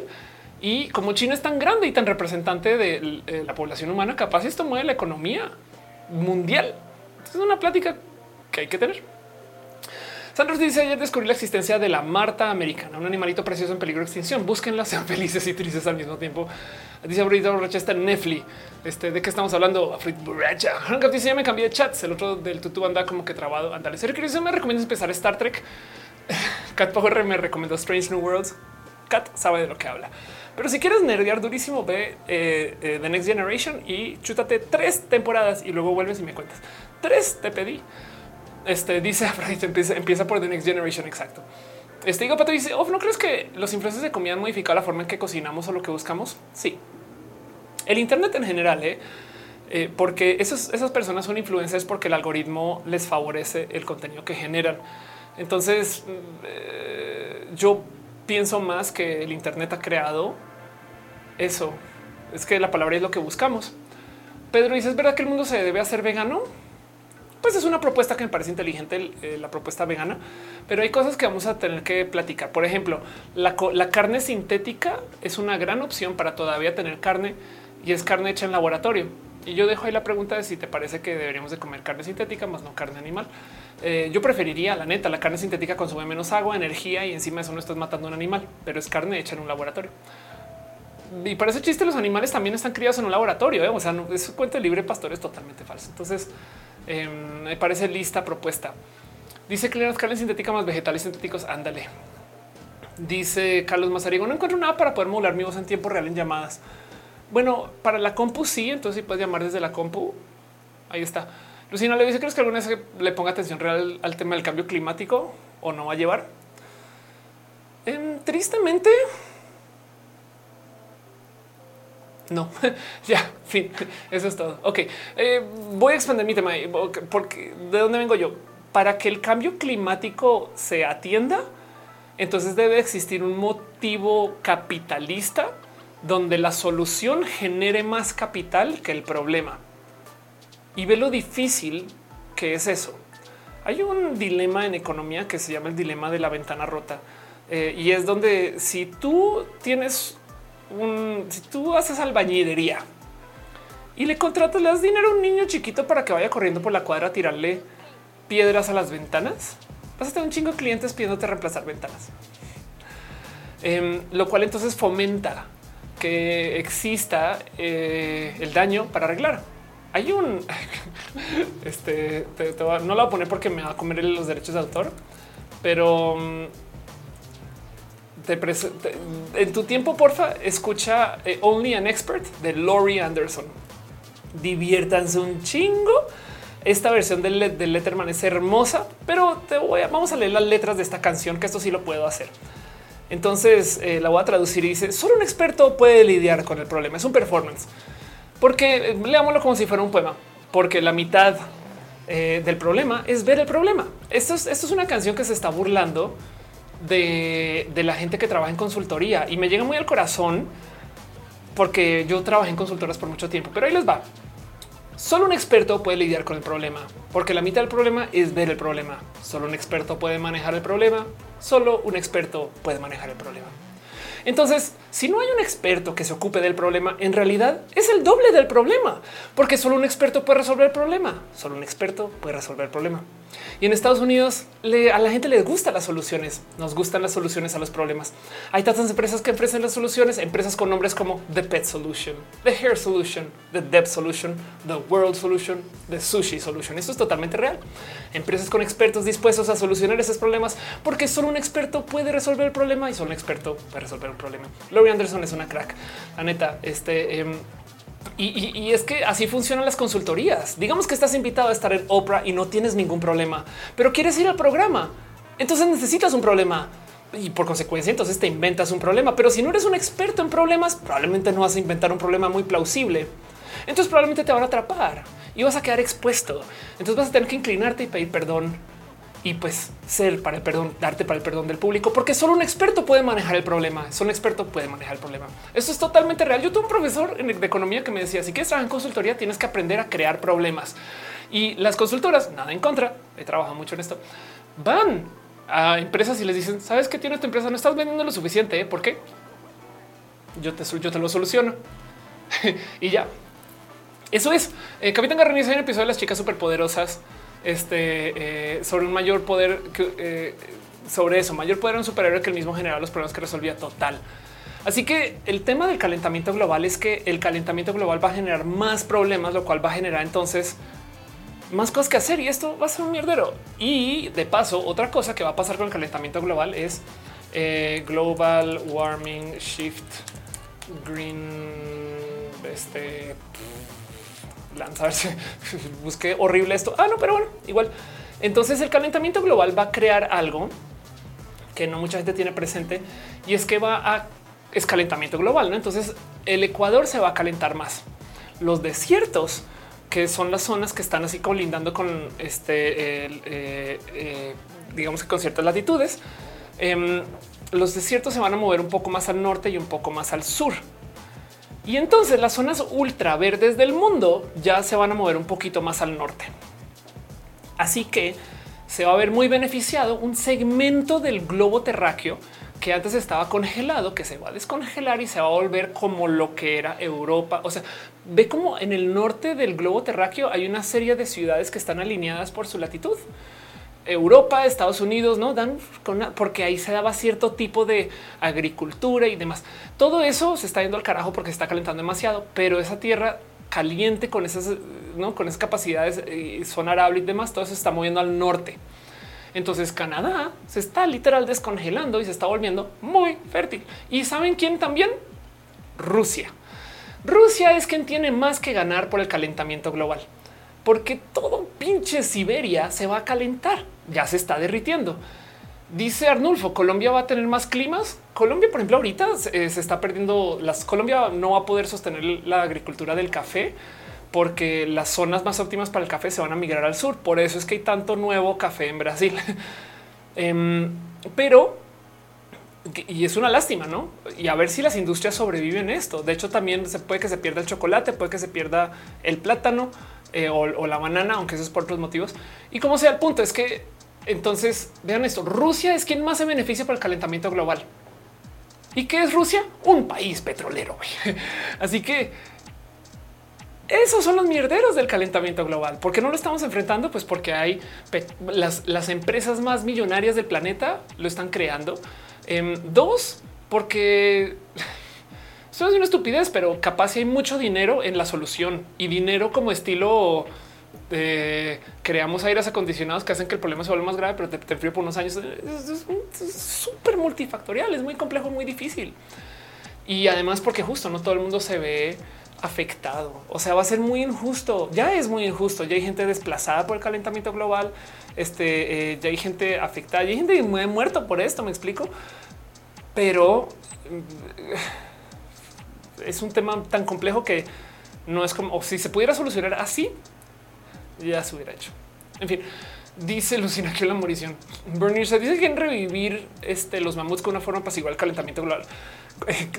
Bueno, ¿quieres ver algo entretenido? Eh, mammoth, este meatball, para que entiendan cómo es la humanidad. Em, es que el mamut y demás, bueno, ya hicieron carne de mamut. O sea, ya con, ya con los mamuts que se descongelaron, ya levantaron su genética e hicieron carne mamut. Y como somos seres humanos, ¿qué fue lo primero que hicimos con la carne de mamut? No la comimos. Hay gente que está haciendo carne sintética con ADN de mamut para saber a qué sabía el mamut. Entonces, este es el mundo en el que vivimos, saben? Pero bueno, dice Brian, pienso que debemos eh, usar economía eh, circular para fomentar la lucha contra el cambio climático. Sí, y en el peor de los casos, si no la lucha contra el cambio climático, también podemos hablar acerca de no más el, poder de dar más vida a nuestros dispositivos, ese tipo de cosas. Yo creo que sí. Juan dice: Si imagino un anciano hablando de cómo solía comer plátano todos los días de joven. Bueno, si se quieren, tengo un roja donde hablo acerca de cómo el calentamiento global, al cambiar las zonas donde eh, se dan ciertas comidas y frutas y demás, también ha estado cambiando el sabor de las cosas. Em, por ejemplo, el vino en particular, a ver, si, lo, si encuentro la gráfica acá, el vino en particular, eh, eh, date, carajo, un segundo lo busco. date Ah, saben que va a buscar harvest. Cada año se ha ido cambiando la fecha de cosecha del vino. Entonces, con, con el hay unas fechas en particular donde cada uva se da. Entonces aquí está, acá hay una gráfica. La fecha en particular de cada uva se da, se, se da, ¿no? Eh, Pino Gris, Sauvignon Blanc, Pinot Noir, Chardonnay, etc. Pero cada año eh, ha ido cambiando esto porque a medida que se calienta el globo terráqueo y la Tierra ya no da, entonces ha tenido que recolectar más temprano. A ver si encuentro esas gráficas por acá. Y como se está recolectando más temprano cada vez, entonces las uvas que se están recolectando literal saben diferente, son más dulces que las uvas que se recolectaban antes. Entonces el vino de hoy no sabe al vino de hace 100 años.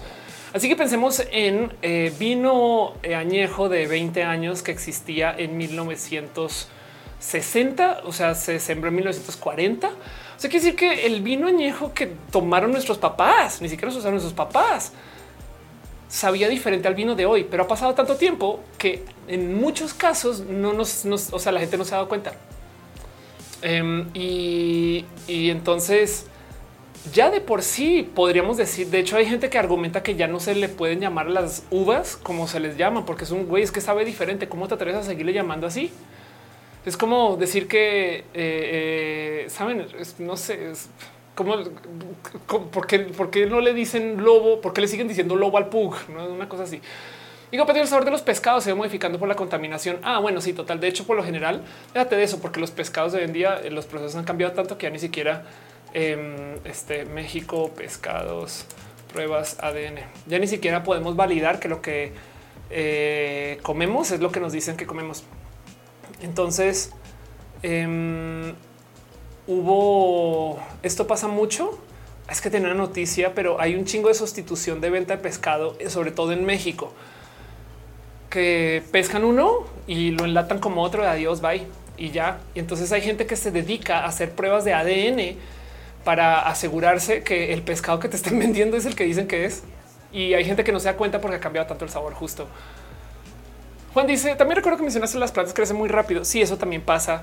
Eh, ese roja está por ahí justo para eso. La principal razón dice C Xavier. La principal razón por la cual los vegetales y verduras son menos nutritivos sea la cantidad de CO2 en la atmósfera. Eso también pasa. De hecho, entonces ahora toca ponerle eh, eh, todo tipo de vitaminas y demás a la misma comida. Pedro Ángel dice, el libro de Bill Gates para solucionar el cambio climático. y Bill Gates está trabajando en eso, según. ¿no? Entonces también es verdad. Seguramente cuando lo solucione van a decir que Bill Gates se lo inventó para solucionarlo, eh, tanto como el COVID, ¿no?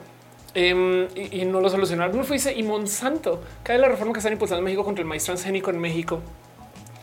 Está cabrón eso, ¿no? Em, el problema de Monsanto en particular, Monsanto tiene un tema que le pone copyright a las, a las semillas y las semillas están hechas para que tengas que seguir comprando. O sea, atenta contra la agricultura como la conocemos y es raro pensar que hay que pagar derechos de autor para tener una semilla, no? Pero del otro lado, eh, bien que pueden ser la solución al poder tener la comida como la conocemos, que el problema es que tampoco estamos muy dispuestos a dejar de consumir jitomates solamente porque están acá. Este dice Eduardo bien pescado falso o sustituido. Quien llame Rafita Carvajal eh, dice eh, Juan, me gusta la carne sintética, pero creo que en el tema moral es que los grupos que sigue siendo origen animal de alguna forma. Técnicamente no, pero te entiendo tu punto. Sí, este más bien estás comiendo. O sea, es la misma carne, sí, pero no viene de ningún animal. Se literal sintetizó, pero entiendo tu punto. Igual y los químicos reactivos, algunos pueden venir de algún proceso animal. Voy a dar vueltas a eso. Según no, y lo que sí es verdad es que la carne sintética eh, consume menos energía y menos agua que crecer un animal entero para cortarle una pierna. Pero bueno, dice José González, me da mucho miedo este tipo de temas. ¿Cómo puedo combatir la ansiedad? Entonces tengo este pensar, José. ¿Va a estar de la chingada? Sí. ¿Vamos a tener cambios? Sí. ¿Va a ser injusto? Sí. Dejando eso de lado, somos seres que nos adaptamos. ¿Por qué México es tan cínico con los desastres y los cambios económicos y los hasta la violencia? Porque México ha sobrevivido de todo. Entonces, em, en últimas, México tiene una capacidad infinita de adaptarse a muchas cosas. Y estoy hablando solo de México, Latinoamérica más. ¿ven? Latinoamérica nos han quitado tanto y, y, podemos hablar de esto en general. Entonces, como seres humanos, vamos a encontrar cómo sobrevivir que sea tan fértil como ahora. Vamos a ver. O sea, capaz sí, sí vamos a tener un declive, pero en últimas vamos a encontrar cómo sobrevivir. No más que el tema es que la vida va a cambiar. Y si cambia para bien, digamos que una situación hermosa donde todo se va a desarrollar, y si cambia para bien y las inteligencias artificiales nos salvan y no sé qué, también va a cambiar. Entonces, el punto aquí es aprender a navegar los cambios y, con eso a lo mejor em, este, encuentras procesos para platicar con tu ansiedad. No, te va a quitar la ansiedad, pero vas a tener más herramientas para platicar con la ansiedad. Dice María, eh, ¿crees que el cuerpo humano tiene la capacidad de adaptarse a los ultraprocesados? Sí, de hecho, pues aquí estamos y todo es ultraprocesado. Eh, cada vez tenemos personas más enfermas. Em, es que el tema es que hay ultraprocesados que sí son buenos. Eh, un ejemplo, la medicina son ultraprocesados. De hecho, la medicina técnicamente es más procesada que la comida ultraprocesada. Y, y, es lo que nos cura de las enfermedades, no, no más que el esquema es capitalista. Entonces, mm, como dice Laurie Anderson, nos crean una necesidad para luego arreglar la necesidad, no? Pero bueno, dice Brian, ¿qué piensas del embrollo de Rappi con la reforma en Colombia? Wow, no sé qué está pasando con eso. Wow, que ojalá, bueno, no sé. Rappi yo creo que se merece una revisión muy fuerte con sus prácticas, con el cómo cuida o no a su talento, no? Pero bueno, en fin, José Abella dice para cuando el OnlyFans nunca, o bueno, no sé, nunca diga nunca, pero ahorita hacer contenido para OnlyFans es muy difícil. güey. No doy el ancho. Eh, dice: Soy yo bonista, no se escucha nada. Eh, Puede ser tú, ¿eh? porque en Insta, bueno, si no se escucha nada en Insta, dígame. Así avisen, porque si no es, o sea, si se escucha, se tiene que escuchar en todas. Dice Carlos Mazariego, ah, ya te había leído una app para modular tu voz. El Ramírez México es la Meredith Grey de la Tama sobrevivido a todo. Exiber dice es que México es un país muy nuevo, todavía está muy verde en esos temas. Mira China, ya entendieron que todo país y gran empresa van a tratar de aprovecharse de ellos si se dejan.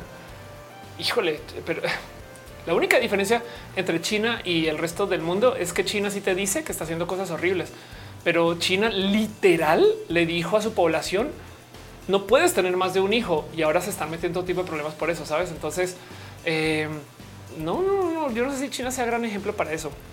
Cualquier país que tenga que controlar de modos tan agresivos a su población para que haga cosas, em, puede tener un modelo poco sostenible, pero del otro lado, de nuevo, en Estados Unidos también te controlan, no más que te controlan vía el sistema económico con el puntaje crediticio y por supuesto que te controlan vía, eh, o sea, la policía estadounidense es brutal, tantas cosas también, es complejo.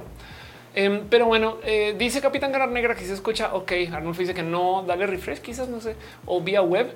Eh, Carlos Mazarigo que dice que se hizo la pandemia nueva del hongo Cándida auris. Nada, cuéntanos qué locura. Em, y ya, en fin, pero bueno, este, qué locura de temas todo esto.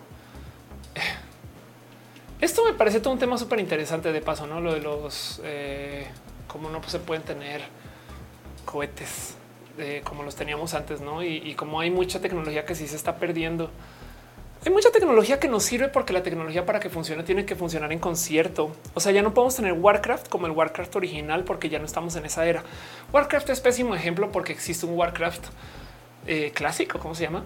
Pero ya no podemos tener Overwatch como cuando lanzó, ¿saben? A diferencia que sí podemos jugar Mortal Kombat 1 y 2.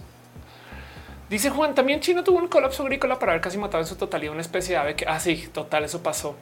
Em, dice Gama Volantis, la candia es como un común en el humano, ¿no? Sí, no sé. Este dice Dani, es un hongo intrahospitalario que tiene 85% de fatalidad. Qué locura. Es que yo no lo sabía hasta la pandemia. No, a mí me cayó el 20 con la pandemia, pero vivimos al filo de no poder vivir porque nuestro mundo es tan complejo que estamos expuestos a millones de cosas y afortunadamente nuestros cuerpos son guerreros. O sea, de suerte hay un chingo de cosas que el cuerpo pues, trabaja durísimo y, y, lo damos por hecho, no? Pero hay unas que están ya son súper bichos y ya son súper cosas que están desarrollados también, que se crearon a lo largo de nuestra historia contra un chingo de seres humanos antes y todavía han logrado sobrevivir y ahí van.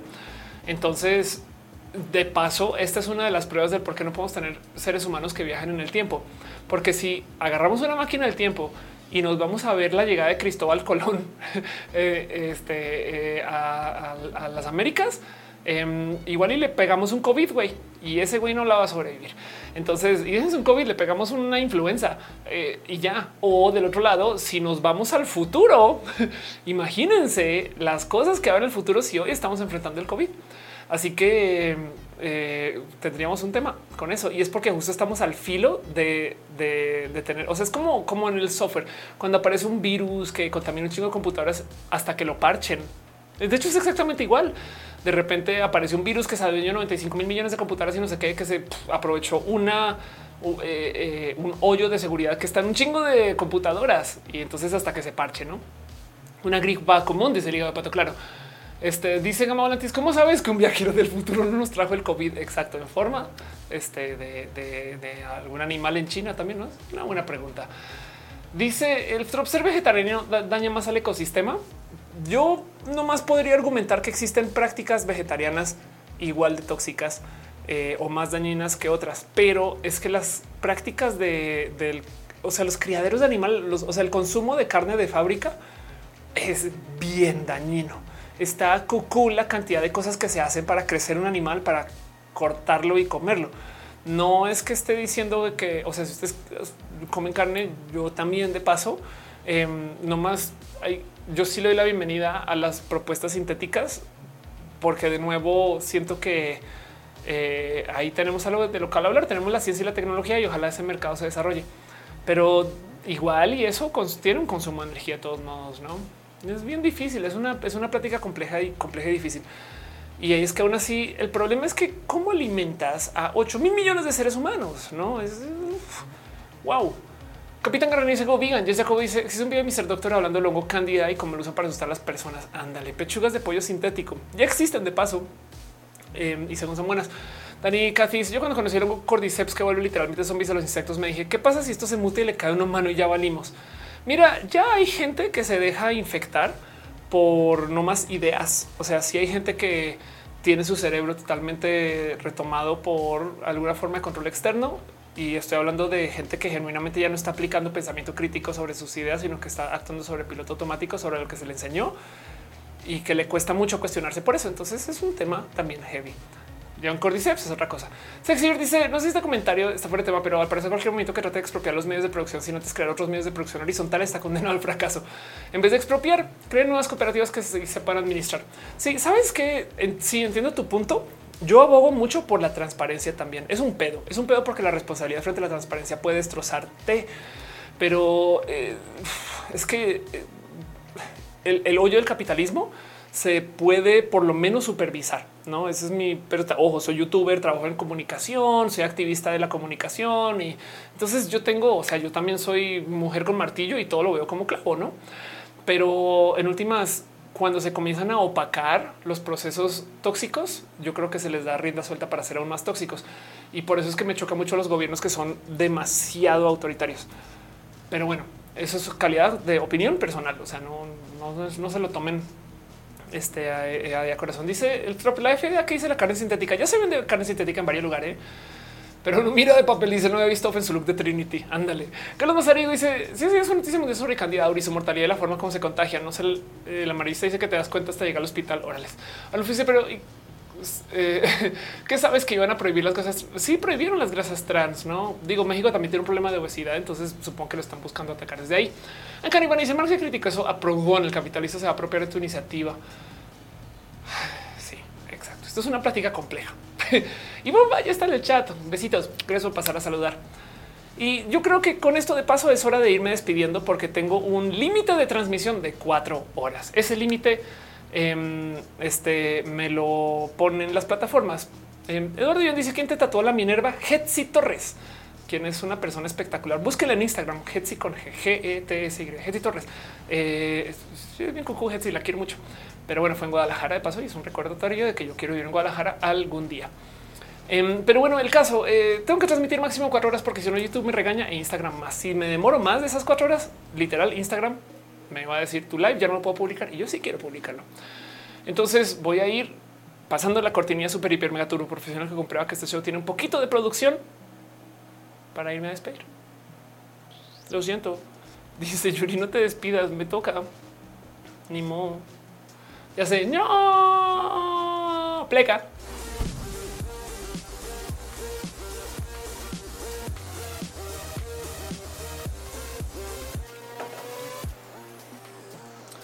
gente bonita y hermosa. Andreas Mars dice no sabía nada de ese hongo hasta que lo mencionaron. Ándale. Sexy dice México siempre ha grandes cooperativas, pero siempre terminan corrompiéndose y fracasándose de la poca transparencia, corrupción, falta de consecuencias. Sí, digo, no solo México, pero sí, de tu punto es tenemos una larga historia. Afortunadamente, ahorita tenemos más información, pero es un tema. ¿eh?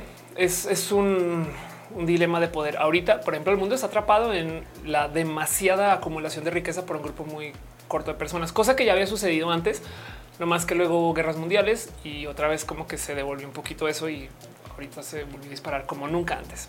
Hay mucho que hablar ahí, pero en fin. Me dan una pasadita nomás para las gracias a la gente chida hermosa que ha dejado sus abrazos financieros y su cariño y su amor en todas las otras plataformas. Eh, gracias Mejía Art, quien se hizo Feliber y Ella. Eh, Eli se escribe ella. Gracias, gracias eh, que estás preguntando que tomar terapia con inteligencia artificial. Gracias de verdad este, por ser parte de esto.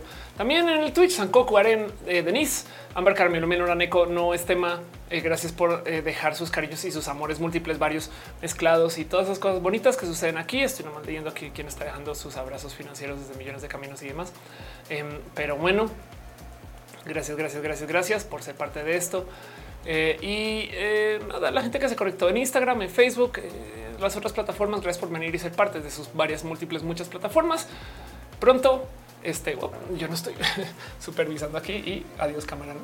Y pues bueno, el caso, el caso dice Hanna de otra montaña. Está bien atrasada el stream. Ya donde dice el, el tiempo. Ándale. Mi sube dice literal llega al rep. Muchas gracias. Arnulfo ese traje de Office Trinity con látex. Bueno, aquí entre nos em, estoy usando mucho látex en público ahora también. Fue un evento de flux ahorita usando látex hermoso. El látex es todo. Puedo hablar largo y tendido de látex ahora ya. Pero bueno, eso es otro tema. Arnulfo dice yo solo por Turub. Ándale. Exacto.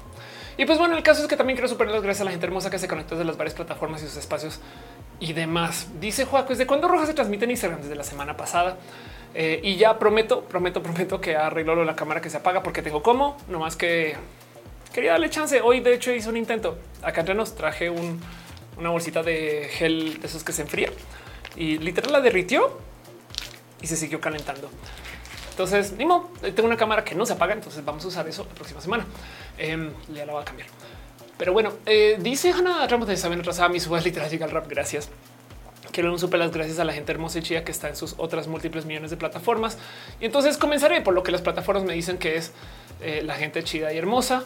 Eh, en esta vez voy a hacerlo un poco al revés. En YouTube, Andreas Mars, Andrés FNB, acá, Nirvana, Arnulfo García, Carlos Mazariego, Dani Cací, Eduardo Vivian, Hanna, otra Montana, Juan, La Rama del Koala, Rodrigo Gutiérrez y Sara Gracias de verdad. En el Facebook se, se exhibe Yuri Maldonado, Arnulfo, también estás ahí. Este Ana Nila, Antoine Rafael Villalobos, muchas gracias. Em, en el Twitch, que refresha el Twitch porque si no vas a tener problemas, pero este aquí está, ya está cargando toda la gente que está en Twitch.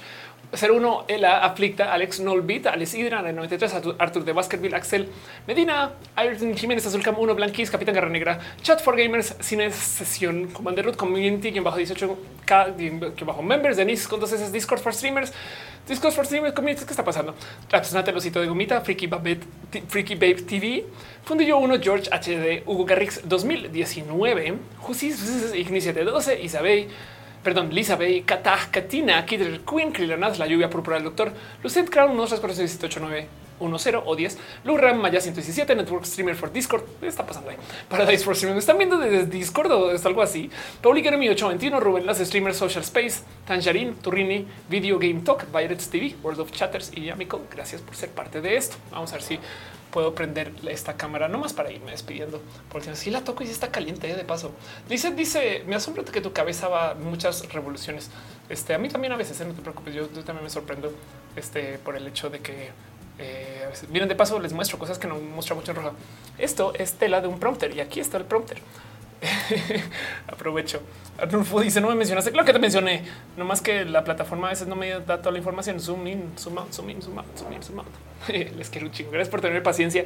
Y que les digo: si no tuviera problemas, no sería stream. A fin de cuentas, es lo que me gusta hacer las transmisiones así. Este show sucede porque ustedes se encargan de que suceda. Eh, vamos a ver si eh, logro eh, solucionar esto de una vez y por todas y poner la sección de créditos y amor donde yo creo que debería de ir. Vamos a ver si, si logro solucionarlo esta vez en particular. Em, pero bueno, ¿por qué? Porque tengo una hojita donde tengo sus nombres y es la gente hermosa que está en los créditos. Le quiero dejar un súper abrazo. Ven que ahora tengo la mitad de otra cosa, no, pero un súper abrazo a que está el padre Alex Sánchez, Franco Aflicta, Ignis 13, Chocuevas de los TP y Trini P. Harngalf dice, Hister no quién está bien. Harngalf. Axel Medina, un abrazo. Capitán Garranista, te quiero yo a ti. Gracias por ser parte de esto. De verdad. Pero bueno, un abrazo también a 1998 GQ9, Sergio Ada González Aflicta, Afrodita Bracha, aquí a 007 Alejandro Valencia, Alejandro González, Amar Carmelo Mina, Virgen, Black Andy Mejía, Antoine Rafael Pérez Villalobos, Satzeitzel, Hermano Bobs, que 93, Alen Hubo, Arnulfo García, se ve Mercado Aura, Castillo, Susana Baeza, Bert Hernández, Brenda Perdiendo, Capitán Carrera. Es más, vamos a ver si pasa a hacer aquí en Capitán Carrera. Vamos a ver si qué pasa si yo este, eh, me podré centrar esto no, no puedo. La, la, Está bien, no pasa nada. Em, un abrazo también este, a Carlos como Carlos Cravioto, César Imperato, Charles 221, Dale Caro, Daniel Vargas, Dani Fios, David Noob, de los Pepeo, feliz a ti, de los Don Lantes, Garrigo, Eduardo GTZ, Elutz Delgado, Desarrolla un podcast más, Fabián González, Fabián 23 Ramos, Fernando Cenas, Francisco, Godín, Frikilicious, Gaona, Susi Grid, Dragon, Grey Man, Gustavo González, Gustavo Rocha, Hayin, Bajo BS, Harn, Gafector, Ferrola, Gato de Pato, Jolijol 23, Irene R, Energía de Loy, Jessica Mendita, Jorge Díaz, Jorge García Benítez, Juan, Juan Carlos Luna, Julián Galo 6, Katzak, Liranaz, Labra, Globo Salud, Liz Jordan, Lucero Gilla, Luisa Mudio W, Lucero 7, Luzurita, Arma Fedka, María Ron Galvez, Mari Carmón Roy, Mavila Morales, Mazatina, Armenta, Mike Lugo, Minerva López, Miriam Moreno, Miss Wizard, 12 MM, Cristal, Música Arena, Mu, Basta, Naruto, Naruto, Néstor Maldonado, News, Snake, Noemí, Avila, Nona, Nico Sorne, Pamela Gutiérrez, Patricia Rodríguez, Pernice, Perú, Noche, te a ti, Ofelia, también a ti, Perruno, Pollo, Rico, Pollo, Rafael Ilus, René Alberto, Tegamina, Catarrene, Rena, Hernández, Romina Ardones, Sanda Bella, Tagline Moicana, un polinomio, Valentina, Valentina José Limón, Wisdom Harris, Jimena Méndez, San Coco 666, gracias por ser parte de esto y acompañar y demás. Mira, papel dice una vez envié un vaso de Starbucks con esas sonrisas. Claro que sí, tengo. Wow, qué locura. Este también mándale vasos a Elisa. Dice, dice, les lo sorprendente no son las revoluciones, sino la elocuencia. eh, todo es guionado. Mentiras, mentiras, mentiras, mentiras. Dice Aren Afrodita Rush enamorando a todos. Claro que sí, por supuesto. Es una persona muy enamoradora. Eso no, no voy a decir que no. De paso, también un super abrazo a la gente hermosa que cuida el chat caro. Uva, Uriel, Fabián, Monse, Tutix, el hígado pato aflicta y gama volante. Gente súper cool y súper chida. Gente que hace que este show valga la pena 10 veces más.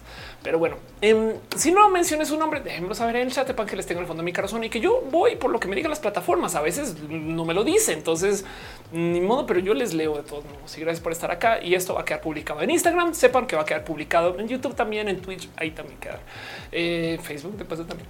Y sepan que para la gente que no lo tiene presente, hay mini roja. ¿Qué pasa? Yo publico un video editado en mi canal de YouTube y en Facebook. Y entonces ahí pueden ir y ver este mismo guion, no más que no el de hoy, sino el de otro en roja. Lo vuelvo a grabar y se edita y se sube. Eh, gracias a Roy, quien hace que esto funcione. Un abrazo, Curing y Bajo Z en Twitter. De mucho cariño, mucho amor. También está en varias plataformas. Pero el tema es que yo, por lo general, lo que le digo a Roy es tú edítalo y yo lo subo y ahí lo veo al aire con todo el mundo. Así que con ustedes lo voy a ver al aire y a ver qué sale. Y por consecuencia, entonces yo no sé qué me depara en esos videos y vamos a ver. Espero que no se vuelva muy loquito todo ese tema, pero ahí voy a estar. El video de hoy es una locura en controversia porque lo voy a decir. Elon Musk tiene la razón con algunas cosas. Yo sé, no quiero decir que Elon Musk tenga la razón, sino que más bien un reloj descompuesto da la hora bien dos veces al día si es un reloj análogo. Eh, bueno, y uno digital también, pero el digital descompuesto seguramente no da la hora. Punto. Entonces, en ese caso, hay cosas de lo que está haciendo Elon Musk con Twitter que si digo, eso puede, puede ir en el sentido correcto. Y parece ese video. Nos vemos a las 12 y 15 en el canal de YouTube o si quieren a la una de la mañana en las otras plataformas pero yo estaré en el chat también para vernos. Entonces, si quieren, caigan. Y esto es una costumbre que tengo por si el, roja se cae, el stream no funciona, sale wango, lo que sea, siempre algo que ver el martes. Sax dice ya volví. Recuerden dejar su like. Recuerden dejar su like. Muchas gracias. Lucina le dice buena madrugada. Gracias por acompañar. Este eh, dice buenas noches, chat. Buenas noches también. Y dice Harn ya está viendo un video en vivo de chat GPT oficial con el un de invitado. Sí, exacto. Espero que, en fin, gracias por venir. Si no leí su nombre, de nuevo avíseme. Si no, sépanlo. Y de paso, hey, de paso, que no se les olvide. Eh, la explicatriz.com. Hay un show de Ofelia en vivo. Entonces vayan a la explicatriz.com y ahí pueden ver ustedes, pueden reserven su lugar. Si no tienen lugar, no hay sillas, así de fácil. No tengo tantas sillas. Entonces, por favor, eh, reserven su espacio. Si les voy a decir algo, se está acabando eh, porque tampoco tengo tantos lugares. Entonces, eh, gracias por no aquí va a estar y va a ser el 21 de abril. Y si no, 100 y se escribe 100 100 100 clonas.com y ahí sale el enlace a mi taller. Este va a ser virtual y este va a ser tiempo de plática y de, vernos y va a ser una Zoom y va a ser aquí entre nosotros. Entonces, 100clonas.com para mi próximo taller que se llama ¿Cuánto cobrar? ¿Dónde está el dinero? ¿Cómo monetizo mi pasión? Ese tipo de cosas, ¿no? ¿Cómo encuentro el precio? Tantas cosas, en fin. Y ahí nos vemos. Lucina dice, pero me da miedo todavía el COVID. Bueno, igual y si quiero llegar al virtual, al taller. O sea, en fin. Este, eh, em, pero bueno, están hablando acerca del logo de Twitter. Eso es Elon Musk queriendo subir la interacción de Twitter porque eso es su problema.